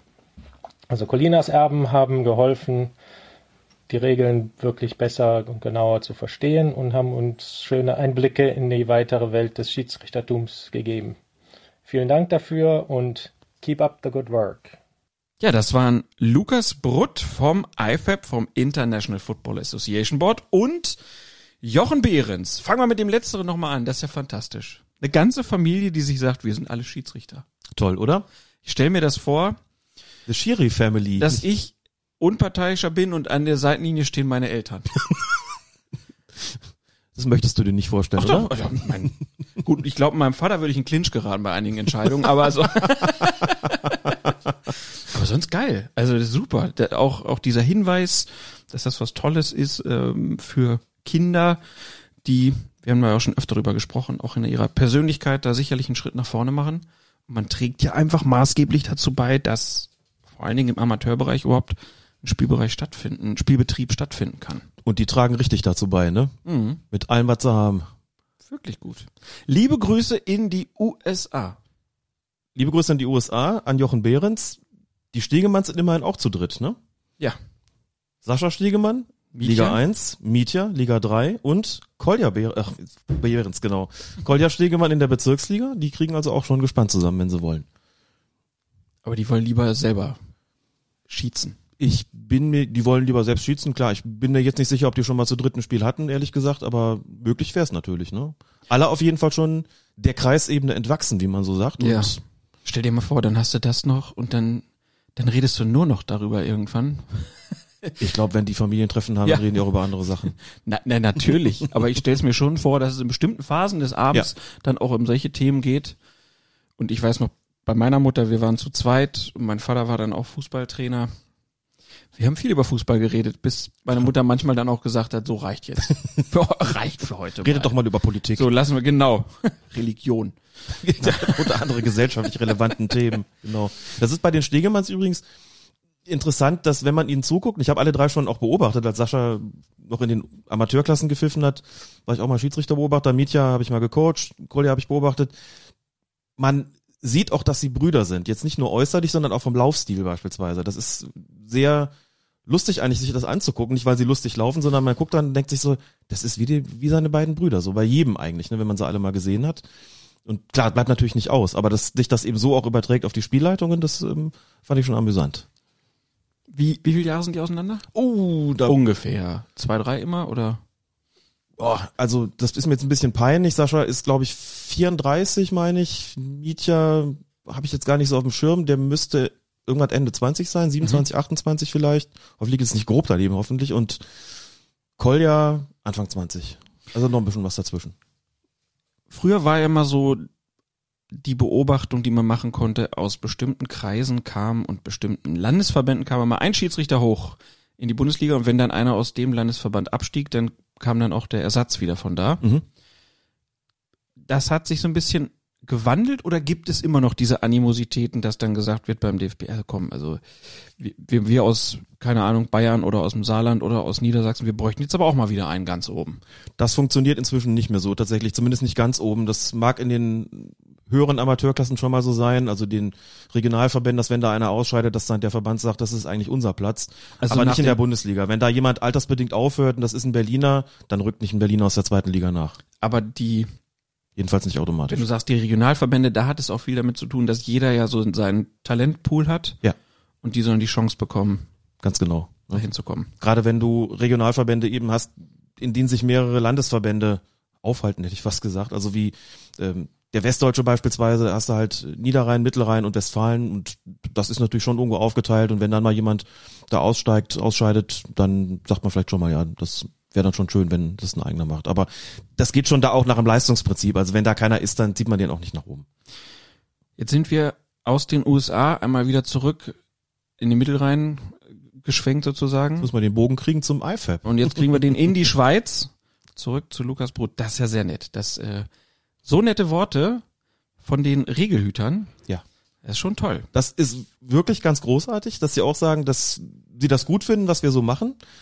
Lukas Brot, Ende 30, wenn ich richtig informiert bin, und damit natürlich auch der lebendige und lebende Widerspruch dazu, dass es ein Club von grauen alten Herren sein soll, die ihre aktiven Zeiten, wenn sie den überhaupt jemals hatten, schon lange hinter sich wissen. Also der, das, das Vorurteil heißt ja, das sind so ein paar alte Herren, einmal aus den Verbänden von Großbritannien und dann noch ein paar von der FIFA und die sitzen da zusammen und machen da so die Regeln und da sind auch noch alte Herren dabei. Ja, also, ganz so alt sind die gar nicht mehr. Also vier, Ja. vier Briten und vier Fifaner, könnte man vielleicht sagen. FIFA Ninos. FIFA Ninos, genau. Also ja, aber da das sind schon auch erfahrene Leute, das sind jetzt nicht, äh, also es sind oft Leute, die ja auch schon ihren Weg sozusagen durch die Instanzen gemacht haben, bevor sie überhaupt dahin kommen. Aber die Außendarstellung des IFAB, die hat sich schon gewandelt in letzter Zeit. Das war mal völlig anders, ganz genau. Sie hatten ja bis vor nicht allzu langer Zeit noch nicht mal eine eigene Website. Das hat sich jetzt geändert. Lukas Brot kümmert sich darum, ist auch regelmäßig in den Medien präsent. Man bekommt was mit, das wird alles dokumentiert. Also da finde ich die Transparenz doch eine ganz andere, als sie das vor einigen Jahren noch gewesen ist. Mhm. auch wenn sie Konferenzen jetzt machen, ihre, ihre Jahrestreffen, auf denen dann die Regeländerungen beschlossen werden, das kann man an sich anschließend im Stream angucken, das wird dokumentiert, das ist auch frühzeitig verfügbar, das ist kommentiert, also eine völlig andere Form von Zugänglichkeit und Transparenz, als das früher der Fall gewesen ist. Und wie gesagt, Lukas Brut macht das einfach auch als, als Geschäftsführer, finde ich, in der Außendarstellung sehr gut und ist natürlich auch ein kompetenter Mensch. Und David Elleray, sozusagen der, der fachliche Chef von Sianze, wie man so sagt, das ist ja auch ein, also, also ein Grand Seigneur, könnte man fast schon sagen, vom, vom Auftreten und auch vom Äußeren. Und ich finde das gut, da hat sich schon einiges getan. Müssen nur noch die Hand, Handspielregel umstricken. Ja, da werden wir mal gucken, wie das dann alles so wird mit der Neuregelung ab der kommenden Saison, ne? Schauen wir mal. Mhm. Aber Alex, das, was du jetzt hier irgendwie die letzten fünf Minuten erzählst, das kommt mir vor, als ob ich das alles schon mal gehört habe. Hm. Woran mag das liegen, Klaas? ja, wir hatten technische Wiederholung Probleme. ist die Mutter der Weisheit, Oh. heißt es doch. Hm? Ja. Gerade ich als Lehrer weiß das natürlich. Habe ich mir gedacht. Die, ähm, die Hintergründe dieser, dieser Sätze sind jetzt einfach, wir mussten uns für die letzten 50 Minuten nochmal treffen oder jetzt vielleicht auch noch ein bisschen mehr, weil der 34. Spieltag noch dazu kam. Wir haben also vor dem 34. Spieltag angefangen aufzunehmen, auch einmal komplett und die letzten 50 Minuten waren irgendwie kaputt. Ja. Konnte man nicht retten, aber so ist schön, so sehen wir uns nochmal. Mach's schnell, mach's falsch, mach's nochmal. Und das Beste ist, die Doku, die wir am Anfang dieser Episode besprochen haben, die ist schon längst verfügbar. Also man kann direkt, wenn man jetzt hier abgeschaltet hat, wenn die Sendung hier durch ist, kann man sich bei YouTube zum Beispiel oder bei wdr.de die Doku anschauen. Jetzt habe ich den Namen schon wieder, ich krieg's durcheinander. Asche. Asche, Faul und Pfeife. Dankeschön. Asche, Faul und Pfeife findet ihr, haben wir natürlich auch auf allen unseren Kanälen verlinkt. Der Alex ist da auch zu sehen und er sagt, man kann im Gegensatz zu früher nicht mehr mit zwei Promille am Vorabend am nächsten Tag ordentlich Fußballspiele pfeifen. Habe ich auch schon Anrufe bekommen von Leuten, die gesagt haben, hm, bist du sicher? Aber man verkauft das ja entsprechend, also. Gutes Zitat auf jeden Fall. Ähm, Sehr, sehr, hast sehr, sehr schöner Film mal- geworden. Da muss ich natürlich fragen, hast du denn früher, als das noch möglich war, mit zwei Promille am Vorabend dann am Tag danach schon mal ein Spiel gepfiffen? Nein, habe ich tatsächlich nicht. Habe ich tatsächlich nicht. Oder ist nicht so gewesen. Merkt er, ne? Ähm, Oh, ist der Ernst jetzt. oh, ist der Ernst. Es wäre einfach nicht gegangen. Ich habe sicherlich am Vorabend schon mal gefeiert und habe auch ein bisschen was getrunken. Gerade wenn man so Anfang oder Mitte 20 ist, dann bleibt das natürlich überhaupt nicht aus. Da geht das noch. Da geht das noch, da macht der Körper noch anders mit. Und das hat man dann noch auch verarbeitet bis, äh, bis zum Spiel. Aber da habe ich es nicht wirklich krachen lassen, muss ich sagen. Denn das war mir immer wichtig, wenn da sonntags ein Spiel angestanden hat, da wirklich fit zu sein. Und insofern habe ich dann, habe ich, da habe ich wirklich Maß gehalten. Das kann ich klar so sagen. Und am Spieltag selbst, vor dem Spiel ganz sicherlich gar nicht. Nach dem Spiel haben wir es öfter mal krachen lassen, ja. Das schon. Aber das ist, das gehört ja auch dazu. Vor dem Spiel kein Ahlenfelder. Nee, ganz sicherlich nicht. Die fettige Gans. Und auch keine fettige Gans. Ich könnte es mir so gar nicht vorstellen, wirklich gar nicht. Bundesligaspiel. Am besten das noch. Oh, da ja. haben wir die fettige Gans, oder musst du auch kurz hinterher. Und dann pfeife ich halt mal zu früh die Bundesliga-Partie ab. Legendär. Ähm, dann würde ich vorschlagen, wir machen mal weiter im Text. Mhm. Haben wir zwar schon mal besprochen, machen wir aber gern nochmal. Ihr habt es ja nicht gehört. Und ich habe wieder alles vergessen. Das ist gut. 33. Bundesligaspieltag.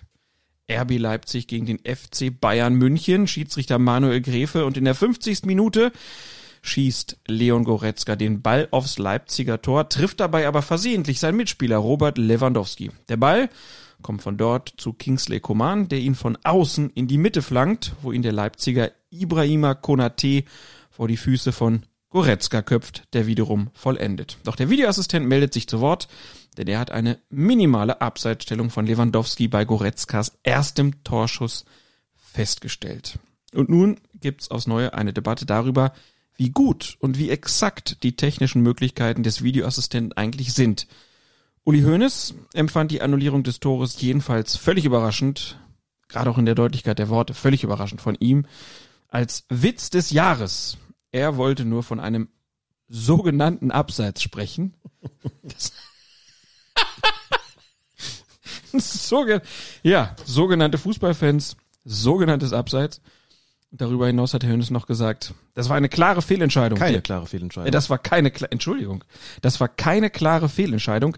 Der Videobeweis ist dafür da, klare Fehlentscheidung zu korrigieren. Es war gleiche Höhe. Dabei ist Abseits ja eigentlich eine Schwarz-Weiß-Entscheidung oder vielleicht doch grau wegen der Unschärfen und Ungenauigkeiten bei den Messungen. Bist du ein Fan davon, dass man sagt, too close to call. Hier haben wir eine minimale Abweichung von drei oder fünf Zentimetern. Dann muss das Tor von Herrn Goretzka zählen.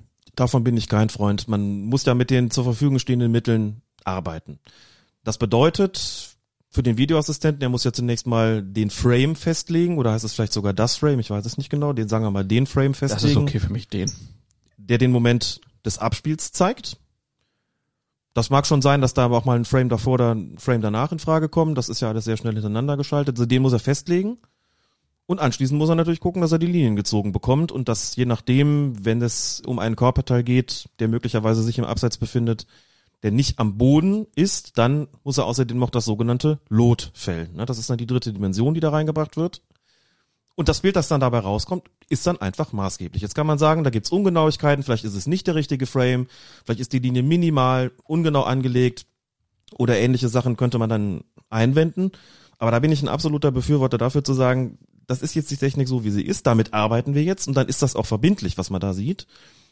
Was hat man dann auch für eine andere Chance? Wenn man jetzt sagen würde, too close to call, wie könnte das aussehen? Man könnte vielleicht sagen, wir ziehen ja immer zwei Linien. Das eine, die eine Linie wird am vorletzten Verteidiger angelegt, die andere dann am Angreifer, äh, der am weitesten vorne ist oder der dementsprechend das Spiel eingegriffen hat, oder, hat oder jemanden beeinflusst hat. Wenn man jetzt sagt, rote und schwarze Linie unterschreiten ein gewisses Maß, also der Abstand zwischen beiden Linien unterschreiten ein gewisses Maß. Das ist dann ein Maß, von dem wir sagen, da können wir nicht mehr hundertprozentig sicher urteilen. Schön, aber dann ist es vielleicht so, vielleicht hat der Assistent, ja, was ist denn, wenn er die eine Linie ein bisschen weiter links oder ein bisschen weiter rechts anliegt, dann ist es nicht mehr too close to call, wir haben die Diskussion nochmal. Also das verlagert die ganze Debatte einfach nur und deshalb meine ich, arbeiten wir damit, was ist und wenn der ein Bild vorlegt und sagt, das habe ich als Experte auch gemacht, als Experte den, den Frame ausgewählt, die Linien angelegt, dann wird das anhand dessen einfach beurteilt. Und dann kann ich die Diskussion darüber auch nur so begrenzt verstehen, dass sich die Technik da sicherlich noch verbessern wird, dass es in Zukunft dann irgendwann mehr Frames pro Sekunde sein werden, dass die Linien vielleicht noch dünner werden, noch genauer angelegt werden können und was dergleichen für Spielräume noch mehr sind. Das werden wir sehen, ob das möglich ist. Aber so kann man nur sagen, also Uli Hoeneß muss man dabei auch erklären, dass die Tordifferenz schon zählt. Jetzt am Schluss war es nicht mehr so wichtig für Bayern München, aber er hat ja zwischendurch auch schon mal gesagt, naja, wir sind Erster. Dann hieß es, naja, Borussia Dortmund ist schon doch von den Toren vorne. Die Tordifferenz zählt für ihn nicht. Und deswegen ist es auch nur ein sogenanntes Abseits gewesen. Da sollte man vielleicht nicht so viel drauf geben, aber es ist ja sehr viel drüber diskutiert worden. Viele Leute, die uns auch geschrieben haben, die gesagt haben, wir rechnen das jetzt mal aus, wie schnell sich so ein Spieler bewegt und was das für Verschiebungen da gibt. Alles richtig.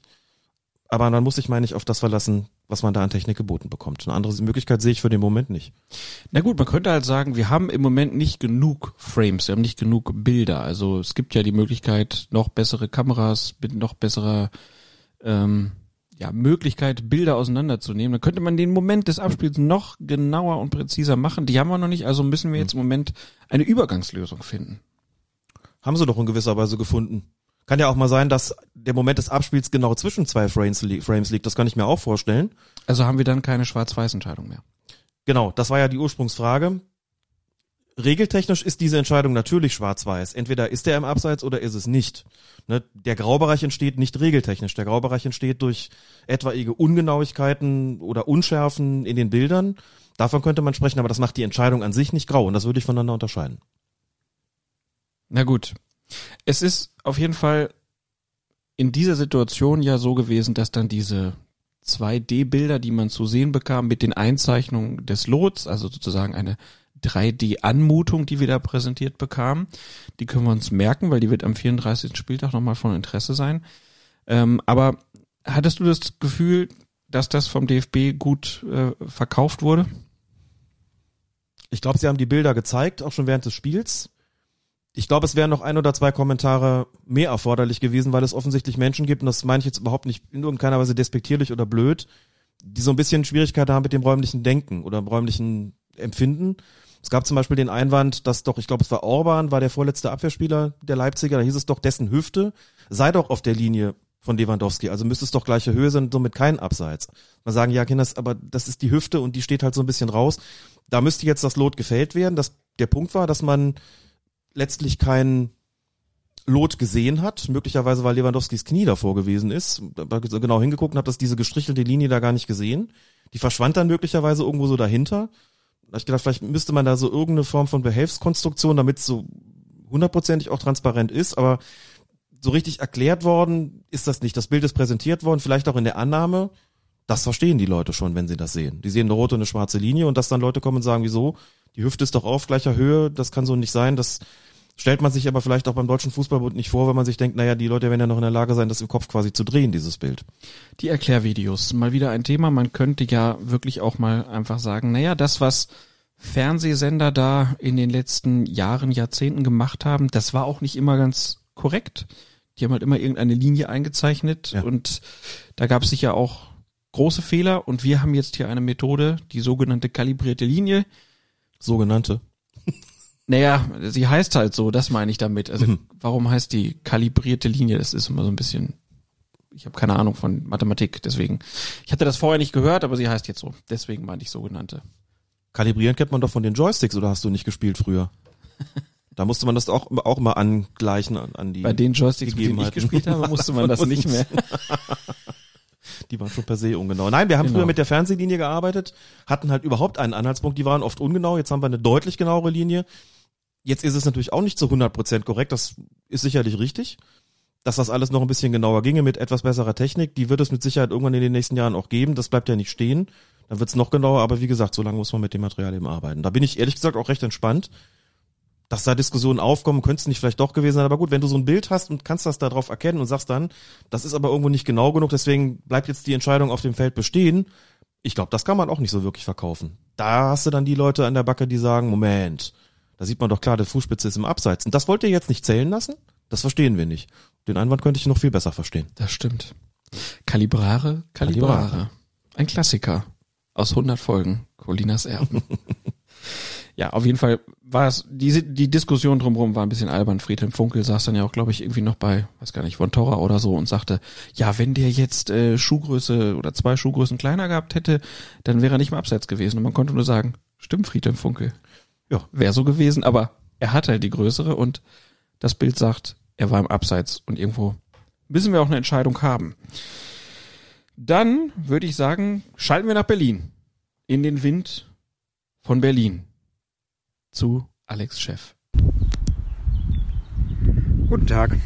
Als einer, der schon als Kind in den 70er Jahren des vergangenen Jahrhunderts in Colinas Erben Bettwäsche geschlafen hat und als einer, der zur Einschulung wie selbstverständlich einen Colinas Erben Aufkleber auf dem Turnister hatte, ist es mir eine Ehre, euch zur 100. Folge eures Podcasts zu gratulieren.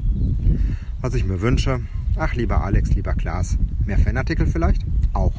Vor allem aber, lasst euch nicht beirren auch wenn manch einer es nicht verstehen mag, dass nicht ihr es seid, die bisweilen auf dem Fußballplatz falsch entscheiden.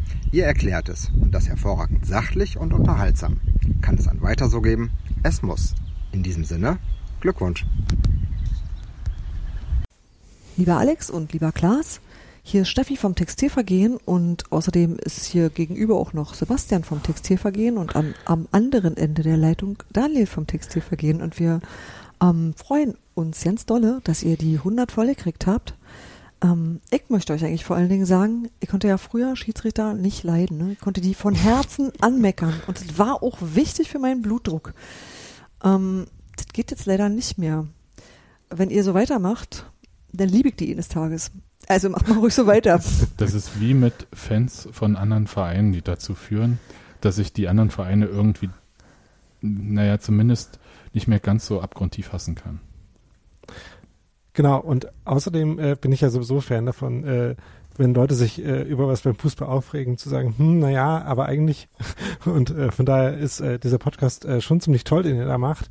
Und außerdem äh, finde ich toll, dass, ähm, weil ich ja früher mal Schiedsrichter war und das jetzt nicht mehr bin, ähm, ich quasi mit euch Gelegenheit habe, äh, das zu sublimieren, dieses äh, Bedürfnis, doch Schiedsrichter sein zu wollen. Und ähm, ich hoffe, dass das noch äh, lange so weitergeht.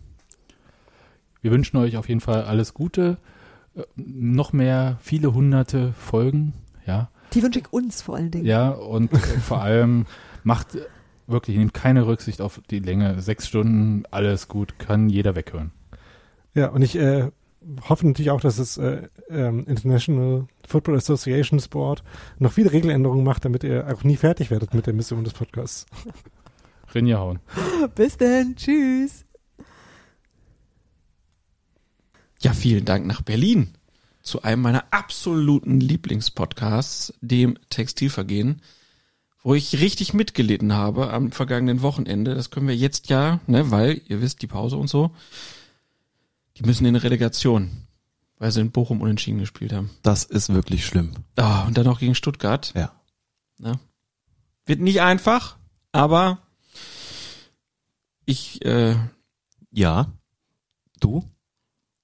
Ich weiß gar nicht, ob ich Union Berlin jetzt die Daumen drücken kann oder nicht, weil ich hätte ja gerne ein Auswärtsspiel bei Union nächstes Jahr mit 96.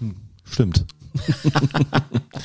die zwei Herzen. Ja, und davor Stefan Giannakulis. Dein Boss. Mein Chef sozusagen bei ntv.de, Leiter der Sportredaktion. Ich glaube, das war bei einer Fahrradtour im, oder durchs, besser gesagt, durchs Berliner Umland. Da ist die Aufnahme entstanden, wenn ich das richtig im Kopf habe. Und dann so wortgewandt. Eine sehr gedeihliche Zusammenarbeit über all die Jahre. Ab und zu sehen wir uns auch, auch treffen uns auch mal privat. Das ist jetzt kürzlich der Fall gewesen. Dann ziehen wir mal so ein bisschen um die Blöcke. Nein, sehr, sehr schön. Bin sehr froh, dass ich da schreiben darf. Und das hat sich, glaube ich, auch gut entwickelt. Was auch immer, also meistens wird nicht, nicht viel redigiert. Da freue ich mich drüber, dass das doch offensichtlich in einem Zustand dann von mir abgeliefert wird, der einigermaßen akzeptabel ist. Und dann muss man mal gucken, was, was da passiert. Der Punkt ist letztlich, da gibt auch auf Twitter und auf Facebook immer so Reaktionen, was ist denn mit dieser oder mit jener Szene? Mhm. Wollt ihr da nicht drüber sprechen oder wolltest du da nicht drüber sprechen? Hast dich nicht getraut, ne? Falsch um Schiedsrichter. Hast dich nicht getraut. Letztlich trifft man da ja nicht nur eine fachliche Auswahl sozusagen in der mh, sagen wir, Position des Schiedsrichterlehrwarts. Also mache ich natürlich schon, dass ich mir auch überlege, was könnte regeltechnisch interessant sein. Der zweite Punkt ist, was interessiert die Leute, die das lesen. Der dritte Punkt ist ganz wichtig, damit verbunden natürlich, was ist journalistisch von, für Interesse. Also es gibt Spieltage, da steht eine Entscheidung im Mittelpunkt und da hänge ich auch nichts mehr dran, weil es einfach nur gekünstelt wirken würde. Es gibt welche, da gibt's mehrere Entscheidungen, die im Mittelpunkt stehen, aber man muss halt eine Auswahl treffen und irgendwo auch einen Punkt setzen und dann sage ich auch gerne mal, reden wir halt im Podcast drüber. Oder ich beantworte es halt dann separat von mir aus. Aber das geht halt nicht, dass man das äh, ellenlang werden lässt. Selbst wenn es online ist und damit eigentlich keine Zeichenbeschränkung besteht, ist es nicht, nicht gut und nicht richtig, da vier Seiten abzugeben. Und das wird dann immer länger und immer länger und dann irgendwann liest es keiner mehr. Deswegen muss man sich da auch konzentrieren. Aber das läuft in der Zusammenarbeit, wie gesagt, sehr gut und da habe ich auch sehr große Freiheiten und darüber freue ich mich auch sehr. Ja, auf jeden Fall ja ein, ein, ein gutes äh, Standbein von Colinas Erben ähm, im Prinzip mittlerweile. Also die Kolumne gehört ja fest zum Repertoire dazu. Ich fand ganz schön, dass er noch gesagt hat, dass er ja schon als kleines Kind in Colinas war super, geschlafen hat. Ähm, ja, Thema Fanartikel. Merchandising. Müssen wir mal. Wir brauchen den letzten Scheiß vom Merchandise, Klaas. Ja. Bettwäsche, Aufkleber, T-Shirts. und da wir da ja, wir haben ja eben die Steffi noch gehört, ne, Rudelbildung bei Twitter, die beim Textilvergehen ja mittut. Und die ist ja Grafikerin. Ich glaube, wir müssen da mal zusammenarbeiten und was entwickeln. Und wirklich lieb bitte, bitte sagen, denn Steffi, da ist so viel Tolles schon entstanden von ihr. Das wäre ein machst Traum. Du, machst du uns was? Ein echter Traum. Das wäre echt gut. Ja, das wäre das wäre super und ähm, Union, toi toi toi. Und ich höre euch schon leiden im Podcast. Oder sich freuen. Ja, nein, aber ich habe den letzten aus Bochum Mhm. noch nicht gehört. Okay. Der Sebastian, der war sich so sicher, dass er aufsteigen und ich habe auch gedacht, ja, die schaffen das und Pustekuchen. So ist das manchmal im Fußball. Dann kommen wir zu einer weiteren Partie. Borussia Dortmund gegen Fortuna Düsseldorf. Entschuldigung. 57. Minute. Es gibt einen Strafstoß für Fortuna Düsseldorf. Dodi Lukebakio tritt an und baut kleinere Verzögerung in seinen Anlauf ein. BVB-Torwart Marvin Hitz hat seine Torlinie im Moment des Schusses um gut und gerne zwei Meter nach vorne verlassen. Der Ball landet schließlich neben dem Dortmunder Tor. Schiedsrichter Tobias Stieler entscheidet auf Abstoß. Die Frage ist nur, ist das alles so regelkonform? Und wenn nicht, warum hat sich in dieser Situation der Videoassistent nicht zu Wort gemeldet? Tja, ja, die Strafstoßvergehen, ne? Was lassen wir zu, was pfeifen wir zurück? Also streng genommen war das natürlich nicht regelkonform, denn ein Torhüter muss auf seiner Linie bleiben, so ist momentan noch der Stand der Dinge jedenfalls, bis der Strafstoß ausgeführt ist. Ausgeführt heißt, bis der Schütze den Ball gespielt hat, also berührt hat von mir aus. Dann darf er die Linie nach vorne verlassen, vorher nicht. Hat er hier aber getan. Aber da verhält es sich ähnlich wie mit den anderen Strafstoßvergehen, also dieses zu frühe Vorlaufen in den Strafraum von Seiten der Verteidiger oder der Angreifer. Es wird eben nur selten geahndet. Wenn es geahndet wird, dann nur in besonders krassen Fällen. Und daraus ist im Laufe der Zeit so eine Art Spielraum entstanden, ohne dass den jemand irgendwie definiert oder eben klar festgelegt hätte. Ein Spielraum entstanden, den man auch schlecht bemessen kann. Also normalerweise würde ich sagen, wenn die Torhüter so einen Meter oder Meter 50, jetzt ohne nachzumessen, vor der Linie sind, pfeift das eigentlich keiner zurück. Ich glaube, Hitz war schon ein bisschen weiter vorne, Mhm. hat dann auch dazu geführt, dass viele Leute gesagt haben, geschrieben haben, ist das denn nicht jetzt mal ein Fall, um das zurückzupfeifen, so weit wie der vorne ist? Der ist natürlich auch deswegen immer ein bisschen weiter rausgegangen, weil Luke Bacchio verzögert hat. Da muss man dazu sagen, auch das noch, um das nochmal aufzuklären, entgegen anderslautender Gerüchte, das darf er. Ne? Ein Anlauf darf unterbrochen werden, ein Anlauf darf sogar abgebrochen werden, verzögert werden. All das ist statthaft, all das ist zulässig. Was ein Schütze nicht darf, ist nach vollendetem Anlauf, das heißt, wenn er sein Standbein neben den Ball gesetzt hat und schon ausgeholt hat, dann darf er die Schussbewegung nicht abbrechen, also nicht den Schuss bloß vortäuschen. Täte er das, dann würde er mit einem indirekten Freischuss dafür büßen gegen sich, dann wäre es auch völlig egal, ob der Ball ins Tor geht oder nicht, dann gibt's, gäbe es automatisch einen indirekten Freistoß.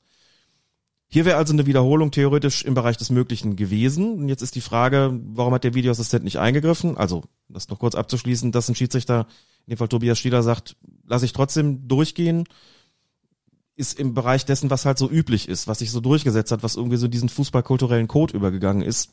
Da würde ich jetzt gar nicht groß drüber meckern. Was das Thema Videoassistent betrifft, muss man sagen, dass dessen, dass das Regelwerk oder die, die Regularien eigentlich schon ein bisschen darauf abstellen, auf diesen fußballkulturellen Code. Denn die besagen, kurz gefasst, der greift dann ein, wenn es eine unmittelbare Auswirkung hat, dieser Verstoß. Also beispielsweise, wenn ein, ähm, ein Angreifer, also ein Mitspieler des Schützen zu früh in den Strafraum eindringt und den abgewehrten Schuss verwandelt. Dann hat er natürlich unmittelbaren Einfluss auf den Ausgang dieses Elfmeters genommen. Und dann sagt man, gut, der hat einen Vorteil gezogen aus seinem zu frühen Hineinlaufen, einen unmittelbaren Vorteil, dann muss der Videoassistent eingreifen. Ne? Und das wäre hier vielleicht so gewesen, wenn Marvin Hitz den Ball gehalten hätte. Der Ball ist aber nicht von ihm gehalten worden, sondern der ist am Tor vorbeigeschossen worden. Dann ist es kein unmittelbarer Einfluss mehr, sondern ein mittelbarer Einfluss. Kann man dadurch argumentieren, wenn der rausläuft, verkürzt er den Winkel. Damit erhöht sich die Wahrscheinlichkeit, dass der daneben geschossen wird. Alles richtig, aber da sagt man eben, nein, es muss schon so sein, es muss ein unmittelbarer Eingriff sein, damit der Videoassistent da interveniert. Da orientiert man sich also schon daran und sagt außerdem, dass der Schiedsrichter in der Umsetzung dieser Strafstoßbestimmungen einen klaren und offensichtlichen Fehler gemacht haben muss, was ja auch wieder nur bedeutet, der muss sein Ermessen eigentlich im Grunde genommen total überschritten haben. Das ist ja nicht der Fall gewesen, insofern ist das auch keine, kein Fall gewesen für eine Intervention, für einen Eingriff des Videoassistenten. Da sind schon andere Maßstäbe dann, die da angelegt werden und die sind hier sicherlich noch nicht erfüllt gewesen. Aber irgendwie auch interessant, dass dieser Elfmeter und dieses Verzögern so richtig setzt sich das nicht durch bei allen, was man da darf und was nicht. Ich weiß auch nicht warum. Ne? Es Nee. ist halt jahrelang so gewesen, dass man den Strafstoß in einem Zug ausführen musste. Kenne ich auch noch als Schiedsrichter. Ja. Dann hat man es geändert und es ist auch eigentlich zigmal kommuniziert worden, aber selbst bei erfahrenen Fußballkommentatoren ist es heute oft immer noch so, dass die sagen, das ist aber doch nicht regulär gewesen, was der da gemacht hat. Beim Torwart käme jetzt noch dazu, hätte Tobias Stieler diesen Strafstoß wiederholen lassen, hätte er Marvin Hitz verwarnen müssen. Die gelbe Karte ist dann Pflicht. Und auch keine Ermessensentscheidung, sondern die ist dann zwingend. Da kommt er gar nicht drum herum. Mag vielleicht auch noch mal eine Rolle spielen, dass man dann sagt, nur angesichts der Strafe, die zwischen wieder dafür vorgesehen ist, zögere ich vielleicht, den wiederholen zu lassen. Ja, ab der nächsten Saison muss der Torwart bei der Ausführung nur noch einen Fuß auf der Linie haben. Ich bin gespannt, wie sich das auswirken wird, haben wir ja schon drüber gesprochen. Könnte sein, dass die Schiedsrichter sagen, gut, wenn er jetzt nur noch einen Fuß auf der Linie haben muss, dann sind wir aber insgesamt ein bisschen kleinlicher und nähern das sozusagen, nähern die sehr ähm, strenge Regelung vom Wortlaut her, nähern wir sozusagen der Praxis dann ein bisschen an oder umgekehrt. Bin neugierig, wie das laufen wird. Der zweite Punkt, wo wir neu- neugierig sind. Handspiel und Definitiv, auch gilt für ganz viele Regeländerungen. Haben wir aber auch Folge 99 schon schon ausführlich gesagt. Das stimmt. Dann ähm, lass uns weitermachen und äh, wir haben noch mal, ich hätte jetzt bei einer Post gesagt, aber eine, eine Sprachnachricht bekommen von jemandem, der den besten Namen hat, den man eigentlich als Schiedsrichterassistent haben kann. Aber den sagt er leider nicht. Deswegen müssen wir ihn sagen. Lennart Fahnenmüller. Geil. Stell dir mal vor, der hätte mit im, im, im, Team mit, mit Winkmann an den Linien. Das ist perfekt, oder? Ja.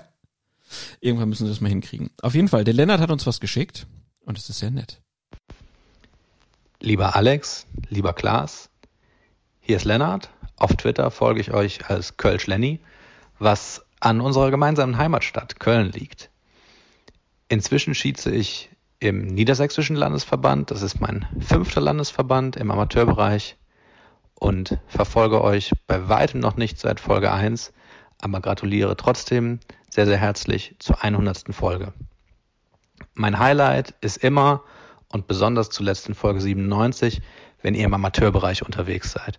Ich finde das super authentisch, die O-Töne zu hören. Ich finde es auch klasse, darüber zu reden und das einer breiten Öffentlichkeit zugänglich zu machen, wie es auf den Amateursportplätzen abgeht und was es da eigentlich für tolle Mädels und Jungs gibt, die dort Tag für Tag schießen. Lowlight ist für mich immer die Wartezeit zwischen Podcasts und da muss ich natürlich anerkennen, dass ihr das ehrenamtlich macht oder eben auch als Nebenbeschäftigung sozusagen und will deswegen da gar nicht meckern. Aber wenn ihr dann so ein Sechs-Stunden-Ding raushaut, dann denke ich mir schon so, Mensch, warum haben sie denn nicht die, das Stündchen mit den O-Tönen aus dem Kölner Keller schon mal ein bisschen früher zusammengeschnitten und durchdekliniert und haben sich dann nochmal irgendwann zusammengesetzt und zwei, drei Stündchen zur Bundesliga aufgenommen und haben zur Regeländerung eine andere Folge gemacht, so dass nicht, wenn ich dann zum Beispiel mit meiner Frau in Urlaub fahre, ich sage, du, wir können die ganze Fahrt Colinas Erben hören, gestern sind sechs Stunden rausgekommen. Naja, am Ende habe ich es dann doch nicht im Auto gehört, sondern ähm, beim Renovieren. Und das ist ein weiteres absolutes Highlight, dass ähm, ich ganz oft, wenn ich euch dann beim Renovieren auf ordentlicher Lautstärke hatte äh, und Tapetenkleister an den Fingern hatte und Alex hat irgendeine steile These aufgestellt oder hat irgendwas in einer gewissen Weise bewertet, dass ich richtig Freude daran hatte, mitzudiskutieren. Und äh, laut ausgerufen habe, Mensch, super, oder dass ich mir gesagt habe, ja, genau das, gerade wenn es um die Doxos und um die Missed Serious Incidents oder Serious Missed Incidents geht, ähm, da finde ich das total super, wie das durchdiskutiert wird und hätte da richtig Lust mitzudiskutieren. Und das wäre deswegen auch ein Vorschlag von mir an euch ladet euch doch mal irgendwie so ein paar andere Schiedsrichter-Nerds ein oder vielleicht mal wechselseitig den einen oder anderen, der dann mal kurz mitdiskutiert, wenn es um irgendwas geht. Ähm, Colinas Erben bleibt natürlich ihr beiden, aber eben, dass man auch mal einen Gast dabei hat, der vielleicht noch mal ein paar andere Einblicke bringen kann. Ähm, ja, das wäre mein Vorschlag. Was ich total gut finde, Und da ist er abgebrochen, der Ups. Lennart. Zack. Upsa. Dein, dein Mikro ist wieder an. so. Das war, das war beim ersten Mal schon so. Irgendwie ist an dem MP3 was dran kaputt gewesen. Ja, nein, ich glaube, es ist an der Stelle einfach zu Ende. Einfach zu Ende. Mhm. Ähm, auf jeden Fall vielen Dank, Lennart. Ähm, lass uns kurz über ein paar Punkte sprechen, weil die sind ja ganz äh, spannend, die er da äh, gemacht hat. Seltene Aufnahmen. Ja klar, wir, wir könnten uns da besser vermarkten und, und sagen, hier, wir verkaufen jetzt eine Folge zur Bundesliga und eine nur mit den Kellern aus dem, äh, mit den Tönen aus dem Kölner Keller und eine zu äh, den neuen Regeln. Das wäre mit Sicherheit cleverer. Andererseits ist unsere letzte Episode, die sechs Stunden Episode, die bisher am meisten gehörte überhaupt. Und das bedeutet, wir werden jetzt nur noch alle sechs Monate produzieren und dann zwölf Stunden lange Folgen raushauen, oder? Ja, Nein, ja hat er natürlich recht. Wäre schon schöner, wenn wir es häufiger hinkriegen würden. Klar. Sollte unser Vorhaben sein. Ist es ja auch immer wieder. Genau. Vielleicht klappt es ja auch mal wieder. Wir, wir arbeiten dran, immer noch. Ähm, ist aber ja auch zum Beispiel bei Max beim Rasenfunk, die erfolgreichsten sind immer seine äh, Schlusskonferenzen, die er zum Ende der Saison macht und 18 Stunden hat. Da gewinnt er die meisten Hörer und mhm. ähm, die meisten Leute hören sich das an. Wahrscheinlich auch, weil wir da sind. Scheidenheit ist eine Zier, doch weiter kommt man ohne ihr. So nämlich. Die Idee mit den Gästen finde ich gut. Ja. Und da können wir jetzt ja sagen, dadurch, dass wir diese Pause hatten, wir haben da was festgemacht. Genau, aber das sagen wir noch nicht, was das wir da festgemacht haben, oder? Aber das wird gut, das wird ein guter Gast. Ja. Wir haben also schon den ersten Gast eingeladen. Ja. Den könnte man vielleicht auch als Schiedsrichter-Nerd bezeichnen. Also lasst euch überraschen, kann man jetzt an der Stelle schon sagen. Wir haben ja auch wahnsinnig viel vor noch dabei. Ne? Also das ist ja. jetzt, glaube ich, kein Geheimnis, mal jemand vom DFB-Kontrollausschuss zum Beispiel einzuladen. Und das hast du, glaube ich, schon 15 Mal erzählt. Habe ich schon 15 Mal erzählt, das glaubt uns keiner mehr. Jetzt haben wir aber auch das Equipment endlich, das, das stimmt. so beschaffen ist, dass das wirklich problemlos möglich ist. Das wäre ja. sonst nicht ganz so gut gegangen. Insofern, ja, das werden wir auf jeden Fall. Nur nebenbei, fünf Landesverbände. Ja, das hatte ich mir auch noch aufgeschrieben. Das ist bestimmt ein Rekord. Also da würde mich interessieren, ob sich da noch irgendjemand findet, der in noch mehr Landesverbänden schon zur Pfeife gegriffen Man möchte ihn hat. fast als Lutz Pfannenstiel des Schiedsrichterwesens bezeichnen. Sehr gut. Das ist schön, dass wir es nochmal aufgenommen haben. Ja. Der Witz ist mir beim ersten Mal nicht gekommen. Und ich kann noch was erzählen. Ich war am vergangenen Wochenende auf einer Tagung im, der- beim, Landessportbund in der schönsten Stadt der Welt? Der niedersächsischen Land, genau. War doch gar nicht in Köln, ich bin gefahren. Na gut, Hannover. Sagen wir, wie es ist, wie es ist und sagen die Leute, wie Landessportbund Niedersachsen in Köln. Gibt's doch gar nicht. Die haben da eine Außenstelle. Nein, war in Hannover, direkt schön neben dem Stadion auch beim Landessportbund, Bund, eine Veranstaltung der Niedersächsischen Lotto- und noch? Stiftung. Gar nicht, oder? Ja, das Stadion so schön zentral in der Stadt. Ja, super. Wunderschönes Schön, aber bei schönstem Wetter, ja, stimmt leider. Über die Stadionbrücke gegangen und auf dieses Gebäude zu. Eine Tagung mit dem Titel Der Schiedsrichter oder Schiedsrichter zwischen Respekt und Anfeindung. Hatte dort das Input-Referat zu halten, aber an einer Podiumsdiskussion teilgenommen, einen Workshop angeboten zu Deeskalationsstrategien für Fußballschiedsrichter und dabei auch bei dieser Tagung zum Beispiel den Chef der deutschen Rugby-Schiedsrichter kennengelernt und den Präsidenten des Frisbee-Verbandes, auch einen Mhm. Kölner, haben zusammen auf dem Podium gesessen. Und das war sehr interessant, wirklich sehr, sehr spannend darüber zu diskutieren, wieso der Stellenwert ist und der Respekt gegenüber Schiedsrichtern in anderen Sportarten. Haben da auch über Handball diskutiert natürlich. Der Meister ist der Respekt größer. Das galt für andere Sportarten auch. In dem Workshop saßen Schiedsrichter aus anderen Sportarten drin, die schon, als ich über Deeskalationsstrategien gesprochen habe, erstmal mich angeguckt und gesagt haben, dass es da überhaupt was zu deeskalieren gibt. Da ist ja bei euch, was, was macht ihr da? Und bringt ihr das dann irgendwie den, den Schiedsrichter Neulingen nicht bei oder wie viel Raum nimmt das denn überhaupt ein und warum ist das im Fußball so? Also waren sehr, kann ich jetzt nur andeuten, sehr spannende Diskussionen. Und am Ende des Workshops kam der Schiedsrichterlehrwart des Fußballkreises Harburg zu mir. Marvin Schoris. Das ist der Kreis, in dem auch Lennart Fahnenmüller pfeift. Das hat er mir dann gesagt. Sagte dann, vielleicht kennt ihr euch, sagt, nee, noch nicht persönlich. Jedenfalls stehen die Chancen ganz gut, dass ich da mal einen Gastvortrag machen darf. Ah. Als Schiedsrichterlehrer des. Fußballkreises Köln nach Harburg darf. Genau, Termin muss man noch festlegen. Ja, und dann wird das da vielleicht was. Und dann lerne ich hoffentlich auch Lennart Fahnenmüller kennen. Der Den uns diesen schönen, den Kölsch-Lenny, genau, der aus Köln kommt oder in Köln gelebt hat und uns diesen schönen Einspieler geschickt. Der hat und er hat ja auch gesagt, dass er besonders so das liebt, wenn wir auch über den Amateurfußball sprechen. Da müssen wir vielleicht noch mal kurz über die Doku sprechen. Ähm, da sind ja auch Ausschnitte, die man teilweise auch aus Zeiglers wunderbarer Welt des Fußballs schon kennt, ne? Also so die Highlights, ähm, wunderbar. Und da bin ich über eine Zahl wirklich gestolpert. Da hieß es dann, dass nur vier Prozent der Schiedsrichter weiblich sind. Mhm. Das ist ja unfassbar wenig. Ja. Wie Und das war schon mal noch weniger. Wie verhält sich das denn eigentlich mit den Spielerinnen und Spielern, weißt du das? Da spielen doch nicht nur vier Prozent Frauen im Habe ich die DFB, Zahlen nicht im Kopf. Aber das sind doch, also ließe sich leicht äh, herausfinden, indem Ja. man mal die Mitgliedszahlen sich anschaute oder die Zahl der, der, der Teams und dann wie viele Frauenteams sind dabei. Vier Prozent ist überhaupt nicht viel. Das ist Ja. aber immerhin schon gestiegen, die Zahl. Das ist sehr schön und ähm, es ist auch so, dass Schiedsrichterinnen eben nicht zuletzt dadurch, dass Bibiana Steinhaus eben da in gewisser Weise als Role Model fungiert hat, jetzt auch nochmal in deutlich größerer Zahl und noch höherklassig dabei sind. Aber das ist schon auch eine Zahl gewesen, wo ich gedacht habe, boah, nur vier Prozent, also vier von 100 Referees sind, sind weiblich, ist schon auch weiterhin verdammt wenig. Ne? Und was bei der Doku mich aber auch wirklich begeistert hat, waren so diese, diese O-Töne, also da war ja mein Schützling in Anführungszeichen, der Luca Marx ist ja auch porträtiert worden. Ich wusste teilweise auch gar nicht, was der jetzt genau mit den Spielern da verhandelt. Ne? Und da sind so Sachen dabei gewesen, wie bei einer Freistoßausführung, dass er den Schützen fragt, flankst du oder schießt du? Mhm. um sich schon mal darauf einzustellen. Ich meine, das muss der Gegner ja nicht wissen, aber wenn Luca das weiß, dann hat das was, hat das Konsequenzen für seine eigene Erwartung da an den Freistoß und ne, wie er sich möglicherweise postieren muss, worauf er achten muss. Also geht er nicht unvorbereitet rein oder auch schön, wie er den einen Spieler da anspricht und sagt, hör mal, heute kriegst du die 90 Minuten mal voll, ne? nicht wie im Hinspiel. Also, dass, dass er nicht gepfiffen hat, aber das wusste er eben. Also das gehört auch zu einer Spielvorbereitung dazu oder so kann man das zumindest machen und hat das aber eben sehr locker und flockig auch rübergebracht. Der Spieler war nicht irgendwie genervt davon oder nicht, nicht jetzt irgendwie nach dem Motto, ja, das ist jetzt eine Vorverurteilung, sondern dann auch so, kriegen wir hin, ne? Also einfach deutlich machen, ich bin vorbereitet auf euch, aber nicht voreingenommen. Das ist kulminierte geradezu in dieser Szene und waren wunderbare, auch, auch andere wunderbare O-Töne.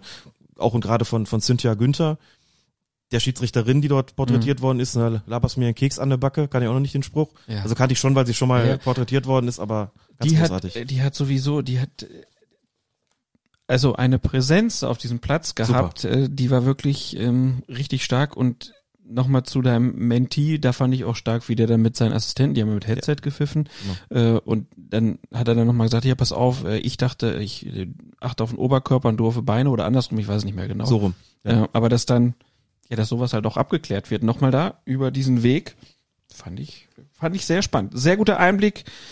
Wie gesagt, findet ihr bei YouTube und da sind dann auch so ein paar noch, bei YouTube noch so ein paar extra äh, Clips, ähm, die in diesem 30-Minuten-Film nicht auftauchen. Da kann man dann noch mal ein bisschen ausführlicher die Schiedsrichterbeobachtung zum Beispiel sich angucken. Das Videocoaching mit Sören Storks beispielsweise gibt's so als, als eigenes, längeres Video, genau. Genau.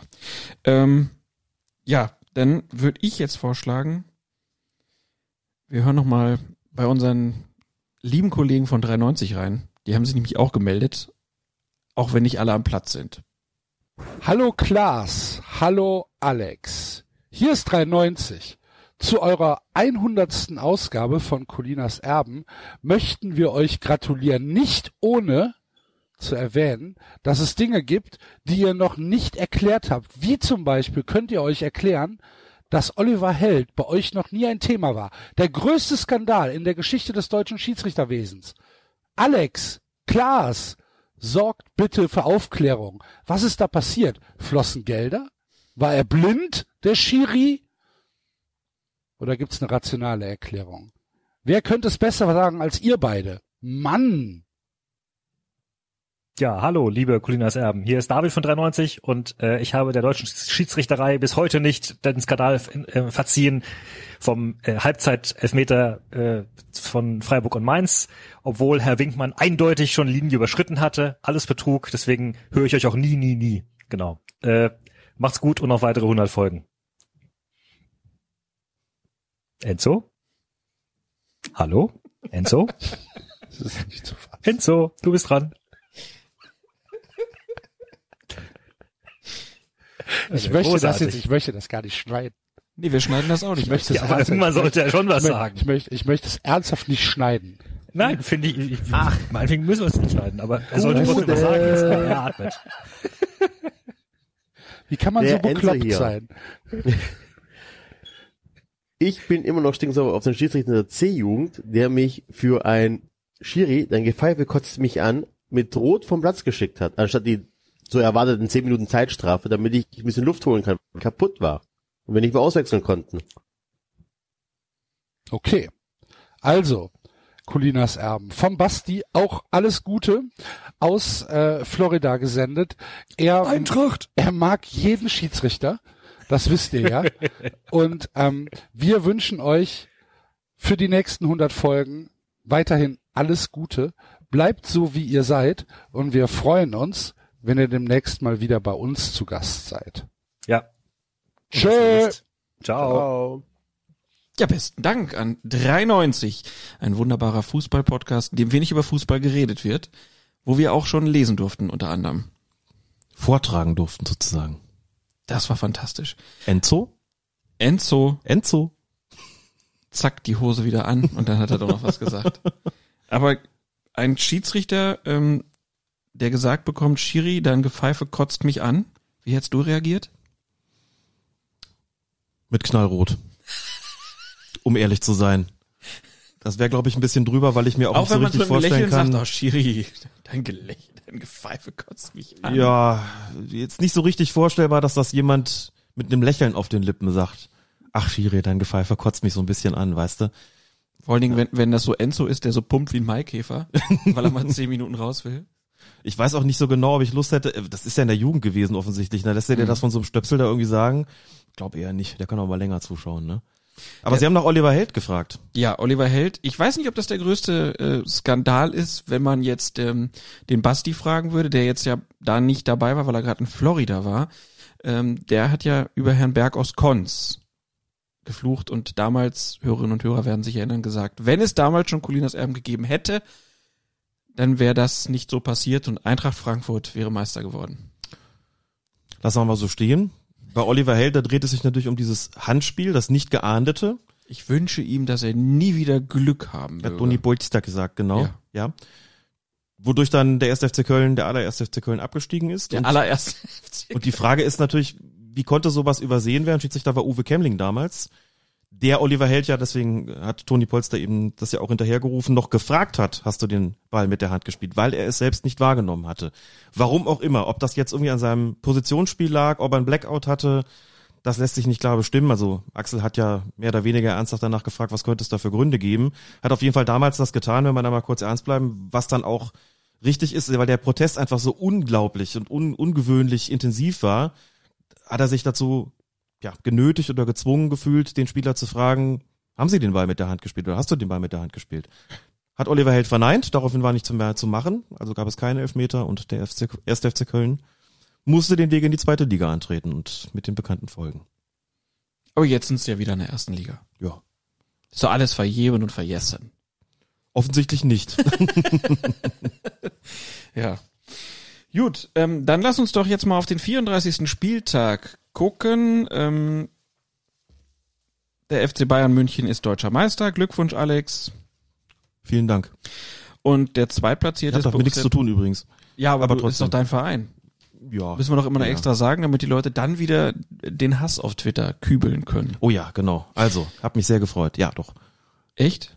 Ja, natürlich. Also ich war wirklich gerührt. Das, Siebte Meisterschaft in oh, ja, das war oh, doch wirklich. Ribéry und Robben. Ja, oh, das natürlich. schön. also durch war das schön. Beim Tränchen vergossen. Guck nicht so. Was denn? Wozu auch? Bayern-Fan wärst. Ist ja an dir vorübergegangen, der Kelch. Egal. Ich habe das abgestoßen. Stimmt, du warst es ja sogar mal. So, Die, Mütze, die viel zu enge Mütze habe ich dann bekommen von dir, ne? ja, und Ja. trägst du sie? Bayern-Fan gewesen, dann eingeschult worden, genau. Du musst sie einfach tragen, die Mütze, dann hört das auch irgendwann auf mit dem Bayern-Fan sein.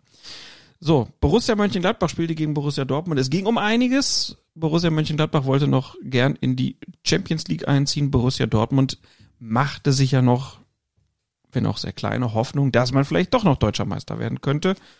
Und in der 45. Minute passt Marco Reus den Ball von außen in die Mitte. Von einem Gladbacher Abwehrspieler kommt die Kugel zu ihm zurück. Reus hebt den Ball erneut in die Mitte, wo Jaden Sancho heißt der Mann, oder? Ja, nicht Renato Sanchez, genau. Ja, Jaden Sancho zum 0-1 vollendet für den BVB. Doch bei der Prüfung des Tores durch den Videoassistenten ergibt sich eine Frage. Hatte der Ball die Torauslinie vor der zweiten Flanke von Reus bereits vollständig überschritten? Eine Frage, die sich mit den Mitteln, die dem Videoassistenten zur Verfügung stehen, eigentlich rasch und zweifelsfrei beantworten lassen sollte. Doch dem war dann nicht so, denn keine Kamera lieferte Bilder, die eindeutig zeigten, ob der Ball kurz im Tor aus war oder eben nicht. Es dauerte dann auch mehrere Minuten, dann guckte sich Schiedsrichter Manuel Gräfe die Szene gemeinsam mit seinem Assistenten Markus Sinn selbst in der Review Area an und entschied, das Tor ist gültig. Denn es ließ sich nicht zweifelsfrei nachweisen, dass Sinn einen Fehler gemacht hatte in der Bewertung, als er den Ball noch innerhalb des Feldes sah. Jetzt muss man sagen, Punkt eins natürlich immer, das hat wieder unglaublich lange gedauert, das hat sehr viele erzürnt und natürlich die Gladbacher sagen, der Ball ist doch im Aus und dann zählt dieses Tor nicht so. Dies ist die Grundsituation. Und dann ist es natürlich unglaublich unbefriedigend, dass keine Kamera das ordentlich auflösen konnte. Ja. Man hätte erwarten können, dass es vielleicht die Torkamera einfängt. Ne? Das ist die Kamera, die auf der Höhe der beiden Torpfosten ist und im Zuge der Torlinientechnik eingesetzt wird. Die zeigt aber nicht den gesamten Bereich von der einen Eckfahne zur anderen, sondern letztlich wenig mehr als eben den Raum zwischen diesen beiden Torpfosten, sprich die Torlinie, denn die soll sie letztlich überwachen. Das hatte zur Folge, dass die Stelle, an der der Ball war, also die es letztlich ging, gar nicht eingefangen worden ist von dieser Kamera. Damit war die beste Perspektive, die theoretisch beste Perspektive war damit perdu. Konnte man nicht gebrauchen, weil der Ball nicht zu sehen war. Dann musste man sich mit anderen Perspektiven behelfen und die haben das eben nicht klar gezeigt. Mhm. So, und dann kommt so dieser, dieser Punkt und der lässt mich so ein bisschen wahnsinnig werden. Dann sieht man eine Perspektive, das war dann letztlich auch die, die der Videoassistent, dessen Assistent Manuel Gräfe und Markus Sinn dann auch in Anspruch genommen haben. Da guckt man drauf und könnte denken, da ist viel Grün oder ist nicht viel, aber so ein bisschen Grün zwischen der Linie und dem Ball.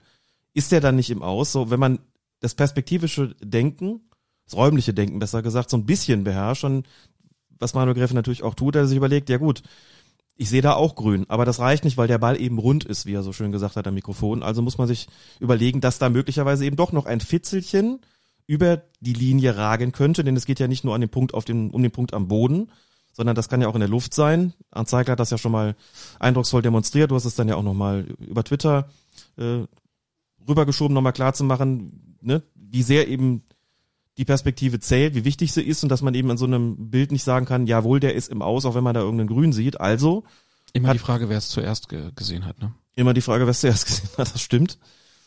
Ja, was möchtest du mir damit sagen? Nichts, gar nichts. nichts. Okay. Alles gut. Aber die Wölbung des Balles, die könnte halt noch über der Linie sein. Genau. Und das ist ja dann ein Punkt, wo man sagt, naja, der ist dann nicht vollständig im Aus. Nach der Formulierung habe ich übrigens gesucht. Mit der und nicht Wölbung? gefunden. Mit der Wölbung über der Linie. Ganz Ruf- hervorragend. Ruf mich doch an. Ja, das mache ich das nächste Mal auch. Sag Ne? doch, ich Ding. eine halbe Stunde an der Kolumne gesessen und gedacht, wie beschreibt man sowas? Da kannst du ja nicht schreiben, ein Fitzelchen, das schreibt man ja nicht. Ne? Frag den Deutschlehrer. Frag ja, ihn. genau. Ja. Jedenfalls, ja, das Unbefriedigend auf jeden Fall. Und man hat sich ja ein bisschen gefragt, ich habe es vorhin schon mal angedeutet, hätte das Lot nicht helfen können? Ich habe mal versucht, das rauszufinden, ob es hätte helfen können. Und wenn ich das richtig verstanden habe, dann gehen diese kalibrierten Linien tatsächlich nur bis zur Außenlinie und das Lot auch. Und das wäre technisch nicht mehr möglich gewesen, das so exakt einzufangen, dass man es am Ball hätte anlegen können.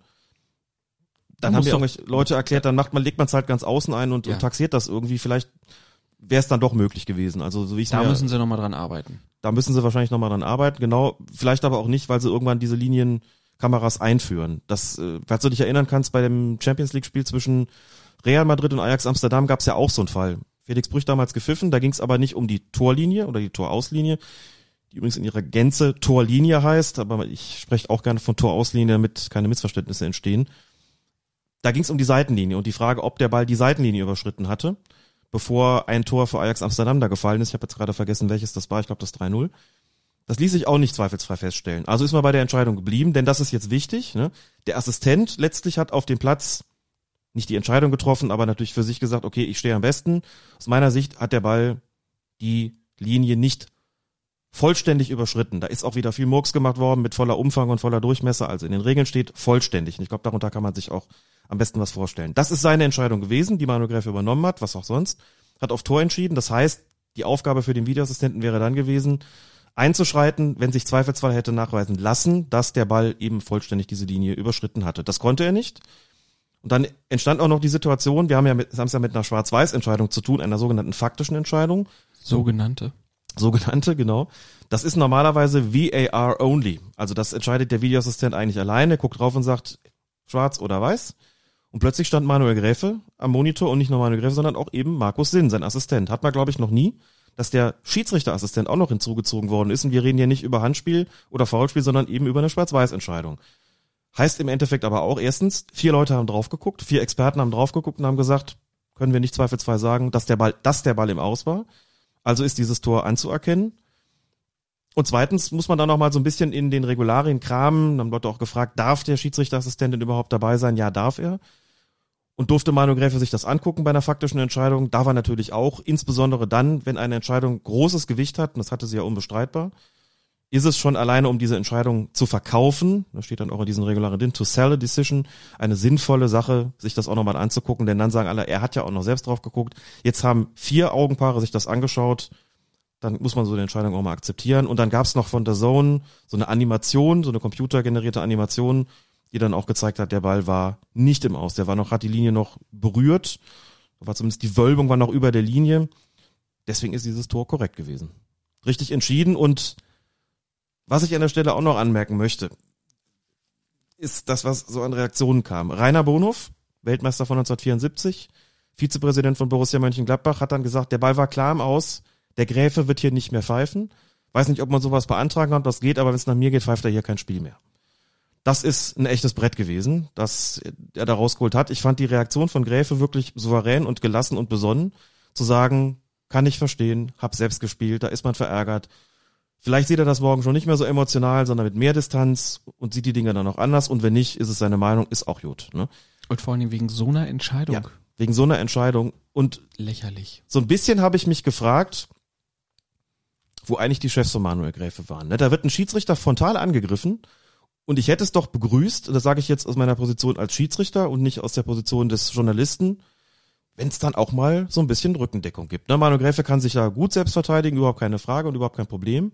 Aber ich hätte schon ganz gut gefunden, auch nachdem es eben vor kurzem da kritische Stellungnahmen gab, wo es hieß, wir sind enttäuscht, dass unsere Schiedsrichter, da manche von ihnen das mit der Handspielregel nicht so umsetzen, hätte ich es gut gefunden und richtig gefunden, wenn sich da Lutz Michael Fröhlich auch mal hingestellt hätte und gesagt hätte, stopp, das ist eine rote Linie, die wird hier nicht überschritten. Wer einen unserer Schiedsrichter so angeht, der hat unsere Kritik zu gewärtigen, das ist nicht in Ordnung gewesen, da sollte Herr Bonhoff sich hinterfragen oder was auch immer man da sagt, das jedenfalls zurückweist und klar diesen Schiedsrichter, den man ja auch nicht ohne Grund zu diesem Spiel geschickt hat, schützt.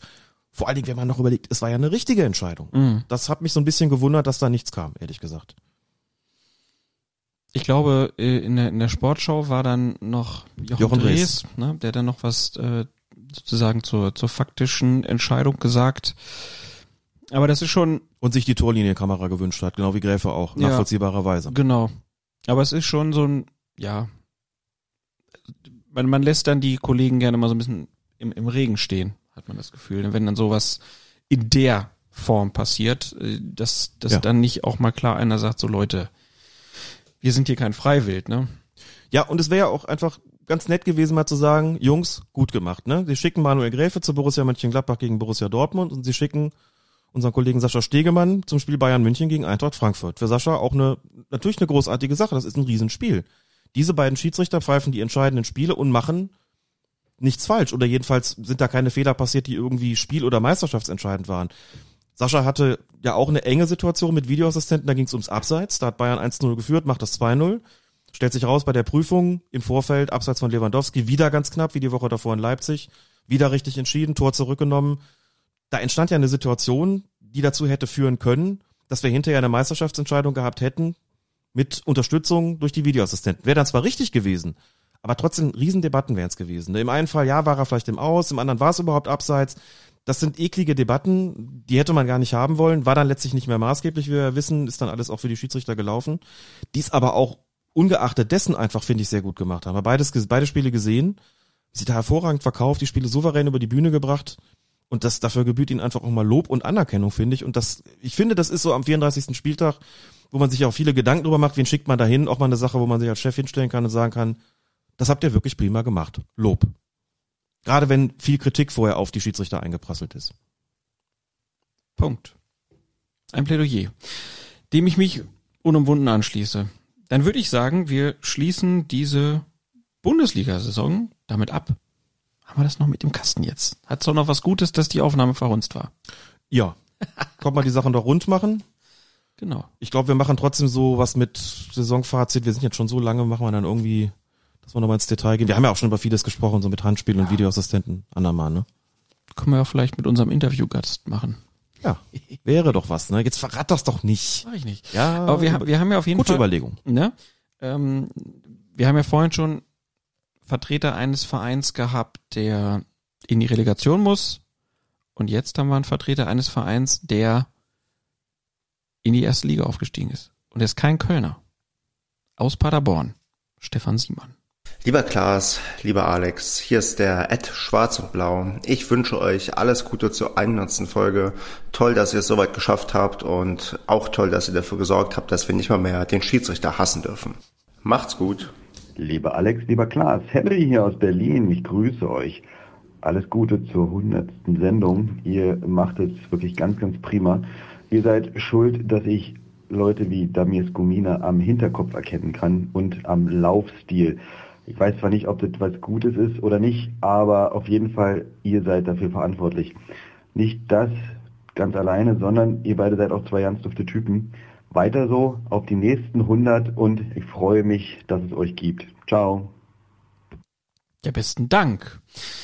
Man ist immer fast schon gerührt, wenn man das so hört. Ähm, diese netten Worte, ähm, wirklich ganz herzlichen Dank an alle, die uns da was geschickt haben an dieser Stelle. Sir Henry 33 at, at, at Twitter, genau.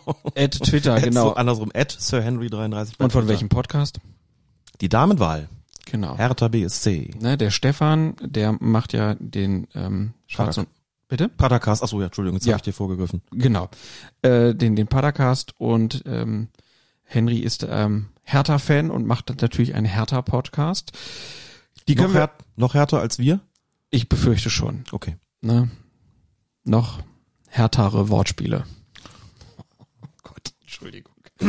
ähm, Nein, ganz liebe Grüße also nach Paderborn. Herzlichen Glückwunsch zum Aufstieg. Willkommen in Liga 1. Finde ich ja auch immer gut. Ähm, die Unioner, die haben auch immer gesagt, ah, wir möchten, wir möchten echt gern mal in, erst, in die erste Liga und ein Grund ist, wir möchten, dass endlich mal unsere Spieler bei Colinas Erben besprochen werden. Wir drücken die Daumen. Genau, die Relegation werden wir auf jeden Fall besprechen, denke ich. Stimmt. Also da kann sich das Textilvergehen schon mal drauf freuen. Kleiner Appetizer. Ja. Und vielleicht kurzes Wort so zur gesamten Podcast-Landschaft. Das ist ein sehr freundschaftlicher Austausch zwischen fast allen Podcasterinnen und Podcastern. Der Sebastian hat es vorhin auch schon gesagt, man hat in ganz vielen Vereinen jetzt Leute, die man sympathisch findet. Das kommt vor allen Dingen durch soziale Netzwerke, aber es kommt auch ganz viel durch Podcasts. Also der Podcast kann einfach sehr gut vermitteln und kann auch einfach Positionen von anderen gut darstellen in längeren Gesprächen. Man kann sehr gut Eindrücke sammeln und deshalb geht unser Gruß und unser Dank hinaus an alle Podcasterinnen und Podcaster, die das so wie wir werbefrei und einfach so machen und, Und den. Fußball und den Fußball damit bereichern, würde ich sagen. Mal mehr, mal weniger, aber so insgesamt wird das Bild dann runder und es besteht nicht mehr nur noch aus Schlagzeilen. Der Podcast ist da einfach was ganz Wunderbares und man kann nur allen Hörerinnen und Hörern auch empfehlen, sich unseren Podcast nicht einfach auf unserer Seite so anzuhören, ähm, auf colinaserben.de, sondern sich einen sogenannten Podcatcher runterzuladen. Und da kann man einfach abonnieren klicken. Bei uns ist nämlich noch die Hälfte des Publikums, hört das direkt auf der Seite. Deswegen hiermit der Aufruf, holt euch für euer Smartphone einfach einen Podcatcher, eine App, ist ganz einfach und dann verpasst ihr auch nichts mehr. Und dann entdeckt ihr vielleicht auch noch die ganzen anderen schönen Fußball-Podcasts und natürlich auch all die anderen Podcasts, die es so gibt. Das ist der kleine Exkurs an dieser Stelle. Ich hoffe, äh, du guckst so kritisch. Nein, ich stimme dir völlig zu. Unumwunden, wie du sagen würdest. Unumwunden. Dann kommen wir unumwunden jetzt zum DFB-Halbfinale, DFB-Pokal-Halbfinale. Das fand, stand, fand statt zwischen Werder Bremen und dem FC Bayern München. 80. Minute. Es kommt bei einem Angriff der Bayern über Außen zum Zweikampf im Laufduell zwischen Theodor Gebre Selassie und Kingsley Coman. Das klingt so ein bisschen wie eine Schlacht aus dem Avenger-Film. Theodor Gebre Selassie und Kingsley Coman. Oder ein olympisches Leichtathletikfinale. Wobei Theodor Gebre Selassie ist, glaube ich, Tscheche. Das finde ich auch Ist er. immer noch super. Ähm, die beiden sind also auf jeden Fall im Bremer Strafraum in einem Laufduell, ein Zweikampf. Gebre Selassie drückt ein bisschen und Kuman fällt ein bisschen, ein bisschen zu leicht. Und Schiedsrichter Daniel Siebert gibt beim Stand von 2 zu 2 dann einen Elfmeter. Und auch nach kurzer Rücksprache mit dem Videoassistenten bleibt diese Entscheidung bestehen. Robert Lewandowski verwandelt den Strafstoß. Bayern gewinnt dadurch mit 3 zu 2 und zieht in das Finale in Berlin ein. Die Erregung, die ist groß, so groß, dass sich auch Jochen Drees einschaltet und sagt, aus schiedsrichterfachlicher Sicht halten wir die Strafstoßentscheidung für nicht korrekt. Bevor wir über die Wortwahl von Herrn Drees sprechen, muss man einfach sagen oder fragen, warum glaubst du, hat der Videoassistent da nicht gesagt, geh raus, guck's dir an? Weil die beiden sich offensichtlich missverstanden haben. Nach allem, was man weiß, und das ist das, was Jochen Drees auch kolportiert hat, was Jochen Drees wiedergegeben hat, ist es folgendermaßen abgelaufen. Der Videoassistent ist davon ausgegangen, hat sich aber nicht rückversichert, dass es den Strafstoß gegeben hat, weil es oben ein Drücken gab von Gebre Selassie gegen Coman. Aber das müsste doch eigentlich der Standard sein, dass Videoassistenten Schiedsrichter Ja. sich immer darüber austauschen, was hast du gesehen. Also der Schiedsrichter Exakt. müsste das sozusagen ohne Nachfragen sagen, ich habe das und das beobachtet und deswegen gebe ich diesen Strafstoß. Deswegen hat Jochen Drees auch gesagt, an dieser Kommunikation müssen wir arbeiten, genauso wie das beispielsweise Piloten tun müssen oder tun sollten. Die muss kurz, knapp und präzise sein und es muss klar sein, dass gewisse Standards dazugehören. Es ist exakt das, was du gerade gesagt hast. Nicht davon ausgehen, dass der irgendwas gesagt hat, auch nicht, dass die Entscheidung irgendwo insgesamt vielleicht vertretbar ist. Das ist ja das Wichtige. Es kommt eben auch auf die Details an. Was hat der Schiedsrichter gesehen? Was hat er auf welcher Grundlage entschieden? Wenn der sagt, ich habe, und so war es dann also, dass Daniel Siebert wahrgenommen hat, dass es im Fußbereich ein Foulspiel gegeben hat. Deswegen hat er den Strafstoß gegeben. Da war aber gar nichts. Da war wirklich nachweislich gar nichts. Und damit wäre es auch ein klarer Fehler gewesen. Was da oben passiert ist im Oberkörperbereich, da kann man schon eher drüber streiten. Würde auch da sagen, genau wie du auch, fällt ein bisschen zu leicht.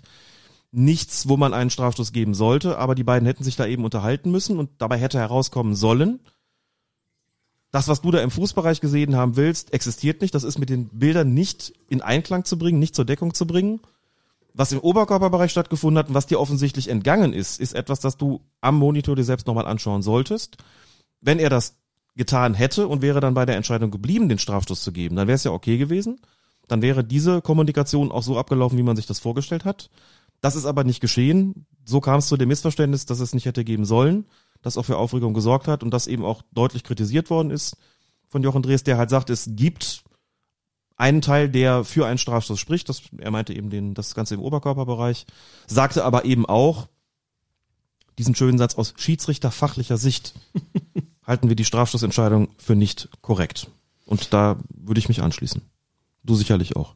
Ja, das, das ist ein Elfmeter, den man nicht haben will. Nein. Das ist ein Elfmeter, den man nicht haben will. Kommt noch ein kleiner Aspekt dazu, den wir gerade eben schon kurz angesprochen hatten, beim 34. Spieltag, beim Spiel zwischen Gladbach und Dortmund. Dieses taktische Nutzen des Videobeweises, in Anführungszeichen. Also taktisch nutzen heißt doch in diesem Fall, wir sind in der 80. Minute eines Pokalspiels, eines Halbfinales, das 2 zu 2 unentschieden steht. Wir haben einen ungewöhnlich heftigen Protest und eine Entscheidung, die offensichtlich nicht, ähm, nicht so ganz koscher gewesen ist. Dass man da vielleicht an der Stelle mal sagt, gut, ich gucke mir das schon aus taktischen Gründen an, um die Entscheidung zu verkaufen oder eben gegebenenfalls zu sagen, was ich da sehe, genügt mir dann irgendwie doch nicht, hätte sich auch schon unter dem Bezug auf die Regularien dann rechtfertigen lassen. Jetzt nicht nur, was die interne Kommunikation betrifft, aber wenn die so abgelaufen wäre wie geplant, dann hätte es ohnehin diesen, dieses Review gegeben und dazu kam es eben nicht. Ja. Ist denn das jetzt eigentlich Ansage, dass die bei solchen Entscheidungen, die im Strafraum sind, dass die Schiedsrichterinnen und Schiedsrichter da immer nochmal nachfragen sollen, äh, beziehungsweise nochmal nachschauen sollen, wenn der geringste Zweifel besteht? Nein, es gibt keine generelle Anweisung, sozusagen jede Strafstoßentscheidung oder jede potenzielle Strafstoßentscheidung nochmal zu reviewen, sondern weiterhin nur dann, wenn es entweder ein klarer und offensichtlicher Fehler des Schiedsrichters war oder eben dieser sogenannte äh, Serious Missed Incident, also der übersehene, schwerwiegende Vorfall, der darauf schließen lässt, dass es sinnvoll ist, sich das nochmal anzugucken. Aber nicht generell. Gibt ja welche, die es fordern, die sagen, warum eigentlich nicht bei einer so weitgehenden Entscheidung, einer so weitgehenden Spielstrafe wie dem Strafstoß, wie dem Elfmeter, generell nochmal nachgucken, könnte man sich sicherlich überlegen, denn meine Güte, es mag schon Strafschüsse geben, die wirklich sonnenklar sind, aber wie viel sind, sind es, bei denen es wirklich überhaupt keinen Protest gibt? Wahrscheinlich eher wenige. Bemerkenswert war die Reaktion des Bremer Trainers Kofeld, der hinterher gesagt hat, ja, natürlich will ich hier auch keinen Elfmeter sehen, aber das ist jetzt nicht die Nummer, worüber wir jetzt hier reden müssen an diesem Punkt, sondern er hat da nicht zur großen Schiedsrichterschelte ausgeholt, die an anderer Stelle wohl gekommen wäre. Bemerkenswert. Absolut. Deswegen habe ich es erzählt. Ja, DFB-Pokalfinale kommt dann auch noch bald. Das heißt, da werden wir dann nochmal drüber sprechen können. Aber vorher ähm, lassen wir nochmal zwei Hörer zu Wort kommen. Lieber Klaas, lieber Alex, vielen Dank für 99 fantastische Folgen Colinas Erben und dass ihr mich zum Podcast gebracht habt. Ich habe zwar mittlerweile jede Woche viele, viele Stunden Podcast auf den Ohren, aber Colinas Erben ist immer noch die Nummer eins. Vielen Dank und macht weiter so. Colinas Erben. Der Schiedsrichter-Podcast mit Klaas Rehse und Alex Feierwert. Alles Gute zum Hundertsten.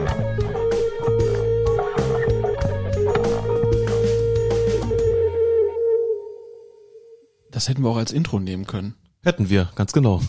Wir Trottel. Jetzt mache ich mir gleich da wieder die ganze Arbeit. Aber gut, Norbert Dickel im Intro ist einfach, ja, muss man auch haben. Schon, unschlagbar. Ne? Ademark war und Robert Helling mit zwei wunderbaren Beiträgen. Vielen Dank dafür. Ja, vielen Dank überhaupt mal an alle Hörerinnen und Hörer, die uns schon so lange die Treue halten und immer auch qualifiziertes Feedback geben. Und das schon seit jetzt dann 100 Folgen, also bis jetzt 100 100 verdammte Folgen. 100. Das ist ein wunderbares Wort. Ähm, eine Sache, für die Colinas Erben natürlich steht, ist die Mode. Ein Punkt, ja. der auch immer wieder mal zu kurz kommt. Ich denke, das ist jetzt, was wir heute nicht nochmal in aller Ausführlichkeit besprechen sollten, nochmal an anderer Stelle.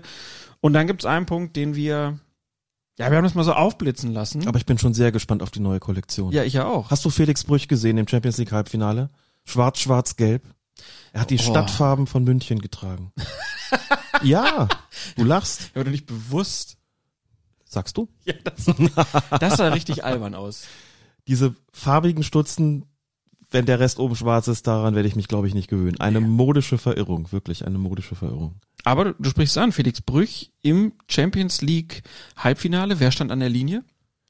Marc Borsch und Stefan Lupp, also genau die beiden Assistenten, mit denen er sich so ein bisschen, naja, das, man kann ja nicht sagen, verkracht über, überworfen hat, aber wo jedenfalls, mit denen er jeweils in der Bundesliga nicht mehr unterwegs war. Ich glaube, bis jetzt zum letzten Spieltag. Da waren sie, glaube ich, wenn ich das richtig im Kopf habe, ich hoffe, ich erzähle jetzt keinen Unsinn, auch in der Bundesliga dann doch wieder an der Linie. Man scheint sich zusammengerauft zu haben. Ich muss jetzt gestehen, ich bin jetzt ein bisschen, könntest jetzt nachgucken, oder du kannst es gerne auch tun, während ich gerade spreche. Uns fragte nämlich ein Hörer beziehungsweise Leser vor dem letzten Spieltag, wieso hat Felix Brüch denn jetzt doch wieder seine beiden Assistenten an der Linie, die er doch eigentlich gar nicht mehr mitnehmen wollte. Und dann habe ich mal vermutet, ohne das nachgeguckt zu haben, dass man sich dann doch wieder zusammengerauft hat. Sag mir nochmal, welche Spieler hat der geleitet? Guck einfach bei Bully Shiri Blogspot. Bully Shiri. Genau. Das ist eine Seite, das kann man bei der Gelegenheit, wir sind jetzt gerade so ein bisschen dabei zu improvisieren. Bully Shiri Blogspot. Dort findet man immer die gesamten Ansetzungen, inklusive aller Schiedsrichterassistenten, Videoassistenten. Die sind auch immer sehr früh und sehr, gehen sehr pfleglich damit um. Listen auch immer noch auf, welche Bundesliga-Schiedsrichter in der zweiten Liga pfeifen an dem betreffenden Spieltag, was es für Entwicklungen gibt und äh, ist für mich eine absolut verlässliche Seite, auch um Statistiken zu führen beispielsweise. Mhm. Und da kann man das auch im Nachhinein noch nachsehen. Werder Bremen gegen Rasenballsport Leipzig.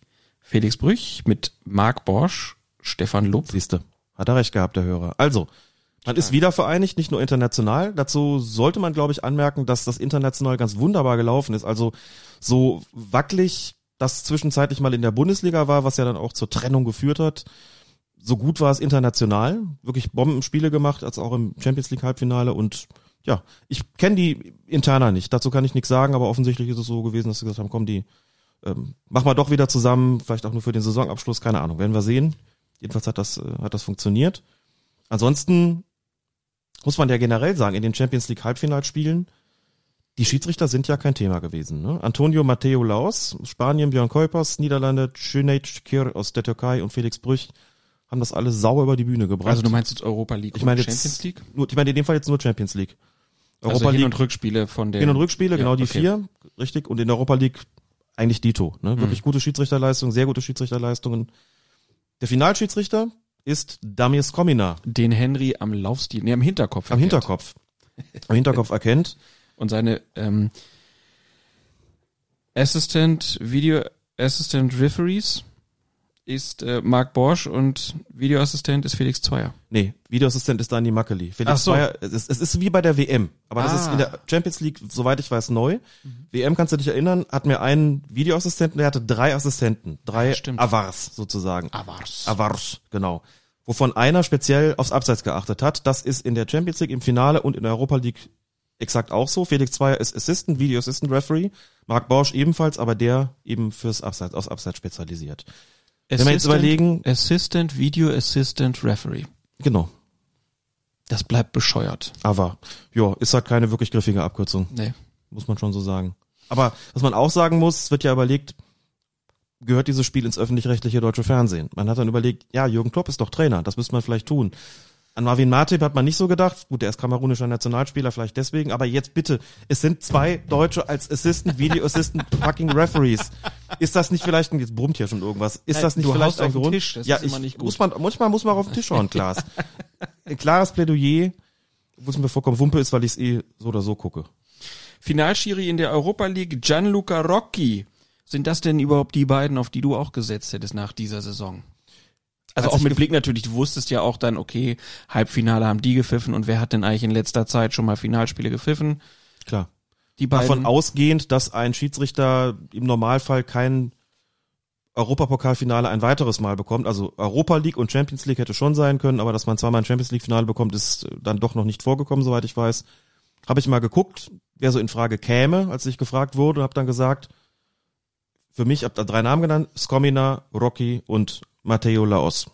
Ich glaube, der, ich weiß gar nicht, Matteo ist, glaube ich, noch der zweite Vorname, ne? Also einfach nur Laos aus Spanien. Und ist bestimmt noch falsch ausgesprochen. Die drei Namen habe ich genannt. Gut, Skomina ist es geworden, Rocky ist es in der Europa League geworden. Finde ich persönlich eine sehr gute Wahl. Und was ist das Besondere am Europa League Finale? Dum, dum, dum, dum, dum, dum, dum. Da, da, da, da, da, da. Er steht auf dem Schlauch. Ja, steht völlig auf dem Schlauch. Hast wohl nicht bei mir bei, bei Amazon zugehört, als ich da was erzählt habe. hm? Nee, tatsächlich nicht. Ich konnte ja nicht. Nicht schlimm. Amazon äh, ähm, war Musste ich auf der Tagung Saison. sein. Ja. Alles gut. Ähm, Im Europa League Finale wird es den Video Assist Referee geben, den es ja sonst im Wettbewerb nicht gibt. Ja, habe ich doch gerade schon gesagt. Inklusive drei weitere Assistant Video Assistant Referees. Champions League hast du das In gesagt. Europa League auch. Ja, aber was ist dann mit der nächsten Saison Europa League? Da kommt er noch nicht. So. Erst in der übernächsten. So gut habe ich dir also eben zugehört. Schön, dass wir uns beide nicht so gehört haben, Klaas. also beide. Finals werden mit Videoassistenten bestückt. Genau. Ja. Aber das Besondere halt in der Europa League dann die komplette nächste Saison wieder nicht, das Finale dann wahrscheinlich wieder schon.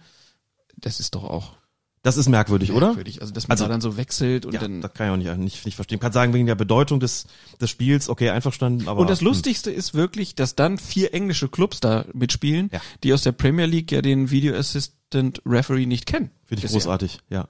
Jetzt Läuft. kann man noch den Witz mit dem Elfmeterschießen machen, aber den können wir uns auch sparen vielleicht. Ja, die haben ja Frankfurt geschlagen. Ja. Ja, so ist das halt. Finalschiri im DFB-Pokal ist auch nominiert worden, Tobias Stieler. Auch keine Überraschung, der hat sich einfach auch gemacht, hat sich das verdient. Ja, genau. Da gab es zwar auch schon mal Schiedsrichter, die ein zweites Finale bekommen haben. Herbert Fandl kann ich mich dran erinnern und Florian Mayer.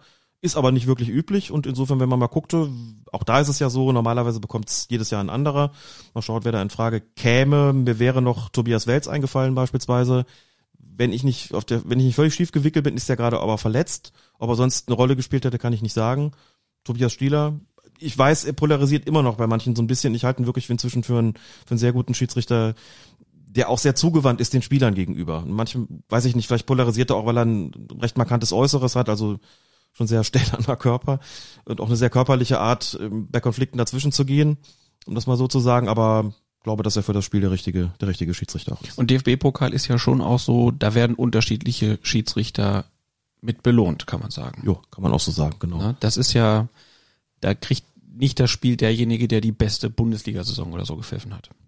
Nein, das wahrscheinlich nicht. Also kann man jetzt auch, kann man kritisieren, genau wie in der Champions League auch, dass man sagt, was ist mit dem Leistungsprinzip? Man lässt ja auch nicht einen Spieler draußen, nur weil er schon mal ein Finale gespielt hat. Also warum sollte nicht ein Schiedsrichter zum zweiten, dritten, vierten Mal irgendein Endspiel bekommen? Sicher, das Mhm. ist immer eine Argumentation wert. Kann ich auch verstehen. Aber ich kann auch verstehen, das ist ja auch so eine, es ist halt auch eine Gruppe, ne? Du musst halt auch an Gruppendynamiken denken. Mhm. Das spielt auch schon eine Rolle. Genau wie du den Spieler halt auch mal einsetzt, um die Stimmung in der Mannschaft hochzuhalten, macht man das mit Schiedsrichtern auch, um die Stimmung nicht in den Keller sinken zu lassen. Also spielt gewiss auch eine Rolle. Und wie gesagt, Tobias Stieler, guter Mann, hat sich das verdient und wird die Partie Bayern München gegen Rasenballsport Leipzig hoffentlich ohne Probleme leiten. Ich habe es gesagt, wir stehen für Mode und wir haben ein Talent, was ich eben schon angekündigt habe, was wir so ein bisschen ah, vielleicht liegen gelassen haben. Wir Zu selten, ja. Ne? Wir haben es einmal so richtig schön gemacht. Äh, vielleicht ähm, erinnert ihr euch noch dran. Sie bleiben ihrer Linie treu, Assistenten, und machen manchen Trainer scheu, Assistenten. Der Schiri weiß, es ist Verlass, Assistenten. Nur selten machen sie ihn nass, aus Angst vor Kirchers Schwäbschen Brass. Sie sind der Weizen und nicht die Spreu, sie bleiben der Linie treu. Getextet von unserem geliebten Heinzi, Heinz Heinz Kamke. Darf man seinen richtigen Namen eigentlich sagen? Ja, ne? Der Seinen richtigen Namen darf man sagen, unter dem hat er ja auch schon geschrieben für Elf Freunde beispielsweise. Aber Manuel, ist, Manuel ist, Geiger. Ne, ja, auch ein, ein, ein VfB Stuttgart-Blogger, der Manuel, äh, der dann da bei Elf Freunde auch war. Und wenn ich mit dem Fußball spiele, dann rufe ich ihn immer Heinzi. Obwohl ich weiß, dass Ja. er Manuel heißt. Und, aber er nennt dich nicht Sportkultur, oder? Sportkulturi? Nee. das hat er noch nicht gemacht. Ist, Heinzi, lauf! Ich kann mich erinnern. An das erste bundesweite Twitterer-Treffen AKTK dann immer, Schland. immer entschuldigen. Nee, zweite war's, ne? Egal. Ist egal. Dafür kommt sein Name jetzt irgendwie in dem vor, was wir jetzt vorhaben. Und Ja. es ist ein bisschen schade, dass die erste Aufnahme, die wir gemacht haben, verschütt gegangen ist, weil wir haben, das war ungeprobt und wir haben losgelegt und ah, es war, ah, war das gut. Tja. Ah! Ist aber ungewollt geübt, Ja. aber es nützt Wir- ja alles nichts. Wenn wir, Wir versuchen es jetzt einfach nochmal. machen wieder ne, schon, aber ich mach die ungeraden, du machst die geraden und dann nochmal zum Schluss zusammen, oder? So machen wir's. Du bist die Eins. Ähm, Herr Kapellmeister, bitte.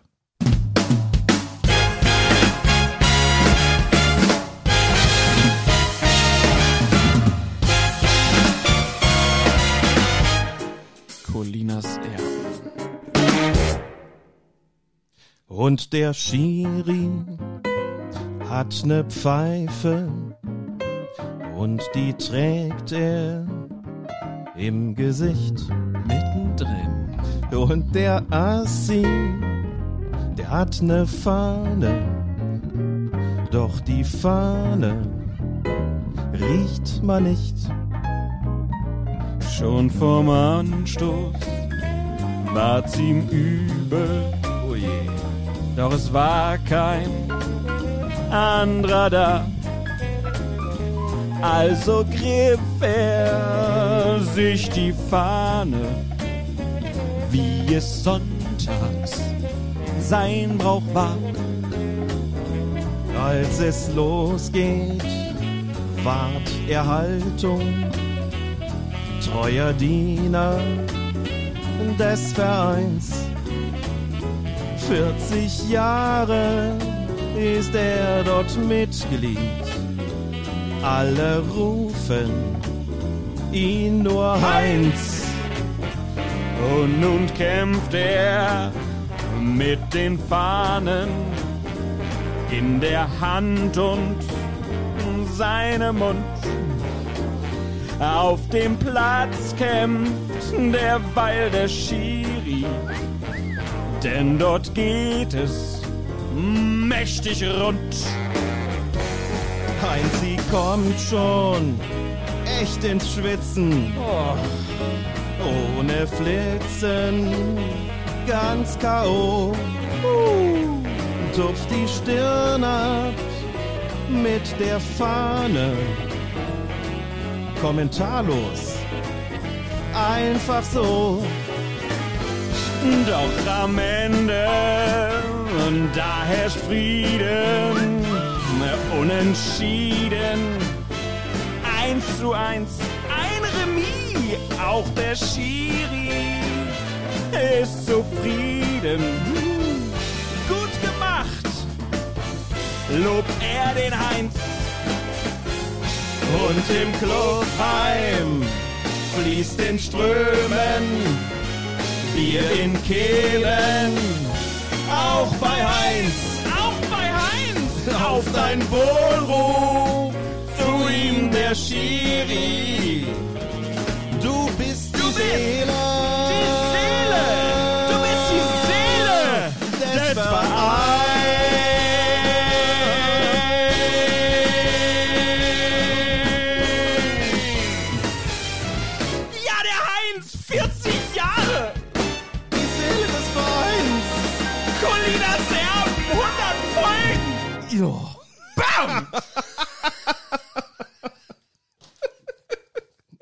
Komm, gib mir schon. Ah! Na, lieber Herr Gesangsverein. 40 Jahre nur verarscht. 40 Jahre Nur der Heinz. Nur der Heinz. Jetzt muss ich auch was trinken. Hat Spaß gemacht. Vielleicht sollten wir das wieder öfter machen. Ah, Vielleicht- schön aufs Adrenalin, muss ich sagen. Das hast du sehr schön getextet, mein lieber Alex. Vielen Dank. Ähm, Das war eine spontane Idee. auf einmal kam eine sehr lange WhatsApp und ich dachte, was hat er denn jetzt? Und dann schrieb er, äh, eine Strophe fehlt, die haben wir dann auch noch hingekriegt. Ja, du. Äh, und das dann mit dem Heinz. mit dem Heinzi. Das wird, also, Das gibt Ärger. ach Quatsch. Fantastisch. Nein, man muss sagen, das war die Moritat vom Vereinslinienrichter. Die Moritat vom Vereinslinienrichter, das sind ja so ein bisschen die unbesungenen Helden. Ne? Ja. Die unbesungenen Helden, die äh, es ist, glaube ich, gar nicht in allen Kreisen üblich. Als ich früher im Fußballverband Rheinland gepfiffen habe, bei Spielen ohne neutrale Schiedsrichterassistenten oder damals noch Linienrichter standen die da draußen mit ihrer Fahne und mussten nur oder durften auch nur Aus anzeigen. Ball geht ins Aus, Seiten aus, Fahne hoch, sonst nix. Kein Abseits, kein Foul, sonst nischt. Und das waren teilweise wirklich Gestalten, die da, also wirklich manche so, in der einen hat die Kanne Bier und in der anderen halt hat die Fahne, deswegen, ne, so der Text kam noch nicht ganz ohne Grund zustande. Als ich in die Mittel reingewechselt bin dann immer so mit zwei Fahnen dann rausgegangen bin und es jemand in die Hand drücken wollte, dann haben die mich angeguckt, was willst du denn? Ich sag, hab hier keine Vereinslinienrichtung, nö, die gibt's hier nicht. Also, dann gibt's die jetzt. Sorgt dafür, dass sie mir einen hier jeweils zur Verfügung stellt, auf, auf jeder Seite. Und es gibt sie in anderen Kreisen eben noch. Und das sind, wie gesagt, wirklich so die Unsung Heroes, die Wochenende für Wochenende und vielleicht teilweise wirklich seit 40 Jahren das diesen Job machen. Und nachdem wir die Assistenten besungen haben zuerst, haben wir jetzt eben diese Moritat vom Vereinslinienrichter getextet. In diesem Moment stimmt unbesungen nicht mehr. In diesem Moment ist das Unbesungene leider Sie vorbei. sind Genau. einfach nur noch Helden. Ja. So, wir haben jetzt ja 100 Folgen. Ich weiß gar nicht, haben wir es schon zwei, dreimal erwähnt? Och, wenn nicht, dann erwähnen wir es jetzt nochmal. Ich roll mal kurz raus. Jetzt bin ich aber gespannt, was jetzt kommt. Ah, hervorragend.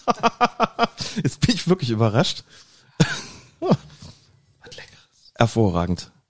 Ein Frühlingsfestbier. Ich freue mich, ich freue mich immer, wenn das im, im Getränkemarkt auftaucht. Ja, Malzgoldenes Märzen. Guck mal, da ist sogar eine Alliteration eingebaut. Ach, Von was? Familie, ja, Ja. Malzgoldenes Märzen, Familienbrauerei, also wirklich wie für uns geschafft. Dinkelacker, genau. Das hat der VfB Stuttgart früher auf dem Trikot gehabt. Ja, das ist das zweite Mal, Heinzi. dass wir was trinken, ne? Wegen Heinzi, natürlich. Und von wem hatten wir damals den Whisky? Von Heinzi. Der hat, den hat nicht er geschickt, sondern er hat, glaube ich, doch. Ja. Ja. Guter Mann. Ei. Mikrofone noch heile? Mein lieber Alex. Junge. Auf dich. Puh, auf dich. Und auf euch alle. Ich, ich, natürlich auf dich, weil, trink erstmal einen Schluck, dann kannst du erzählen. Du bist aufgestiegen. Ja, jetzt kann man es tatsächlich auch, äh, auch sagen. Als Beobachter. Als Beobachter, man kann als Beobachter teilweise sogar aufsteigen, genau. Also bis jetzt habe ich die Funktion des Schiedsrichterbeobachters versehen im Fußballverband Mittelrhein bis zur Verbandsliga. Das ist die fünfte Liga, anderen Verbänden heißt die Oberliga, aber egal. Und war als Coach aber auch schon tätig in der, für, bei Schiedsrichtern in der Regionalliga und A- und B-Jugend Bundesliga. Coaching heißt, ich begleite die mit denen so durch die Saison, wie man das in dem Film auch so ein bisschen sehen kann. Hab in diesen Klassen aber nicht beobachtet, also keine Noten vergeben, sondern eben nur gecoacht. Jetzt bin ich tatsächlich, wenn ich den Lehrgang absolviert habe im Juli, der da stattfindet, bin ich ab der nächsten Saison auf DFB-Ebene als Beobachter tätig. Das heißt aber natürlich nicht Bundesliga und zweite Liga der Männer, sondern das bedeutet A- und B-Jugend-Bundesliga, Beobachtung, Frauen-Bundesliga und Regionalliga West. Da gucke ich dann Schiedsrichter und werde sie dann auch dort bewerten und beurteilen. Herzlichen Glückwunsch. Ja, vielen Dank. Freut mich tatsächlich sehr. Echt ein Job, auf den ich auch richtig Bock hab. Heißt dann auch schon mal sonntags 11 Uhr Gelsenkirchen von Köln aus, ne? Ja gut, Gut, 11 Uhr geht aber noch. Dafür kann ich dann noch früher anfangen mit der Kolumne. So. So nämlich. Guckst du vielleicht einfach nochmal auf Schalke ein bisschen Fußball und Ja, oder sowas. Ja, Genau, sowas kann ja auch sein, so ein ja Sonntagnachmittagsspiel. verbinden lassen. Aber schön, das ist ja nicht nur, man gibt da Noten, sondern da Ja. geht's ja auch darum, mit den Schiedsrichterinnen und Schiedsrichtern in den Austausch zu kommen, an welchen Stellen sie vielleicht was verbessern können, wo sie in diesem Spiel was anders hätten machen können, aber auch natürlich immer sagen, was sie gut machen. Das ist ja auch ein wichtiger, äh, wichtiger Teil der Beobachtung, auch zu sagen, das hast du gut gemacht, also auch zu loben. Absolut. Und das ist auch viel wichtiger letztlich als der, der reine Notenteil, auch wenn jeder Schiedsrichter und jede Schiedsrichterin natürlich erstmal, wenn das Ding kommt, guckt, was steht denn da rechts oben? Eine 8,4 oder 5 oder 6 oder was auch immer. Aber letztlich ist das Coaching-Gespräch, das man dann führt, also dieses Beobachtungsgespräch danach, genau wie du gerade schon gesagt hast, das ist eigentlich Wichtige. Etwas, das ich auch sehr gerne mache, lerne sehr gerne noch neue Leute kennen, da werden viele junge Talente dabei sein. Habe ja wirklich Bock drauf. Gerade so Jugend-Bundesliga wird so den einen oder anderen geben, da hab ich, äh, bin ich schon sehr gespannt wie das alles so läuft und die Noten sind dann zweitrangig bei diesen Coaching-Gesprächen, also zweitrangig dann vielleicht für mich, für die Schiedsrichter sicherlich. So ist das eben eher nicht ähm, Coaching-Gespräch, wie du schon gesagt hast, heißt auch natürlich ganz viel Lob. Man sieht auch immer zu, dass man da nicht irgendwie, selbst wenn es mal nicht so gut läuft, dass ich nicht da hinsetze und sage, so, und jetzt reden wir hier mal, reden wir hier mal Tacitus. Ich nehme das Bier gleich wieder weg. Jetzt kommen die richtig schlechten Sprachwitze, genau. Sondern bettet das natürlich auch ein in die, in die positiven, äh, positiven Aspekte. So. Da gibt's aber inzwischen auch, nachdem wir das am Anfang so ein bisschen Usterlameng gemacht haben, mit dem, mit dem Coaching-Gespräch, inzwischen auch wirklich Schulungen, bei denen deutlich gemacht wird, wie funktioniert sowas. Wir hatten auch tatsächlich im, zur Halbserie im Mittelrhein mal so ein Coaching mitbekommen. Da sind wir zusammen in, zum Regionalligaspiel gefahren, haben anschließend den Schiedsrichter und den Schiedsrichterbeobachter eingeladen in die Sportschule Hennef. Mhm. Und die haben da das Coaching-Gespräch, das normalerweise in der Kabine stattfindet, ein Assistent war auch dabei, haben sie in einem Saal in der Sportschule Hennef dann durchgeführt. Fand ich auch sehr gut, dass beide sich bereit erklärt Vor wie haben. vielen Leuten? Wie viel waren wir? Ich glaube, so etwa 30 müssen es gewesen sein, konnten nicht alle. Ulkige Situation für einen Schiedsrichter. Ulkige Situation fand ich total großartig, dass der gesagt hat, mache ich mit, sich da vor 30 Leute hinzu, 30 Beobachterkollegen dann da hinzusetzen und äh, das Coaching-Gespräch da entgegenzunehmen. Schiedsrichter Beobachter war Dirk Magenberg, langjähriger Assistent, erste Bundesliga. Großartig gemacht. Ne? Ich habe zugehört, habe gedacht, wow, das, da nehme ich auch ganz viel mit. Mag solche Lehrgänge jetzt auch da in Hannover, wo ich nach Hause fahre und sage, ich bin da nicht nur irgendwie Referent gewesen oder irgendwie Teilnehmer, sondern wirklich das Gefühl, hey, das hat so richtig was gebracht. Das hat mich klüger gemacht, das hat mich weitergebracht, da habe ich was mitgenommen. Und so wie der Dirk Magenberg das gemacht hat, der einfach auch erfahren ist, habe ich gedacht, okay, das ähm, ist eine Art und Weise, das durchzuführen, da kann ich mir noch ganz viel von abschauen. Sehr schön, da werden wir also noch viel zu berichten haben, wenn du dann da erst deine ersten Touren gemacht hast. Mhm. Bin ich ja gespannt, ob es dann da wirklich auch die großen Unterschiede nochmal gibt. Ähm, weil das ist ja schon von Klasse zu Klasse immer unterschiedlich. Ne? Und A-Jugend-Bundesliga ist ja schon auch, da sind ja die Stars von morgen dabei. Da spielen die Stars von morgen, ganz genau. Da pfeifen letztlich auch die Schiedsrichter der Profiligen von morgen, denn das ist auch eine sogenannte Durchgangsklasse, also eine Klasse, in der natürlich auch die Schiedsrichtertalente geschmiedet werden. Das ist anders als zu meiner ganz aktiven Zeit in den höheren Amateurklassen. Da war das noch anders. Ne? Ich bin mit 32 überhaupt erst in die Oberliga aufgestiegen. Damals äh, die vierte Liga, genau, da gab es die dritte noch nicht, dann kam die Regionalliga und dann Oberliga, genau so war's. Und da hat man gesagt, wer da Erster ist, der steigt halt auch auf, wenn er letztlich gar nicht mehr so eine Perspektive hat. Das ist längst anders geworden, völlig anders geworden. Juti, dann würde ich sagen, haben wir auch diesen Teil nochmal schön eingesprochen ein letztes Mal. Ja. Ich hoffe, jetzt ist alles gut. Oder wir treffen uns halt nochmal. Ja. Oder halt nochmal. Also gerade das Gesinge, das. Ja. Warum guckst du so kritisch? Ich guckte nur, ob da nicht zufällig der Mute-Knopf, aber dann könnte ich mich gar nicht hören. Ne? Ich bin jetzt bin inzwischen schon so paranoid, paranoid, was das betrifft. Also man müsste jetzt diese diese Technik, es ist wirklich also ein Mischpult, das nach Sebastian Rode benannt ist, hätte ich mir jetzt auch nicht träumen lassen. Gute Besserung an Sebastian Rode von dieser Stelle. Ja, äh, genug gesabbelt für heute. Die nächste Folge kommt in Kürze. Und eine Widmung. Und die Widmung ist natürlich an diesem Tag vom unvergleichlichen Alex Feuerherd. Vielen Dank, Herr Doktor. Wir widmen diese Folge allen Hörerinnen und Hörern, die uns seit der ersten Folge hören, beziehungsweise die alle Folgen von Colinas Erben gehört haben. Teilweise gibt es sogar welche, die das mehrfach gehört haben. Nicht unfassbar. Hätten wir uns, glaube ich, auch nicht träumen lassen, dass es mal 100 werden, ne? Es kann sein, dass wir das auf der Folge schon mal gesagt haben. Ja, aber es ist, es ist was Besonderes. Ich weiß, es Ja. gibt ja auch andere Podcasts, die sagen, pff, 100 ist mir egal, machen wir nichts äh, Großes draus. Wir haben uns entschieden, wir machen das jetzt mal. Gab viele warme Worte, tut ihr auch mal gut. Und Ach, das war doch schön mit den ganzen Gratulantinnen Mega, und Gratulanten. sehr gefreut. Ganz toll. Wirklich toll. Und ähm, bald geht's weiter, freue ich mich auch drauf. Ja. Und Gast, bin schon ganz hibbelig. Mit ich auch. Du auch. Und euch das und gut. Ihnen da draußen noch einen wunderschönen Tag. Tschüss. Julian Weigel, Mario Götze und es gibt ja Rot. Das ist doch lächerlich! Jetzt macht er uns die Meisterschaft kaputt! Der Zweier! Der gibt Marco Reus rot! Was für eine Fehlentscheidung! Das ist doch einfach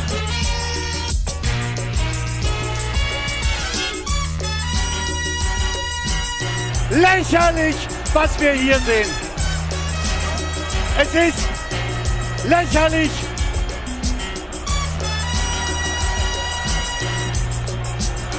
Ich sag nichts mehr. Ich muss jetzt ruhig bleiben.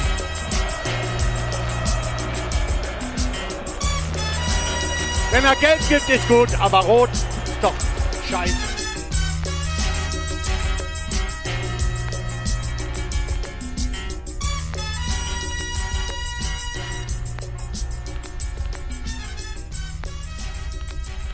Moin Alex, moin Klaas, hier ist Yannick aus dem Team des Millanton Podcasts. Ja, alles Gute zu 100 Folgen Colinas Erben. Danke für die vielen Einblicke und Erklärungen in die Schiedsrichterei. Macht weiter so. Ähm, ich höre euch sehr gerne, wenn ich mit meinem Hund draußen bin. Dann habe ich nicht so viel Ablenkung und kann dann den teilweise sehr langen Schachtelsätzen von Alex besser folgen. Das ist, wenn man so auf dem Weg zur Arbeit ist oder irgendwie abgelenkt ist, nicht immer ganz so einfach. Dann weiß man manchmal nicht mehr, wo er angefangen hat, wenn der Satz zu Ende ist. Aber ist auf jeden Fall Respekt für die sehr detaillierte Arbeit und die, die, tollen Einblicke jetzt auch in den letzten Folgen immer wieder mit ähm, Schiedsrichtern, die ihr zu Wort kommen lasst. Würde mich äh, freuen, wenn ihr noch 100 Folgen weitermacht oder keine Ahnung wie lange. Und ja, Klaas, vielleicht hören wir uns ja in unserem Format nächstes Jahr wieder, wenn wir vor und nach dem Spiel Hannover 96 gegen den FC St. Pauli sprechen. Macht's gut. Grüße aus Hamburg.